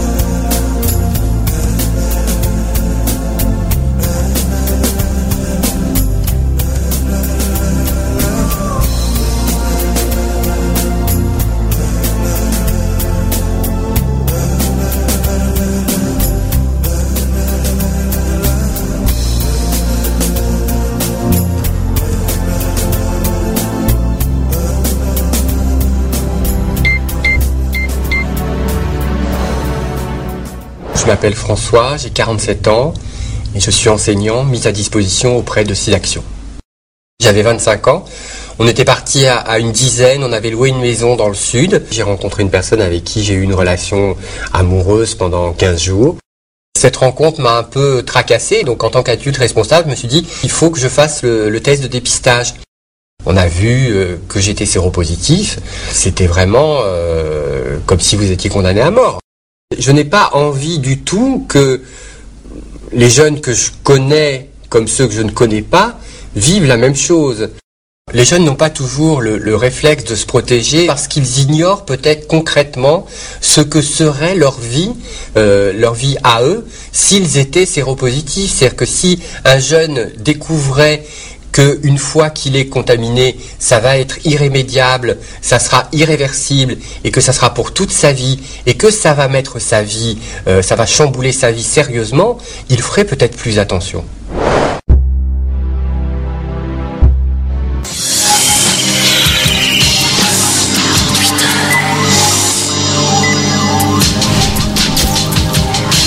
Si je n'avais qu'une seule chose à dire, je crois que je m'adresserais euh, aux entourages des malades, des patients, et pour leur dire que la chose la plus importante pour eux, c'est de pouvoir vivre leur maladie euh, naturellement et simplement, et que ce simplement, ça passe par euh, la possibilité d'en d'en parler, et d'en parler simplement et normalement, sans stress, sans angoisse, sans peur de, de retour quelconque. La maladie, c'est un fardeau, et que si c'est un fardeau qu'on doit porter dans la solitude, au fardeau de la maladie, on ajoute le fardeau de la solitude.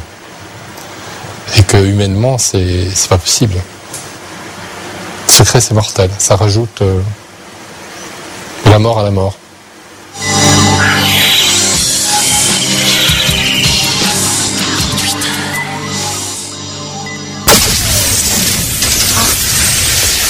Equality sur Gay Free Radio, une émission basée sur l'engagement et la solidarité.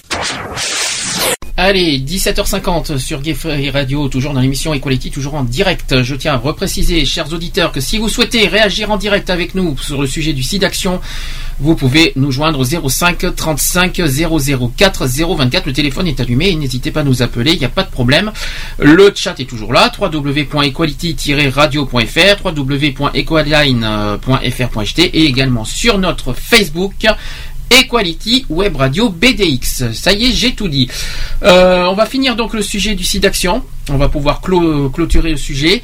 Euh, j'ai une question euh, récente. Est-ce qu'on va, est-ce que va aller vers l'éradication du virus du SIDA en 2050 Ça, c'est la grosse question. Est-ce que d'ici là, en 2050, le SIDA va être vaincu?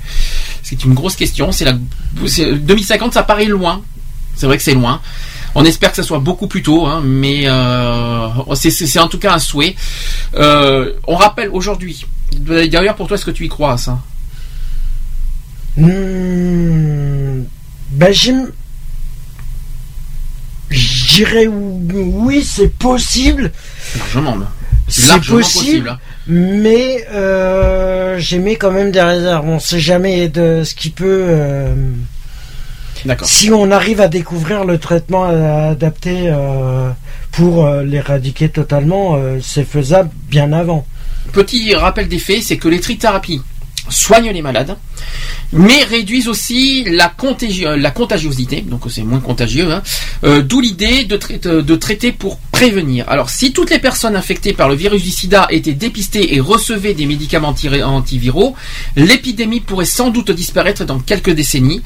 En effet, si les médicaments actuels ne permettent pas de détruire aujourd'hui le virus, euh, ils réduisent quand même aujourd'hui massivement pour le patient traité le risque de transmettre à son tour le virus à un tiers par voie sexuelle ou par injection. Ça c'est le premier point.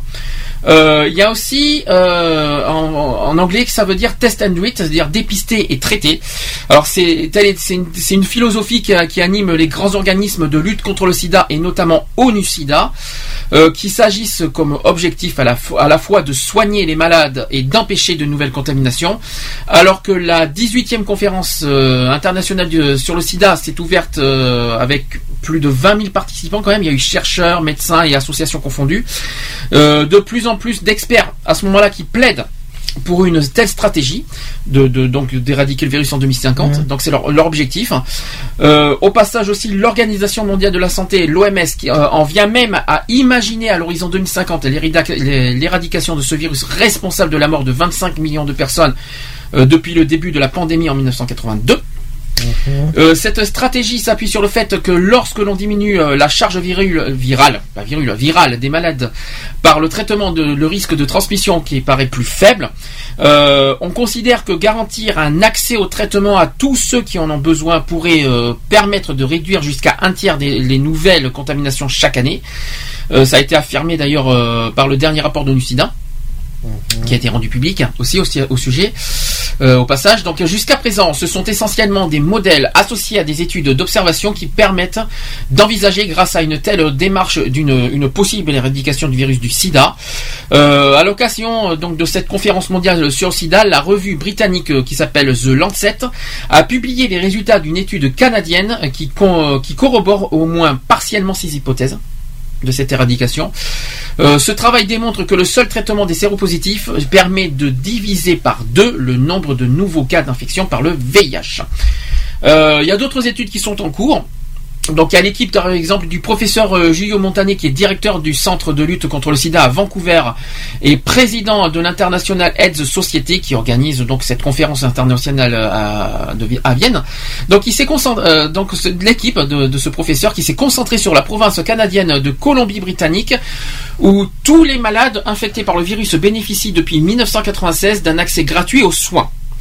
Euh, elle a ainsi pu observer qu'entre 1996, donc c'était la date du début des trithérapies, il faut le répéter, Mhm. et 2009, euh, le nombre des personnes traitées et qui est passé dans cette région de 837 à 5413.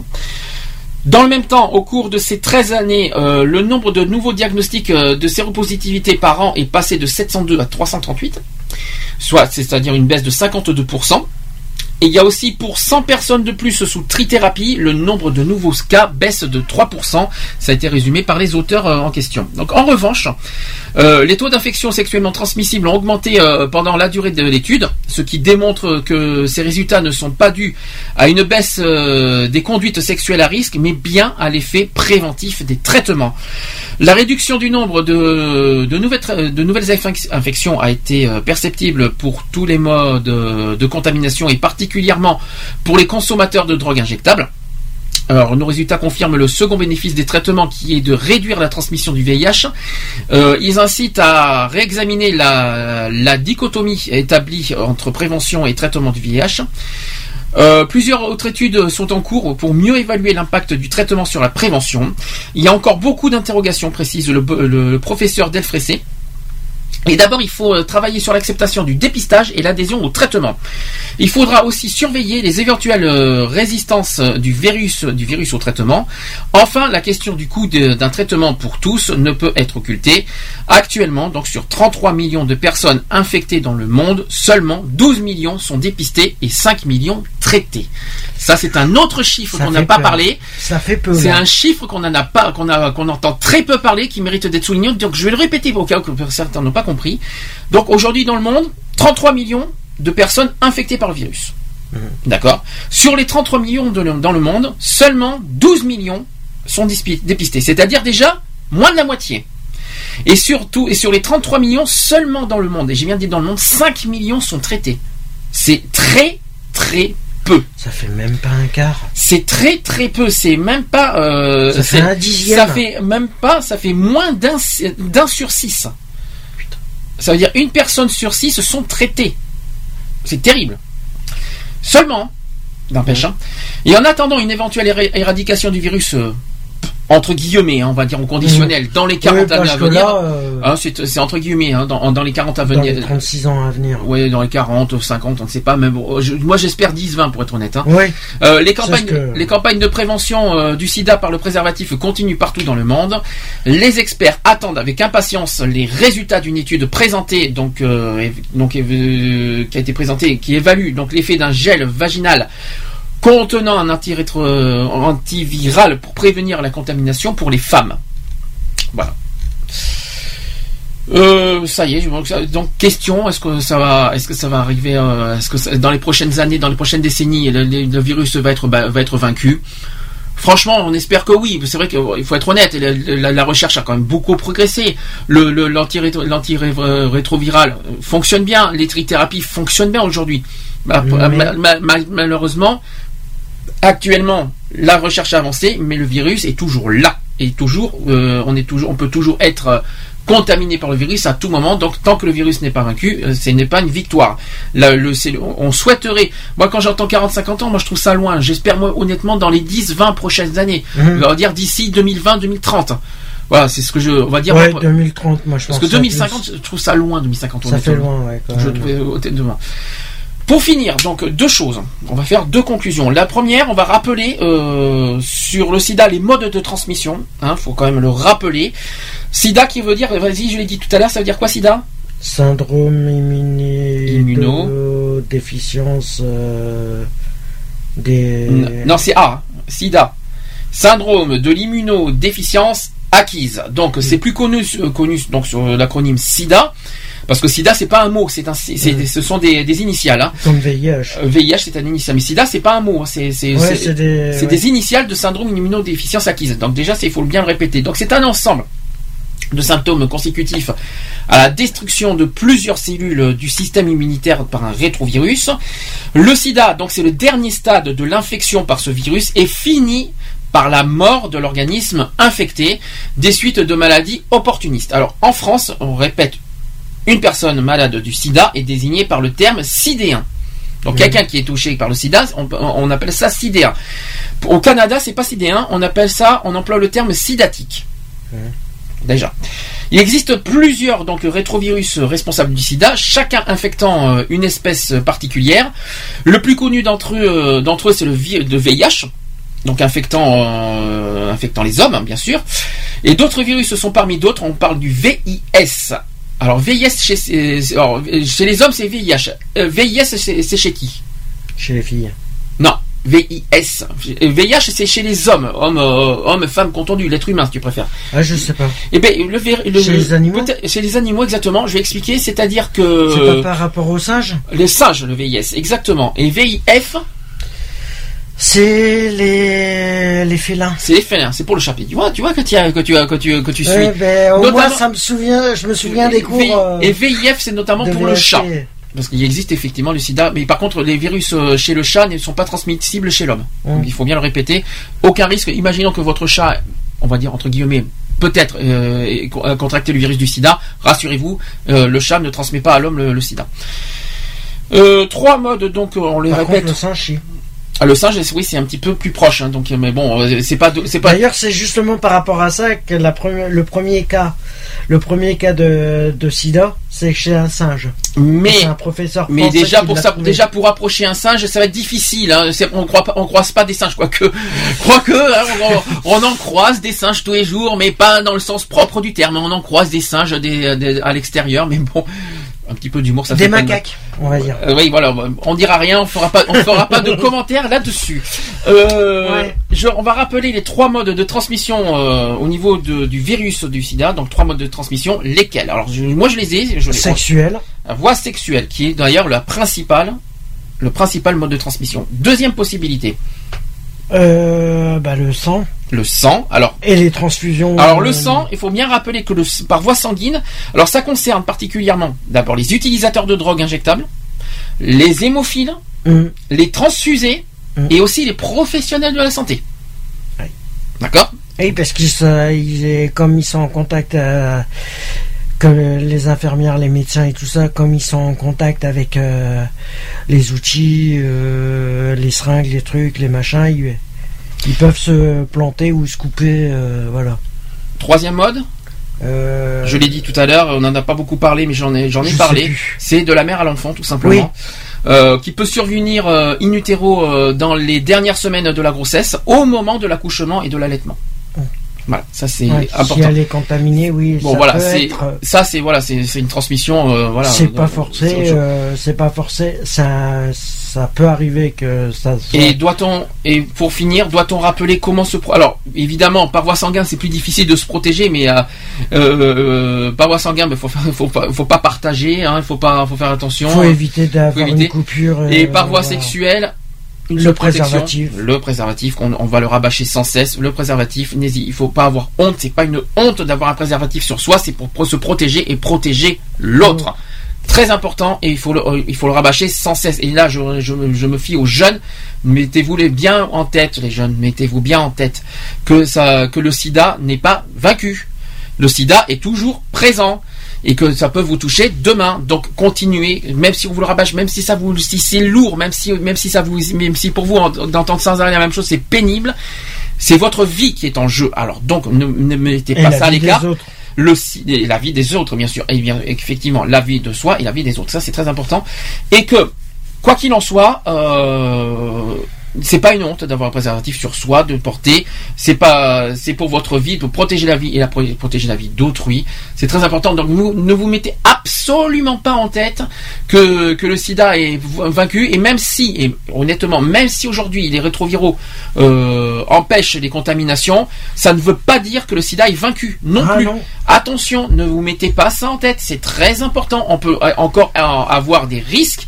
Il suffit qu'il y ait des gens qui, n'ont, qui ne sont pas traités. Tiens, justement, beaucoup de risques d'ailleurs pour des, euh, par rapport à ceux qui ne sont pas traités, qui n'ont font pas, qui n'ont portent pas, qui n'ont pas la trithérapie, qui, qui, euh, qui- au pire encore, qui ne le savent pas.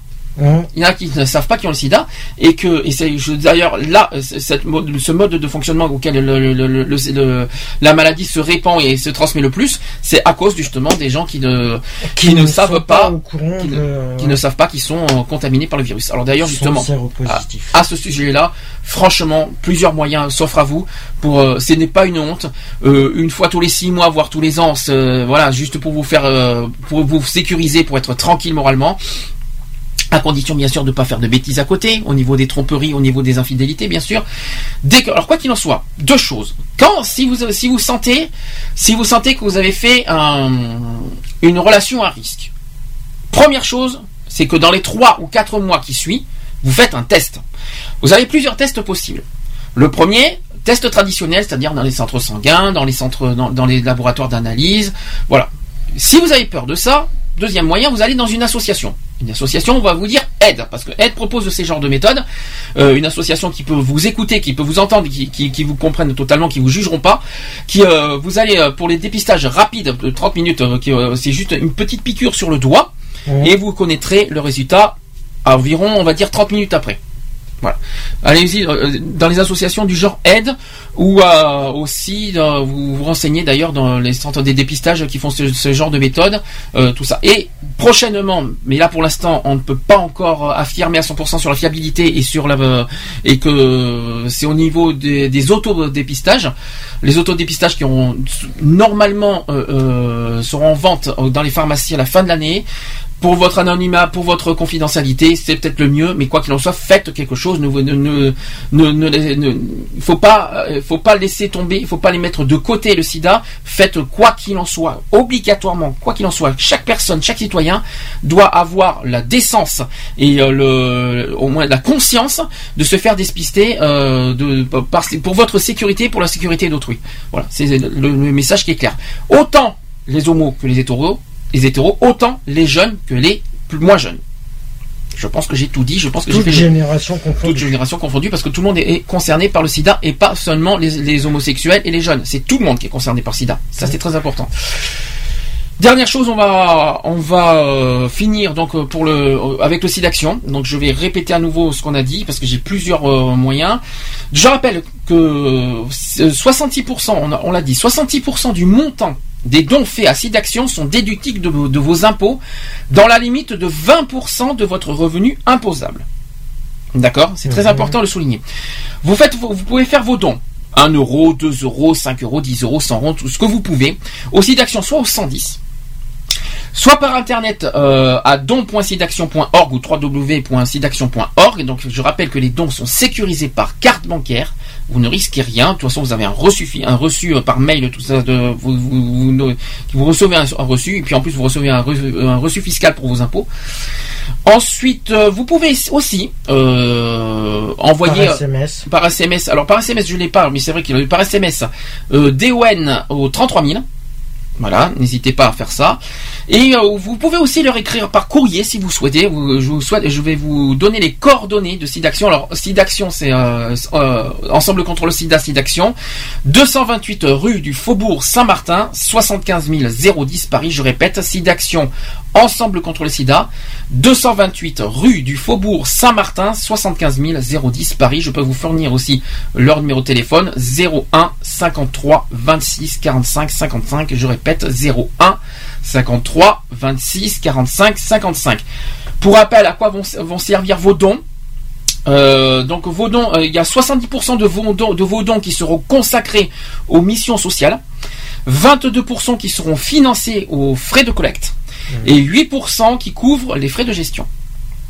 Voilà, je pense que j'ai fait le tour. Bon, en tout cas, on a fait euh, du mieux qu'on a pu pour sensibiliser euh, nos auditeurs, euh, les podcasteurs euh, de notre émission pour euh, par rapport au site d'action. N'hésitez pas à, si vous êtes d'accord avec nous, si vous êtes totalement d'accord avec ce qu'on dit, à diffuser à vos à vos entourages, à vos amis notre émission partout où vous le souhaitez. N'hésitez pas, ça Et sera les avec plaisir. du site d'action. et voilà, je vous ai dit, voilà. Donc euh, voilà, on a fait le sujet du site d'action. Ça n'a pas été facile, ça n'a pas été évident parce que c'est un sujet assez délicat et assez sensible. Euh, on continue. N'oubliez pas que le site d'action c'est jusqu'à demain soir.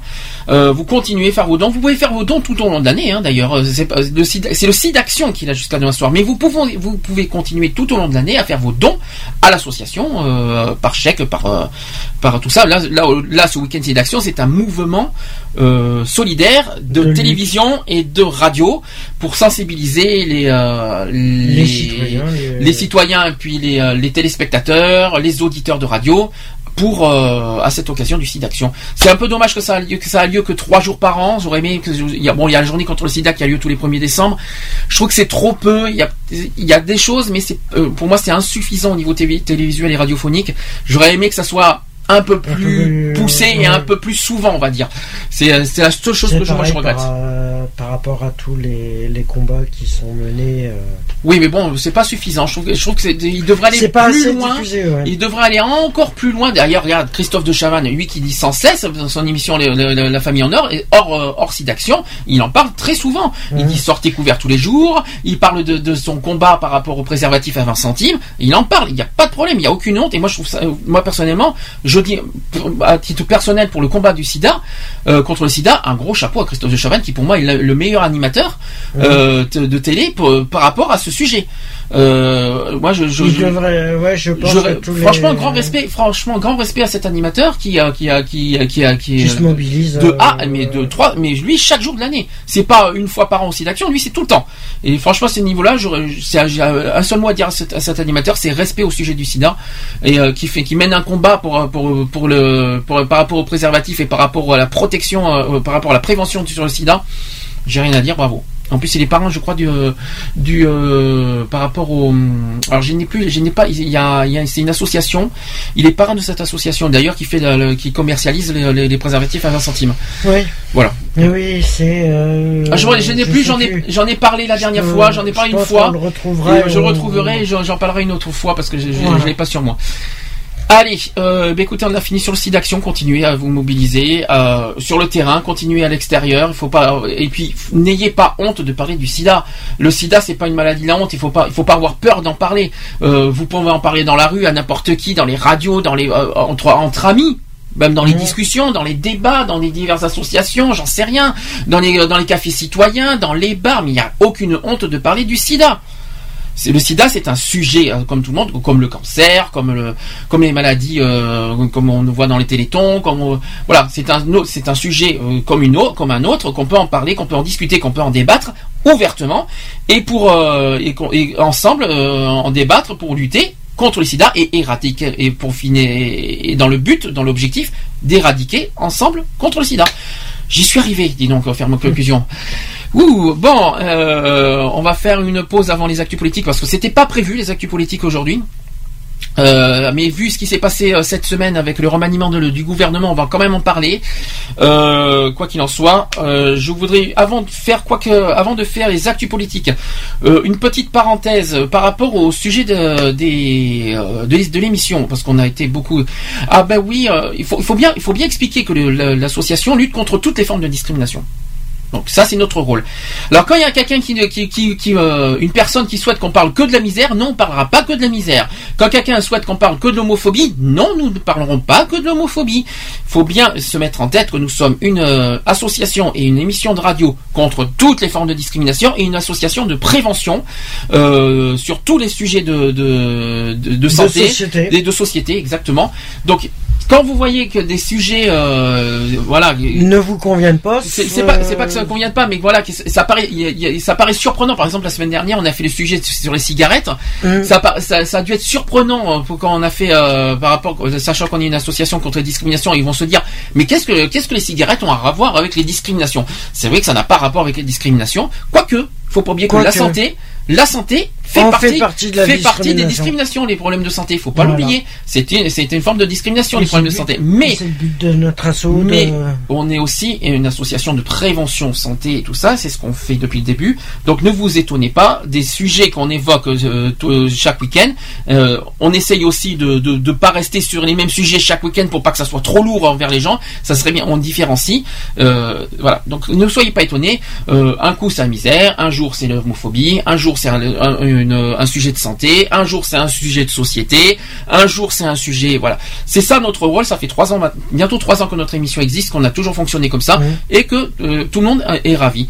Après euh, les Et sujets. euh, quatre ans que l'assaut elle existe. L'association, ça va faire 4 ans en juillet que ça existe. Oui, mais ça c'est une autre histoire. Euh, bien, euh, est-ce que tu veux rajouter quelque chose? Non, ben, c'est juste que euh, que tous les citoyens se protègent. euh. Bon, alors dans ce cas, je vais passer euh, une pause. Zaz, Les Passants. Ça aussi, c'est une, chanson militante. Euh, suivie, bien sûr, de, comme d'habitude, de deux témoignages par rapport au sida. Et on se retrouve juste après pour les actus politiques. Alors il y aura deux actus politiques. Le bilan du deuxième tour des, euh, municipales et le remaniement du gouvernement. Donc c'est-à-dire que maintenant le, gouvernement valse aujourd'hui. Euh, D'ailleurs on appelle ça le gouvernement de combat. À savoir on va en débattre là-dessus. Allez c'est parti Zaz et on se dit à tout de suite pour les actus politiques. Les passants, passants, je passe mon temps à les regarder penser. Leurs pas pressés dans leur corps les airs. L'air passé se dévoile dans les pas sans se soucier. Que suspicieuse à la vue, je perçois le jeu de pan. Leur visage comme des masques me fait l'effet répugnant. Que faire semblant, c'est dans l'air du temps. Passe, passe, passera, la dernière restera. Passe, passe, passera, la dernière restera. Enfin, en effet, que de fait, le fait est que l'effet se reflète à sa capacité de prendre le fait tel qu'il est, sans se référer à un système de pensée dans sa tête. Dans déjà, c'était l'été hier encore. Semble s'accélérer. Les chiffres de mon âge amènent vers ce moi rêvé. Passe, passe, passera, la dernière restera. Passe, passe, passera, la dernière restera. Sharaya, bovadovadira,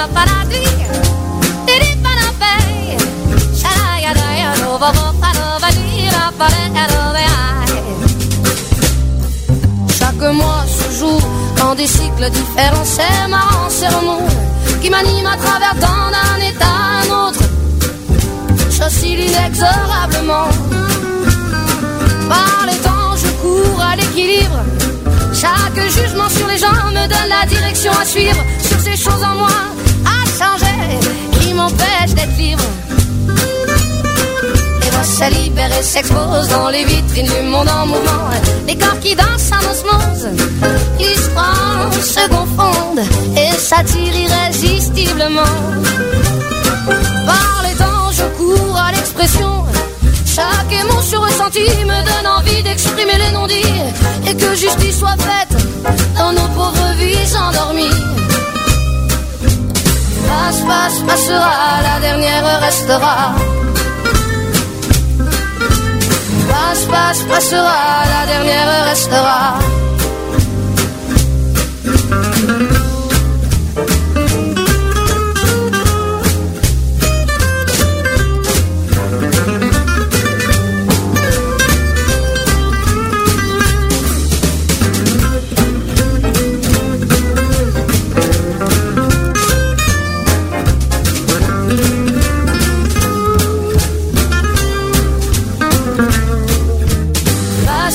Passera, la dernière restera.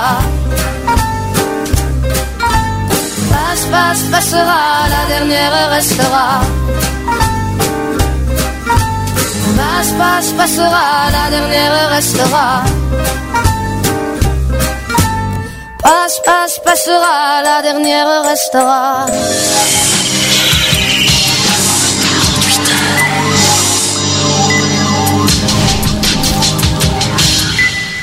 J'étais contaminé en 1985.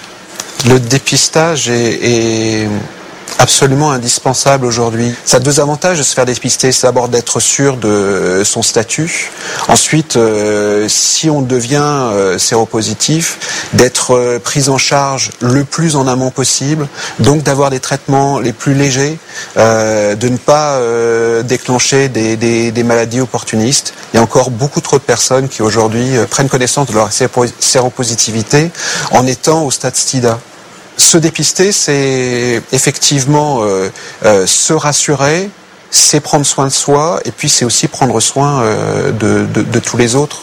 Mon discours est pas de dire euh, ne- une fois qu'on est contaminé, la vie est terminée et finie. On peut encore faire des projets, on peut encore construire quelque chose, on peut continuer une vie, mais elle est forcément transformée.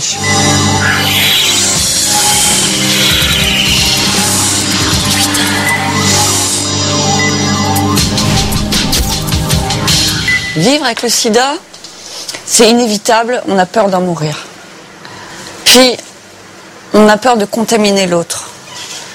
Puis, ces, ces regards, ces gestes, qui sont blessants, comme si on était des parias. C'est cette cuillère que personne ne partagera. Et c'est aussi cette main qu'on ne vous tendra pas. La première question qui me vient, que l'on me pose, c'est comment je l'ai chopé Pour aucune maladie, on ne pose cette question-là. Comme si, selon ma réponse, je serais victime ou coupable à vos yeux. Personne n'est fautif de vivre avec le VIH. Personne ne l'a cherché et encore moins mérité. Et contrairement à la médecine, je trouve que nos mentalités n'ont guère évolué. Nos peurs, nos tabous sont pratiquement identiques à ceux du début de l'épidémie. Et je trouve que ça, ça doit vraiment changer.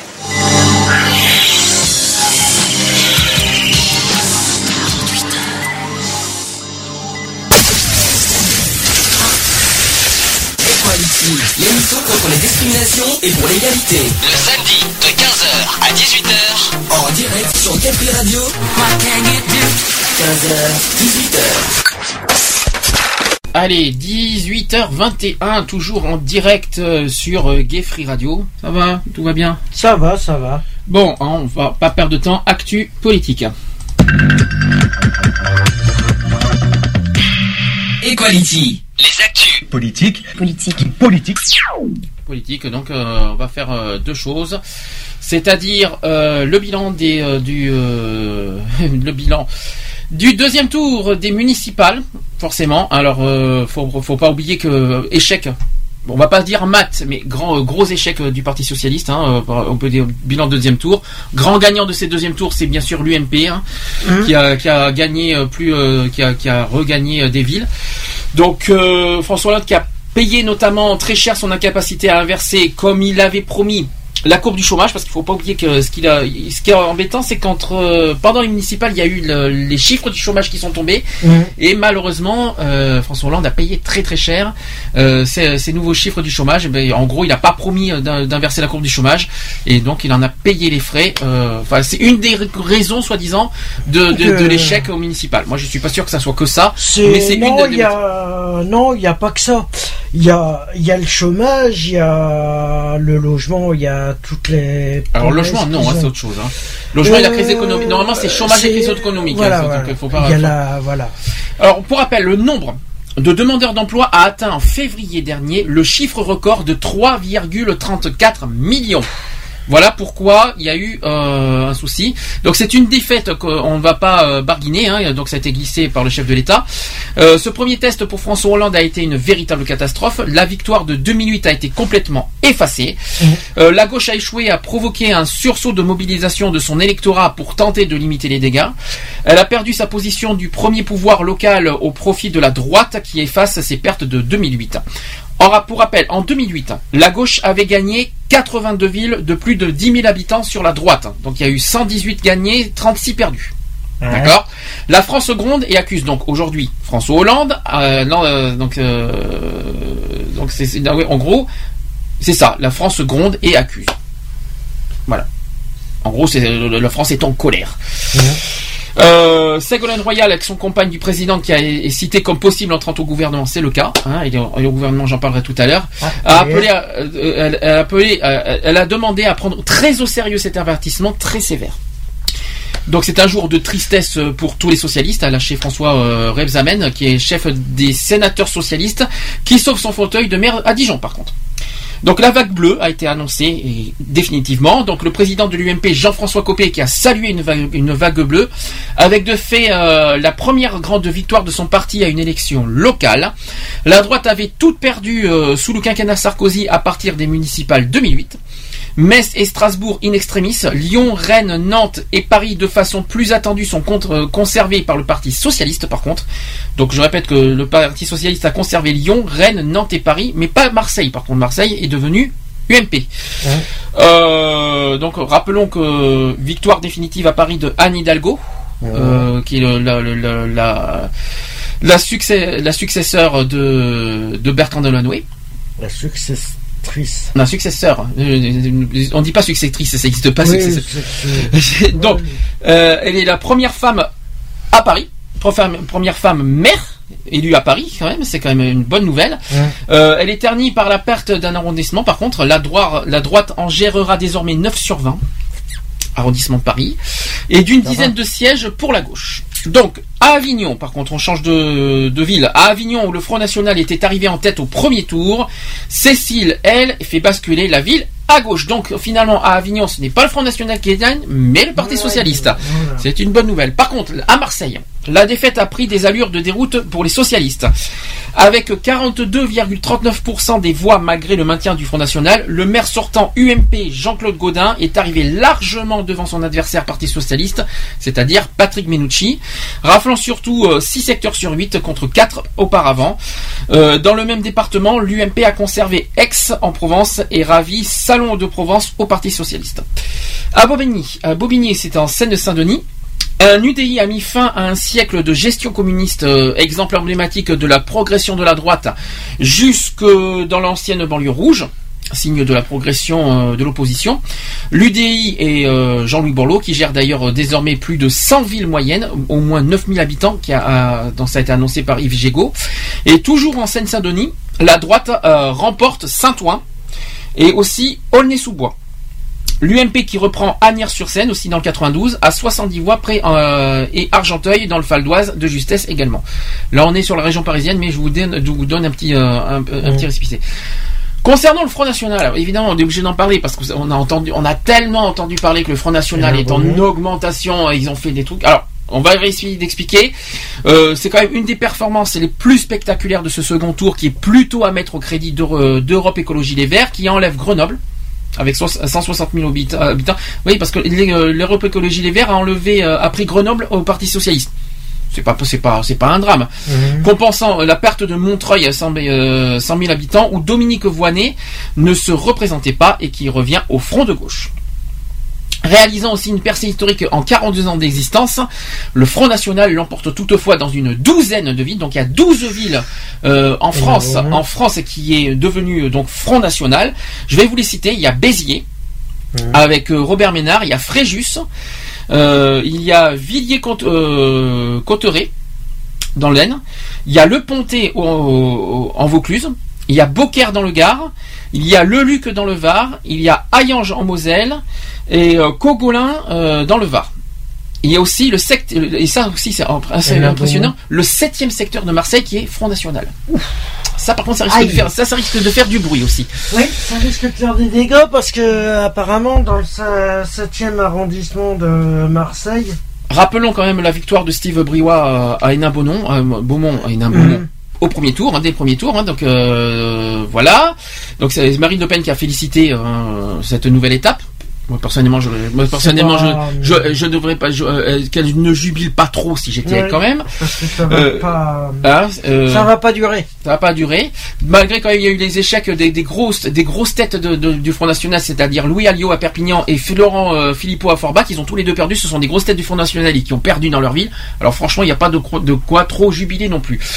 Euh, euh, avec des victoires réparties dans tout le pays, y compris l'Île-de-France, à Mantes-la-Ville par exemple, ils couvrent des problématiques sociologiques, économiques assez vastes. Euh, symboliquement, emblématiquement pour eux, c'est bien selon l'universitaire spécialisé.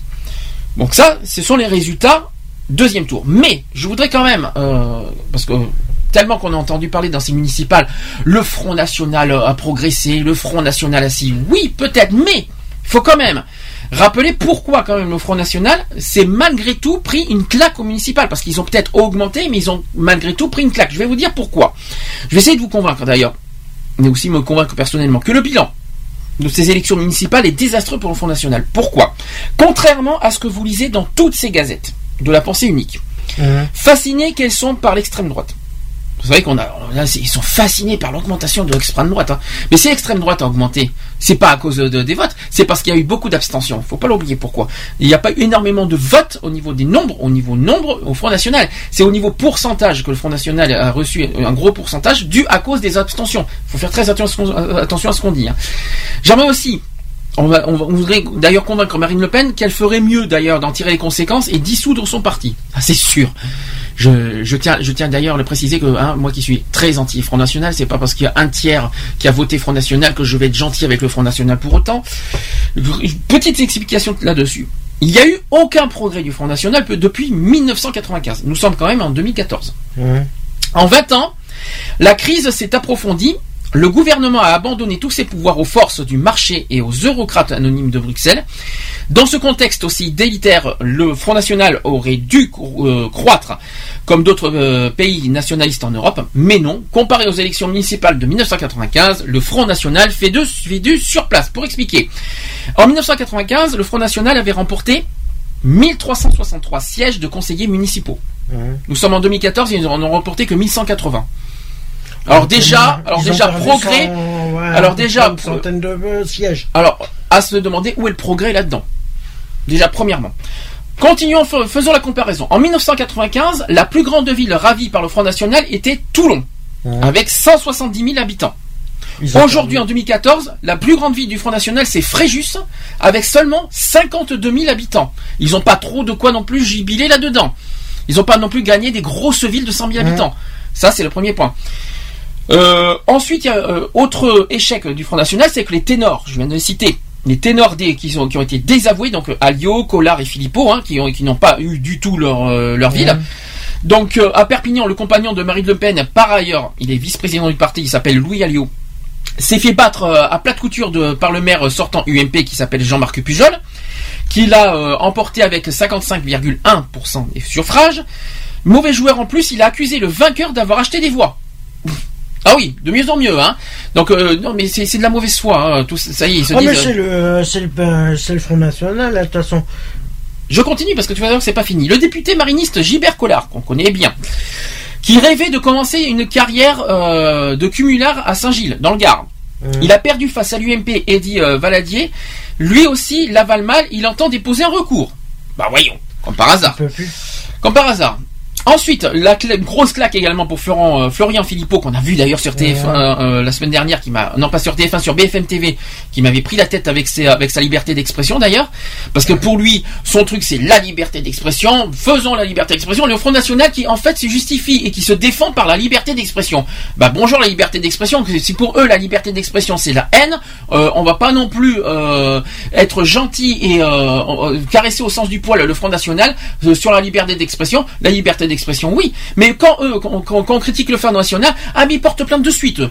Donc eux, ils ont le droit de critiquer, insulter les autres partis, mais quand on touche le- au- un minimum le Front National, ça y est, ils se sentent attaqués, il faut qu'ils portent plainte. Attention, hein.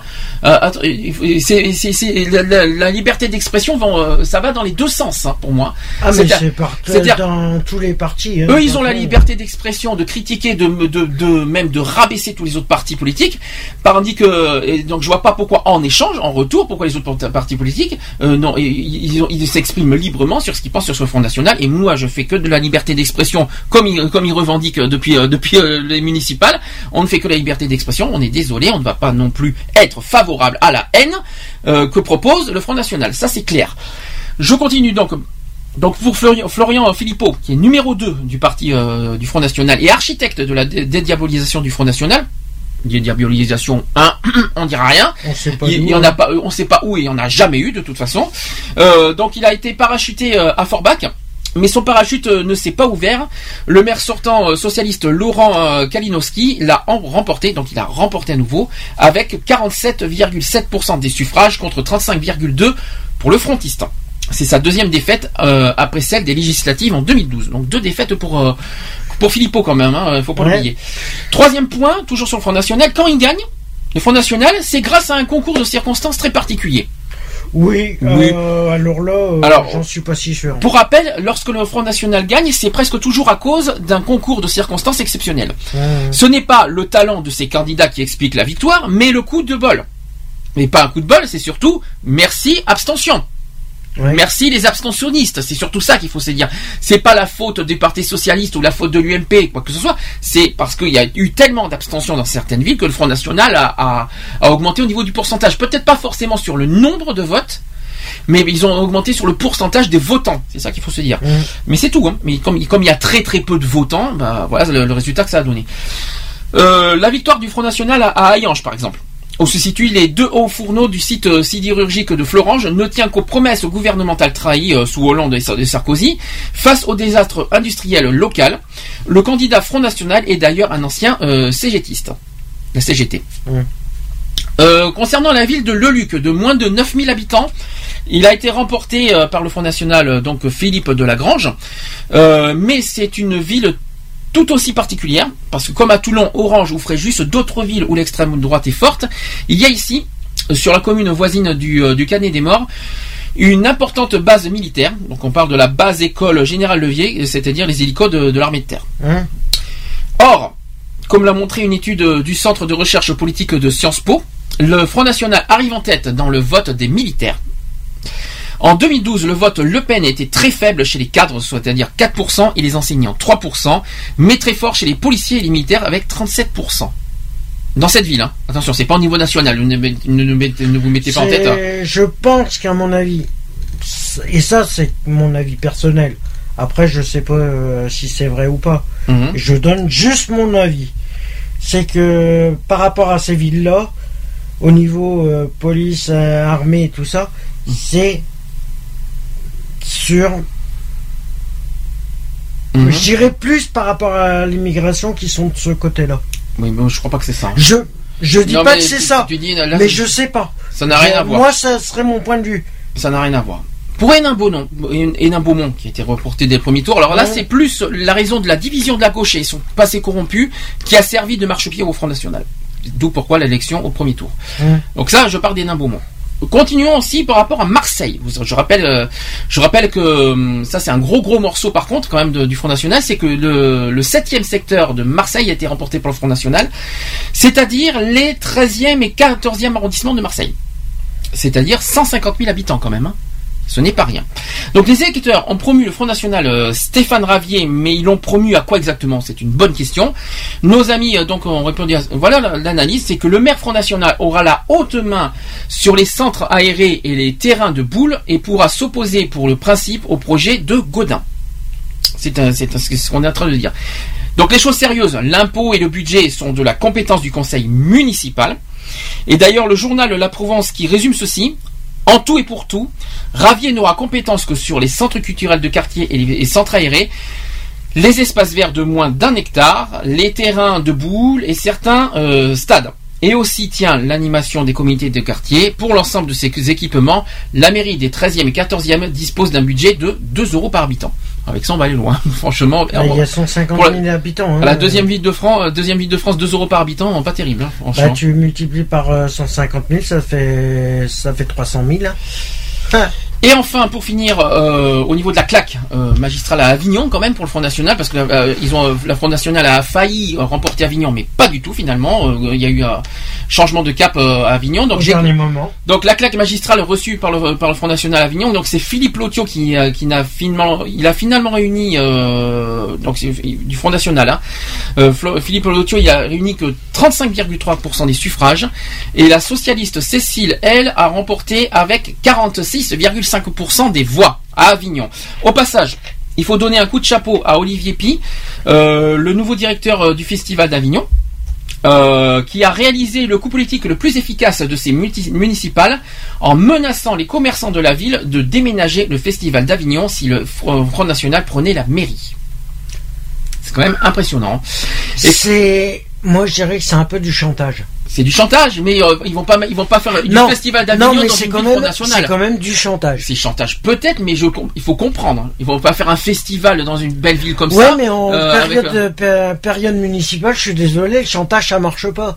Normalement, ça devrait pas. Mais Bon, moi, je, moi, je suis d'accord. Je, moi, j'ai jamais, jamais supporté Front National. Je vais pas, je vais pas leur dire bravo. Non, je suis d'accord avec Moi, je, ça. comprends- je comprends mais leur point de le vue. chantage, Mais ils vont pas faire. Dans le sens, le c'est leur choix. je. C'est un choix à eux, libre, libre à eux. Ils vont pas faire un, un festival Alors, dans euh, une ville qui est, qui est, qui est- qui est promu par le Front Front National. Il faut pas exagérer. Enfin, qui, qui aurait pu, pour, qui aurait pu. pour sauver un festival, Non. ils vont se. Non mais c'est c'est un coup politique, mais c'est pas forcément à cause de ça que, le- que les personnes ont changé. Ça n'a rien à voir avec ça. Ça a peut-être influencé certains votants, Ah mais bah je pense bah, pas. pas mais, mal, ça, hein. mais, mais ça, mais il a le droit de dire ce qu'il veut. Le Front National dit ce qu'il veut. Pourquoi les autres n'ont pas le droit de dire ce qu'ils veulent? Moi, je, je- Oui, non, Bon. je suis d'accord avec ça, mais bon, après, c'est dégueulasse de passer par du chantage. C'est pas grave, moi personnellement ça me choque pas et je suis content au contraire. Qu'Avignon, ils ont, et au moins Avignon, ils sont pas au Front National, c'est le principal. Et comme l'a prédit d'ailleurs François Morel, si Monsieur André s'est lâché au premier tour, il a reculé au second. Et embêté, il a quand même décidé de rester commerçant et euh, de ne pas faire de politique. Pour la gauche, d'ailleurs, ce fut le cadeau de consolation de la soirée. À Avignon, donc 90 000 habitants, la mairie était dirigée depuis 19 ans par l'UMP. Parce que quand même, euh, euh, ils ont quand même gagné une ville, le, le Parti Socialiste. Mhm. C'est quand même Avignon, et Avignon, ce n'est pas rien. Ouais.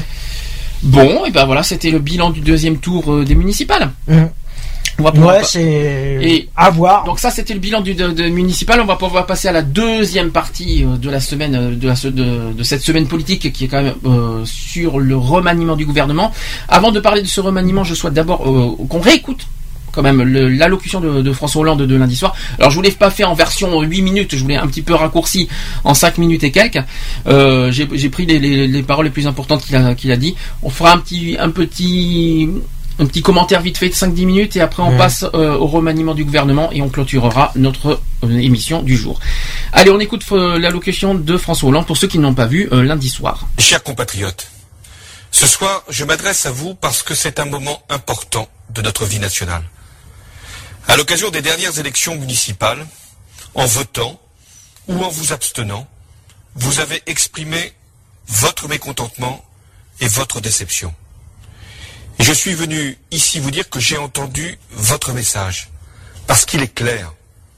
Pas assez de changements, encore trop de lenteur, pas assez d'emplois, encore trop de chômage, pas assez de justice sociale, encore trop d'impôts, pas assez d'efficacité dans l'action publique, et donc encore trop d'interrogations sur la capacité de notre pays à s'en sortir alors qu'il attend à tout.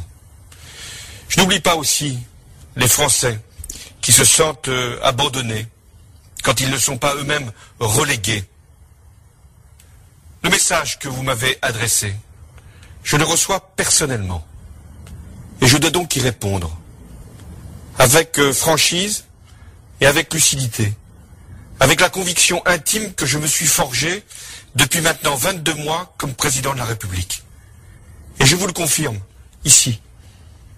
Parce que c'est l'essence même de ma tâche. Le redressement du pays est indispensable.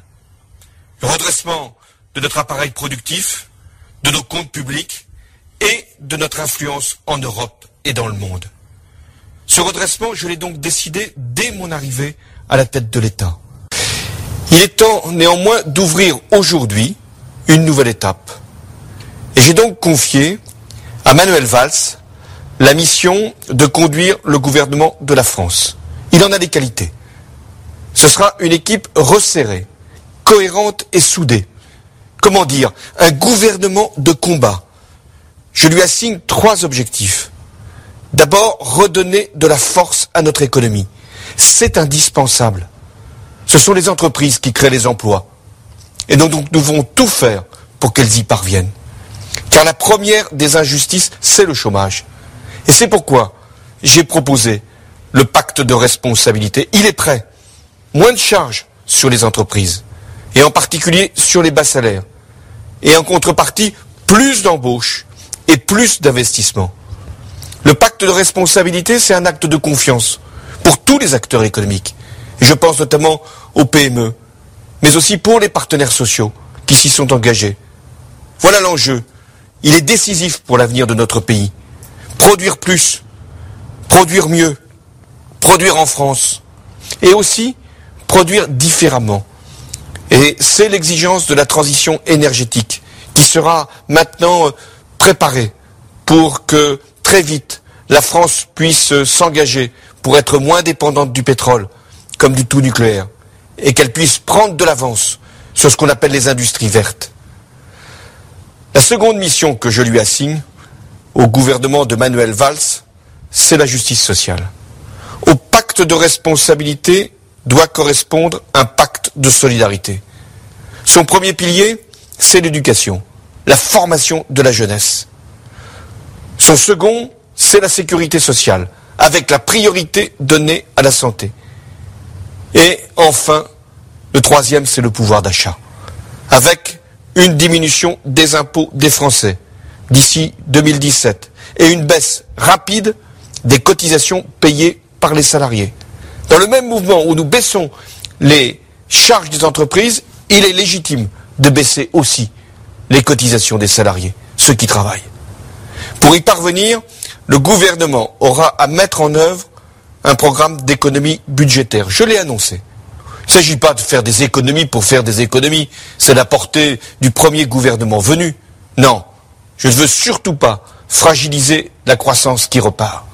Il s'agit de transformer notre État, de réformer l'organisation de nos territoires et de préserver le modèle social. Bref, d'être plus juste et plus efficace. Le gouvernement aura aussi à convaincre l'Europe que cette contribution de la France à la compétitivité, à la croissance, doit être prise en compte dans le respect de nos engagements. Car ma conviction est faite, renforcer l'économie française, c'est la meilleure façon de réorienter l'Europe. Mes chers compatriotes, je veux terminer euh, par un message d'apaisement et de rassemblement. La France souffre de ses divisions. Elle connaît une crise civique et même morale. Elle subit une contestation de ses institutions, y compris récemment de sa justice. Elle perd son énergie trop souvent dans de vaines querelles. Elle cultive une angoisse que les extrêmes utilisent pour attiser les haines et les rejets. La République, c'est notre bien commun. Je ne laisserai donc aucune de ces valeurs être abîmée, attaquée ou froissée, où que ce soit sur le territoire national. Aucune forme d'exclusion, de stigmatisation, pas plus que de communautarisme d'ailleurs, ne sera tolérée.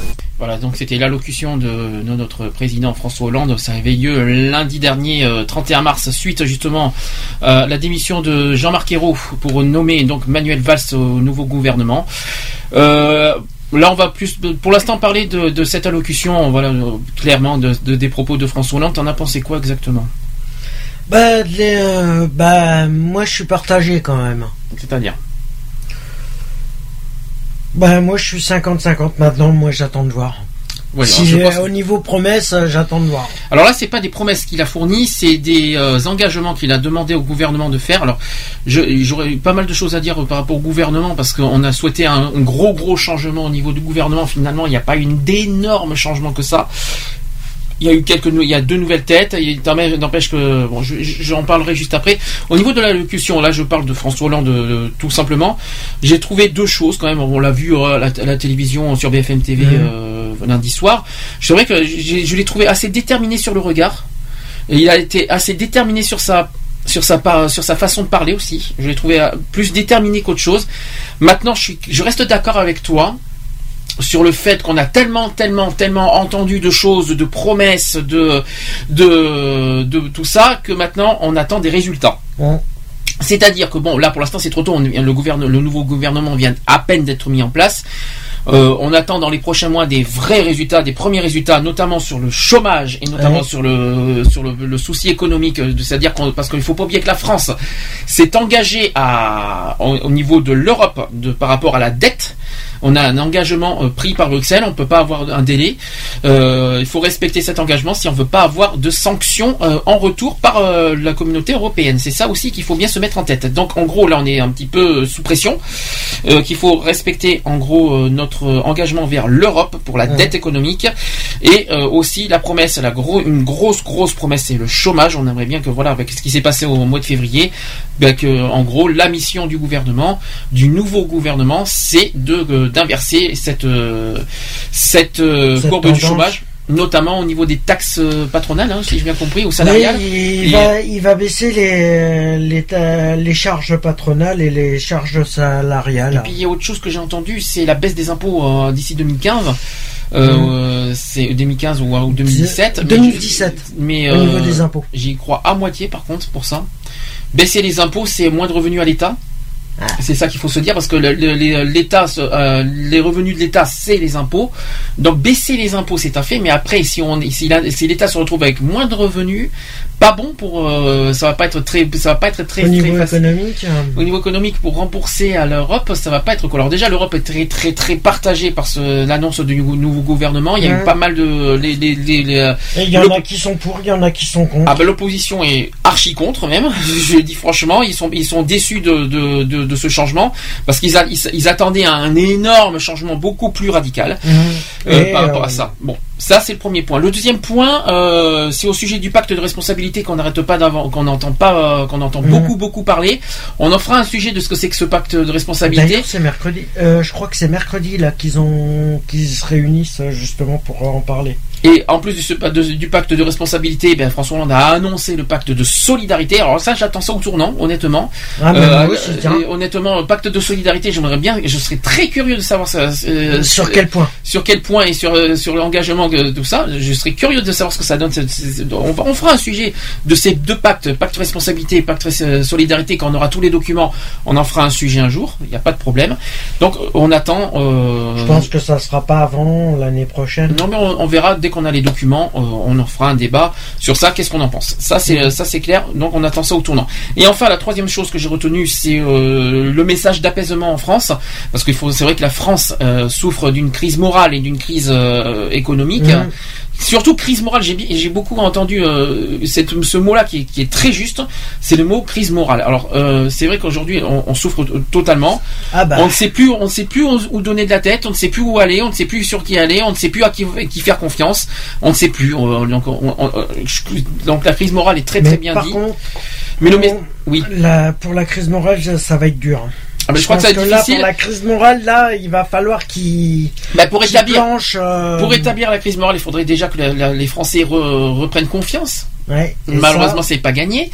Euh, L'économie, qui, euh, la crise économique, ça, c'est pas ça qui va apaiser les gens. Mais par contre, euh, sur le côté division, euh, c'est vrai que le Front National qui attise la haine, et il n'y a pas que le Front National. On va parler de la manif pour tous, bien sûr aussi, qui ont tout fait pour engendrer la haine et qui ont tout- et qui ont divisé les Français. Et ce message d'apaisement, moi, je trouvais très intelligent de l'avoir dit ce soir-là. Mmh. C'est pour moi, c'est le message intelligent de François Hollande de, de la soirée, en disant voilà, message d'apaisement que voilà, on va pas, la France n'avancera pas en étant divisée, en clairement, en, en étant clair. La France avancera en étant soudée. Les uns les autres, Euh, si on oublie les, les- les politiques, les religions, tout ce qu'on veut, Euh, si on veut avancer, en- il faut qu'on avance ensemble parce que c'est pas la division qui avancera la Ah non, France. hein. c'est sûr.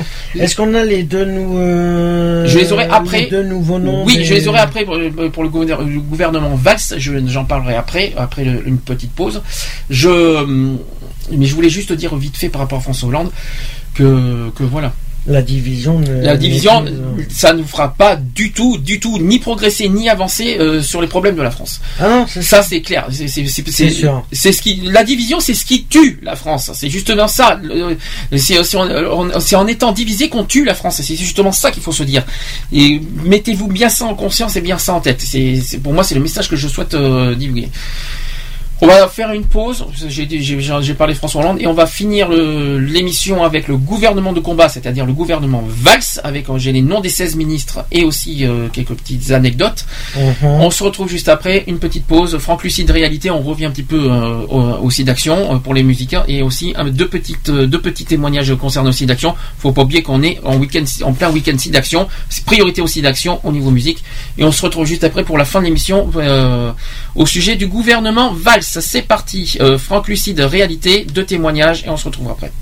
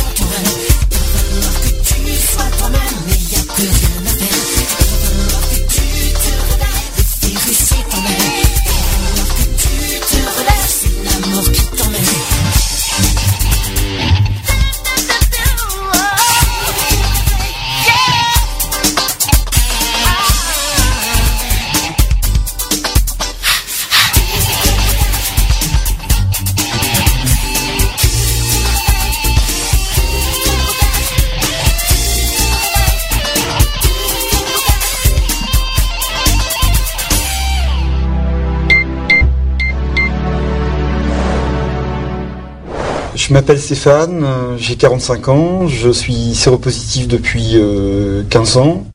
Je milite euh, au sein d'une association de lutte contre le sida qui se nomme Act Paris.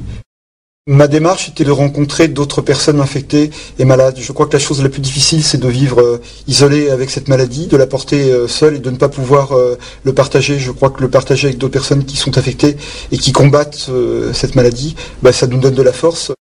Une motivation qui est de l'ordre de la colère. Euh, c'est quand même renversant de, de- de savoir qu'en en 2007, on n'a pas la possibilité de, de faire face à cette maladie. Lutter contre le sida, c'est lutter contre l'indifférence, la solidarité, la fraternité, elles ont leur place, elles sont, elles sont forcément cruciales. Sidaction, c'est pas simplement une récolte d'argent, c'est une récolte d'énergie, c'est partager, c'est se soutenir, c'est être ensemble, et être ensemble, c'est la moindre des choses.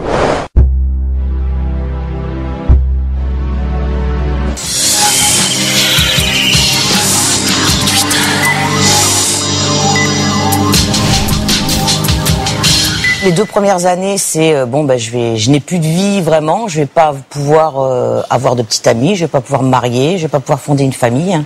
La question d'avoir euh, d'avoir un enfant, pour moi, la réponse c'était non. C'était euh, c'est pas possible. Je peux pas prendre le risque de, de transmettre le virus à mon enfant.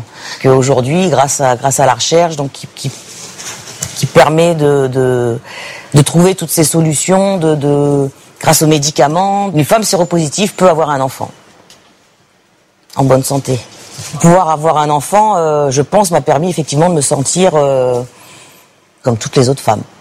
On a euh, un petit peu de stress quand même parce que pendant deux ans, on ne sait pas encore si l'enfant est séronégatif ou séropositif. Donc au bout de deux ans, ben, on souffle et puis on se dit, ben, vive la vie, quoi.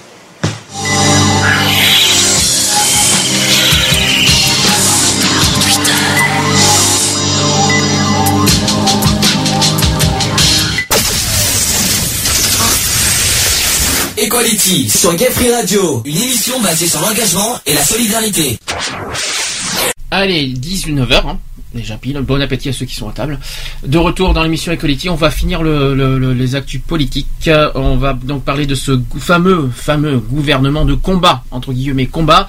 Euh, donc le gouvernement Valls, j'ai donc les 16 ministres. Je vous rappelle qu'à l'époque, Jean-Marc Ayrault avait 36 ministres.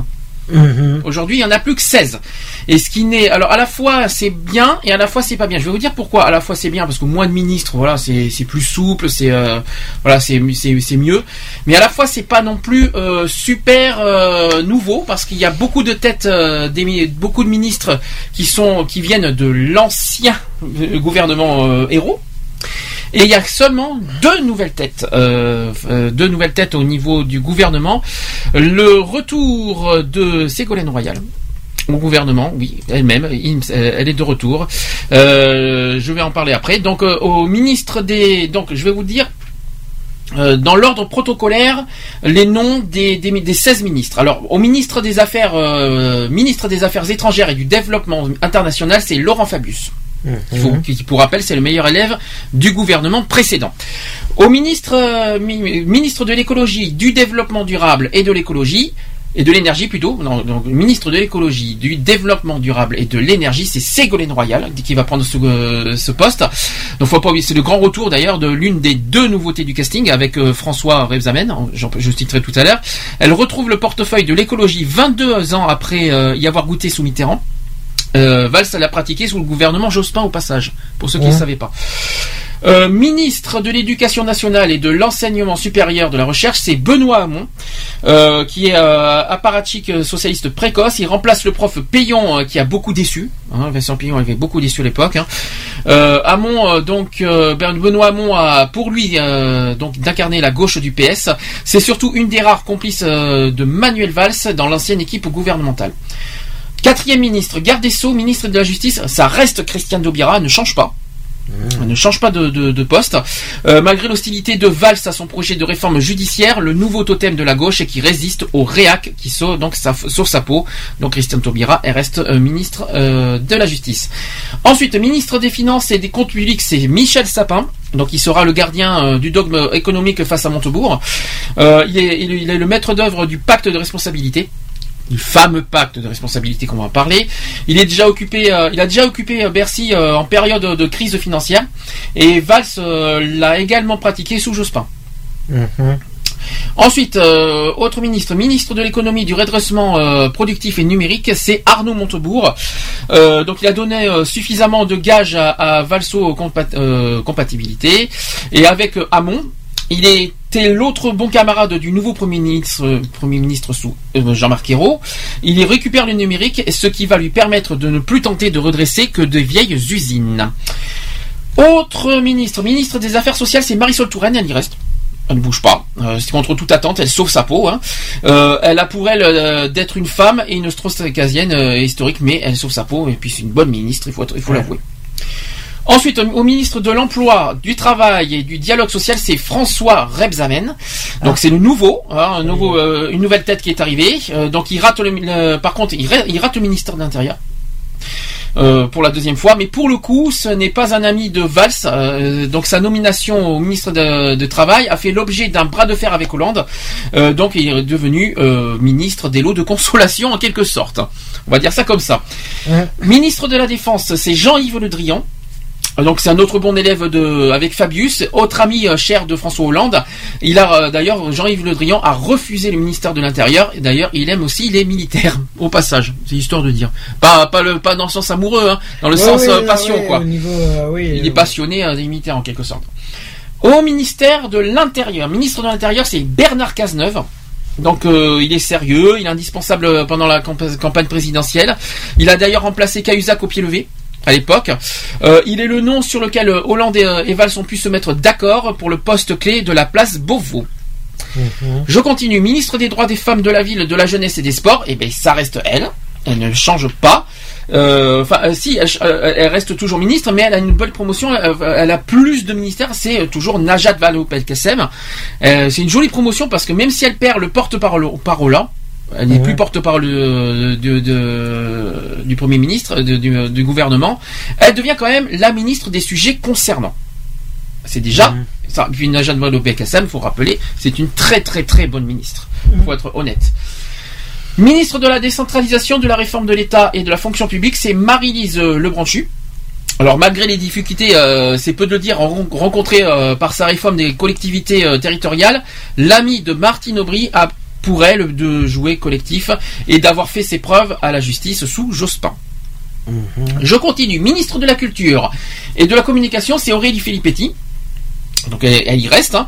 On ne peut pas dire qu'elle a brillé hein, ces dernières années, mais après le fiasco euh, des municipales, impossible de jeter une des rares à avoir reçu l'onction du suffrage universel. Elle a été, euh, pour rappel, élue dimanche dernier à Metz, dans les municipales. N'empêche, il faut quand même le, donc il faut quand même le souligner.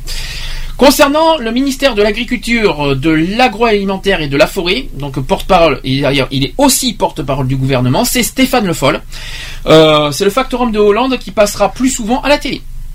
Normal, c'est le porte-parole. Je continue. Ministre du Logement. Et euh, de l'égalité des territoires, c'est Sylvia Pinel. Donc c'est la promo du siècle pour l'invisible ex-ministre délégué à l'artisanat. Fallait pas euh, fâcher d'ailleurs euh, Jean-Michel Bailey, euh, le patron des radicaux et leurs euh, 22 parlementaires au passage. Donc à l'Assemblée et au Sénat, les majorités risquent d'être difficiles à trouver pour Manuel Valls. Histoire de dire. Et enfin, ministre des Outre-mer, c'est Georges Paul Langevin.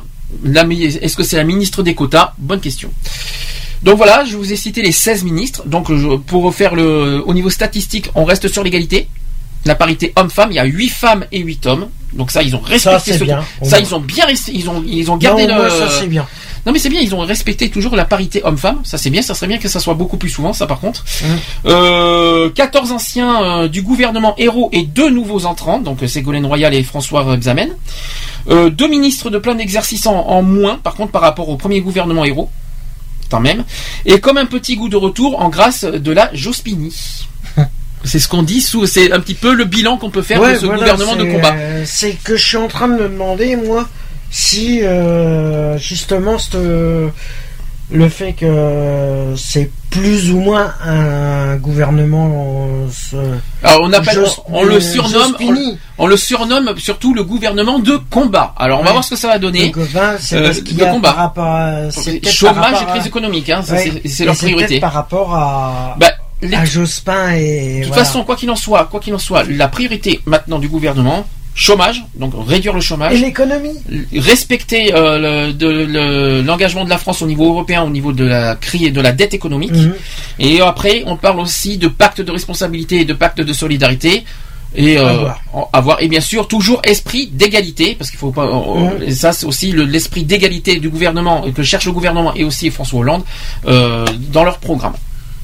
On À verra ça pour la dans- suite. je voudrais finir par euh, vite fait par- parce qu'il y a des une- une- un petit vite fait euh, portrait de Manuel Valls qui est donc élu euh, premier ministre nouveau premier ministre à la place de Jean-Marc Ayrault depuis mardi. Euh, donc euh, je rappelle que Manuel Valls il a 51 ans.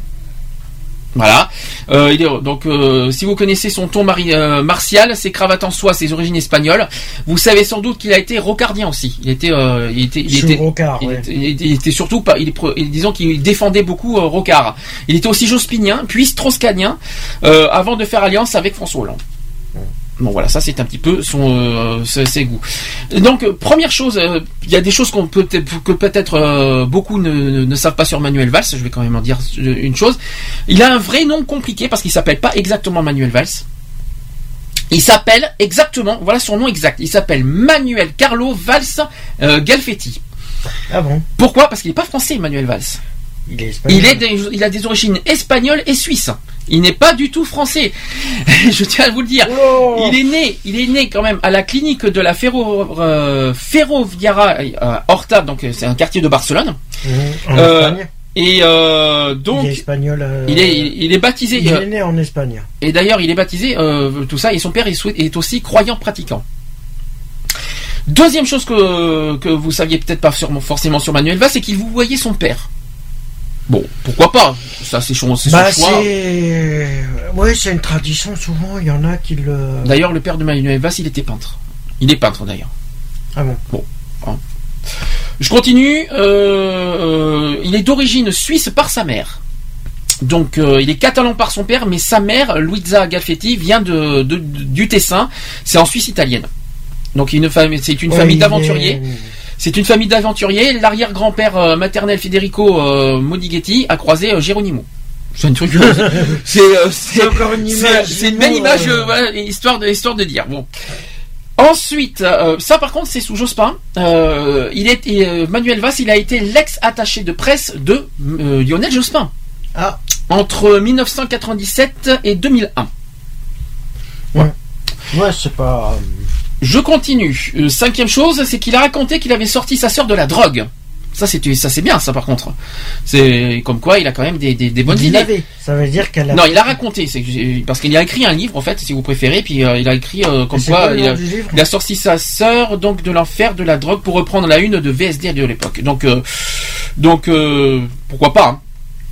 Le livre, je lis, euh, je lis plus loin le le le, Le titre. le titre. Bon, on le donnera la prochaine fois pour. euh, Alors, qu'est-ce que je peux vous dire d'autre sur euh, sur Manuel Valls? Alors, on, on dirait alors physiquement qu'il est soi-disant coquet. Bon, ça c'est cher les, les femmes, hein, soi-disant que Coquet. il est coquet. Ouais, ouais, hein, ouais. Il prend soin de lui. hein. Ensuite, il est lié euh, de manière éternelle à Israël. Alors ça c'est Ah. encore- ça c'est autre ça c'est autre chose. Euh, et comment donc euh, je sais pas pourquoi, c'est une rumeur de la nomination de Valls à Matignon qui a circulé. Donc c'est une vidéo qui a refait surface sur les réseaux sociaux. Euh, ça a été tourné à Strasbourg le 17 juin 2011, donc c'était sous le gouvernement, euh, c'était sous la, la présidence de. Sarkozy à l'époque. hein, Ouais, non Sarkozy, oui, à l'époque. Sarkozy. Il commence pas, à- il, il s'en est pris à l'époque à Nicolas Sarkozy. Le même Nicolas Sarkozy que beaucoup d'entre vous euh, ont plébiscité d'ailleurs. Et ses ambiguïtés vis-à-vis des organisateurs euh, islamistes, notamment dans sa tentative d'organiser l'islam de France. Puis il se livre, Emmanuel Valls a dit ceci, je ne parle que de pour moi la lutte contre l'antisémitisme. Je dis ça pour des raisons politiques, historiques. Ma famille est profondément liée à Vladimir euh, Jankélévitch, qui a écrit le plus beau livre qu'on puisse écrire euh, sur l'imprescriptible et la, so- et la Shoah. Je vais y arriver. hein. Euh, c'est pas facile à dire tout ça. Ouais. Euh, D'ailleurs, il assume pleinement ses propos. hein. C'est quelqu'un qui assume pleinement ce qu'il dit. Euh, c'est quelqu'un qui assume totalement ce qu'il dit. Manuel Valls avait, avait changé de statut entre temps. Et cela, d'ailleurs, le gênait car il répondait à une question du public qui accusait le PS d'être anti-juif, soi-disant. C'est ce qui a été dit, c'est une rumeur. Il emporte, il s'emporte un peu dans sa réponse, mais dans la vidéo, on ne voit pas le contexte. Donc il y a une vidéo qui a circulé là-dessus, mais voilà. Mais quoi qu'il en soit, Manuel Valls, il, euh, assume ce qu'il a dit. Ensuite, euh, il y a quelque chose qui est bizarre. Euh, je vois marqué SDF chassé, PV sauté. Je vais essayer d'expliquer. C'est apparu dans le, Canard enchaîné en octobre 2012. On pouvait lire ceci. Devant une épicerie Franprix de la rue de la Roquette où elle était venue faire ses courses, Madame Valls a, a été importunée par un SDF éméché qui voulait lui taper quelques piécettes. Ça, c'est ce qui a été dit. Un ou deux coups de fil euh, plus tard, le commissariat du coin recevait, euh, selon l'hebdo, l'ordre d'évacuer systématiquement les SDF de la rue de la Roquette, et en particulier ceux stationnant devant le fameux Franprix. Plus près de nous, en janvier dernier, donc c'est tout frais, Anne Gra- Gravoin qui a encore usé euh, de ses relations policières pour faire sauter le PV de la Toyota d'une amie mal garée. Donc voilà. Ouais, euh, par contre. Alors c'est en euh, précisant que c'est alors, alors, en précisant que ça vient pas de Manuel Valls mais de son épouse Madame Valls.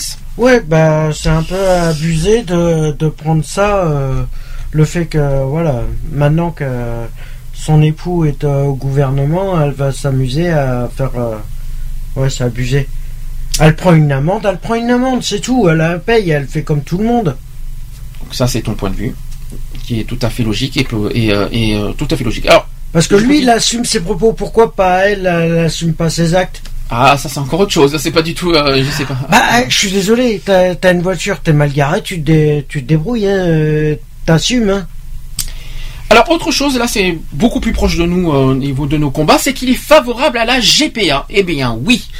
Eh bien oui, mesdames et chers auditeurs, Monsieur Valls est la- favorable à la GPA. Donc qui dit GPA, bien sûr la PMA, bien sûr. Mhm. Évidemment les deux. Donc je rappelle que Manuel Valls s'est montré très tôt favorable au mariage homosexuel et à l'homoparentalité, donc les deux. Il est également favorable à la gestation pour autrui. Donc il a eu, euh, il a été, il a dit ceci dans un entretien accordé euh, dans le magazine Tétu en avril 2011. C'est quand même loin. Il a dit ceci. Contrairement à ce que disent ceux qui sont par principe hostiles à la GPA, je crois que si celle-ci est maîtrisée, elle est acceptable et j'y suis donc favorable. Rien à dire. Eh ben, enfin. Donc à terme, il est favorable euh, à une évolution, euh, à une évolution législative, mais contrairement au mariage, ce n'est pas la position du Parti socialiste. Ouais. Voilà, malheureusement. Donc Ce ça, n'est pas une priorité. Ensuite, euh, est-ce que, je peux vous dire une, une dernière chose? Euh, Il préconisait un pacte national de croissance et de compétitivité aussi. Donc euh, la mise en place d'une TVA protection. Donc c'est un nouvel impôt. Donc je sais pas Ah ce que c'est, mais c'est un peu bizarre. TVA, Et l'utilisation de l'intégralité des marges de manœuvre pour réduire les déficits de la France. Voilà. À voir. Bon, je vous ai pas, je vous ai un petit peu euh, raccourci le chose parce que c'est un petit peu long. Hein. Mhm. Euh, moi, je préfère mieux voir le concret. Maintenant, il y a- il y a- en fonction de nouveaux premiers ministres, on voudrait, On des on cherche, on- tout ce qu'on demande, c'est des résultats, Mhm. des résultats positifs dans les mois à venir, du concret. On verra Euh, ça dans six mois. Euh, On va laisser six mois et puis on verra bien. hein. Là, c'est un petit peu Comme tôt pour c'est faire. tout euh, c'est tout frais. On va Six pas. mois, on va laisser six un petit mois, peu, ouais. un an, on va dire. Six mois, on va dire déjà à partir de septembre. On va dire déjà, on va, Voilà. on va laisser l'année politique euh, finir en juillet-août et à partir de septembre, on fera un bilan euh, sur euh, le. Ça fait cinq mois. Tu vois, j'étais pas loin. C'est pas Cinq, six mois, c'est pas mal. Pour Bon, ben voir voilà. la suite. 19h15, on a fini euh, le sujet. J'espère que j'espère qu'on vous a bien euh, euh, informé et, et puis on a dit ce qu'on a, on avait dit ce qu'on avait à dire, on a dit ce qu'on pensait, hein, euh, comme toujours. Hein. Faut, Donc- faut rappeler que c'était un spécial SIDAction. Ah oui, aujourd'hui au départ, au départ c'était spé- ouais, au départ ça devait être que Sidaction. Je suis désolé avec les événements politiques de cette semaine, mais j'ai un petit peu prolongé l'émission et que et que quoi qu'il en soit, le- la priorité cette, ce week-end ça reste le Sidaction. Donc on va finir Pour avec ça. On va finir avec ça. Donc euh, on rappelle les numéros suivants. Donc le 110 par téléphone pour faire vos dons. Euh, le, le 33 000 par SMS en écrivant don DON donc euh, par SMS au 33 000. Par carte bancaire, vous pouvez faire vos dons en ligne, c'est sécurisé sur www.sidaction.org. Ça c'est très important. Et vous pouvez aussi faire par chèque. Pour ceux qui pour ceux qui ne voulaient pas le faire par chèque, vous pouvez- il suffit d'écrire au- à l'adresse du site d'action que je vous ai fourni tout à l'heure. Je ne l'ai pas sur moi, je l'ai en- je l'ai enlevé. Mais allez sur le site www.sidaction.org, vous trouverez l'adresse euh, de, de l'association pour fournir vos dons par chèque. Et ce qu'il faut dire aussi, c'est que c'est déductible de 66% des impôts. Voilà, donc pour finir, euh, donc déjà, je répète à nouveau, merci encore aux podcasteurs parce qu'on est très soutenu en podcast, c'est impressionnant. Euh, je suis, à, je suis à la fois surpris et, surtout, euh, je, je tiens à vous, à vous remercier quoi qu'il en soit pour ce soutien en podcast. voilà, bon, mais en direct, on, on a- on a- on je pense en que le direct. samedi, le samedi, voilà, il y en a qui sont en famille, il y en a qui sont en sortie, en plus il fait beau, euh, Il y en a qui il y en a qui travaillent. Mais en tout cas, on a beaucoup de soutien en podcast. Je tiens à vous remercier, quoi qu'il en soit, pour votre soutien. La semaine prochaine, on ne se retrouvera pas samedi. Euh, raison associative, donc on ne pourra pas être là samedi. Euh, on se retrouvera exceptionnellement donc dimanche prochain, le 13. 13 avril à 15h. On parlera des discriminations et de la pauvreté. On va y revenir à nouveau euh, parce que il y a la fin de la trivia hivernale, donc on va revenir sur ce sujet-là. Euh, je devais le faire samedi, mais bon, on, a, on vient d'avoir une date, euh, voilà, on vient d'avoir un imprévu euh, au dernier moment, hein, qu'on vient on, on a su jeudi. Donc ça sera dimanche 13 avril 15h et bien sûr, comme d'habitude, en podcast. Je répète les podcasts www.equality-podcast podcast avec un s.fr. Vous pouvez retrouver nos émissions euh, en podcast aussi sur Live Radio, sur Digipod, sur Facebook, iTunes. sur notre page Facebook aussi, euh, sur iTunes bien sûr. Et euh, voilà, je crois que je les ai tous dit. Et donc je répète Et, les- euh, et si vous voulez nous laisser des commentaires ou des des, euh, des sujets à euh, vos réactions, vos témoignages. Voilà. N'hésitez pas, 05 35 004 024. Il y a un répondeur à votre disposition. N'ayez pas peur. Vous pouvez vous nous appeler à titre anonyme. Ça ne nous dérange pas. Vos, vos- vos- tous vos commentaires sont très importants pour nous.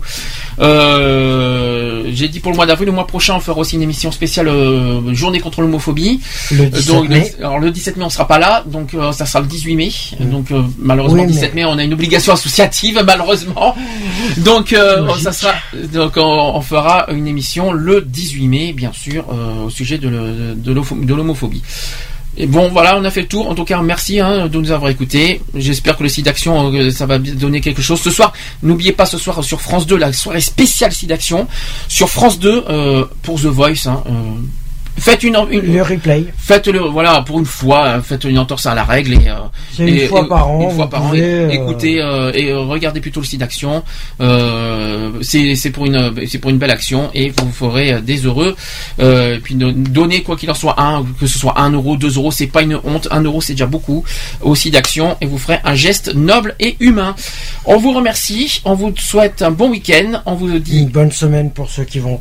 allez bisous au week-end prochain. Merci de votre écoute. Bisous. Bisous. Retrouvez nos vidéos et nos podcasts sur www.equality-podcast.fr.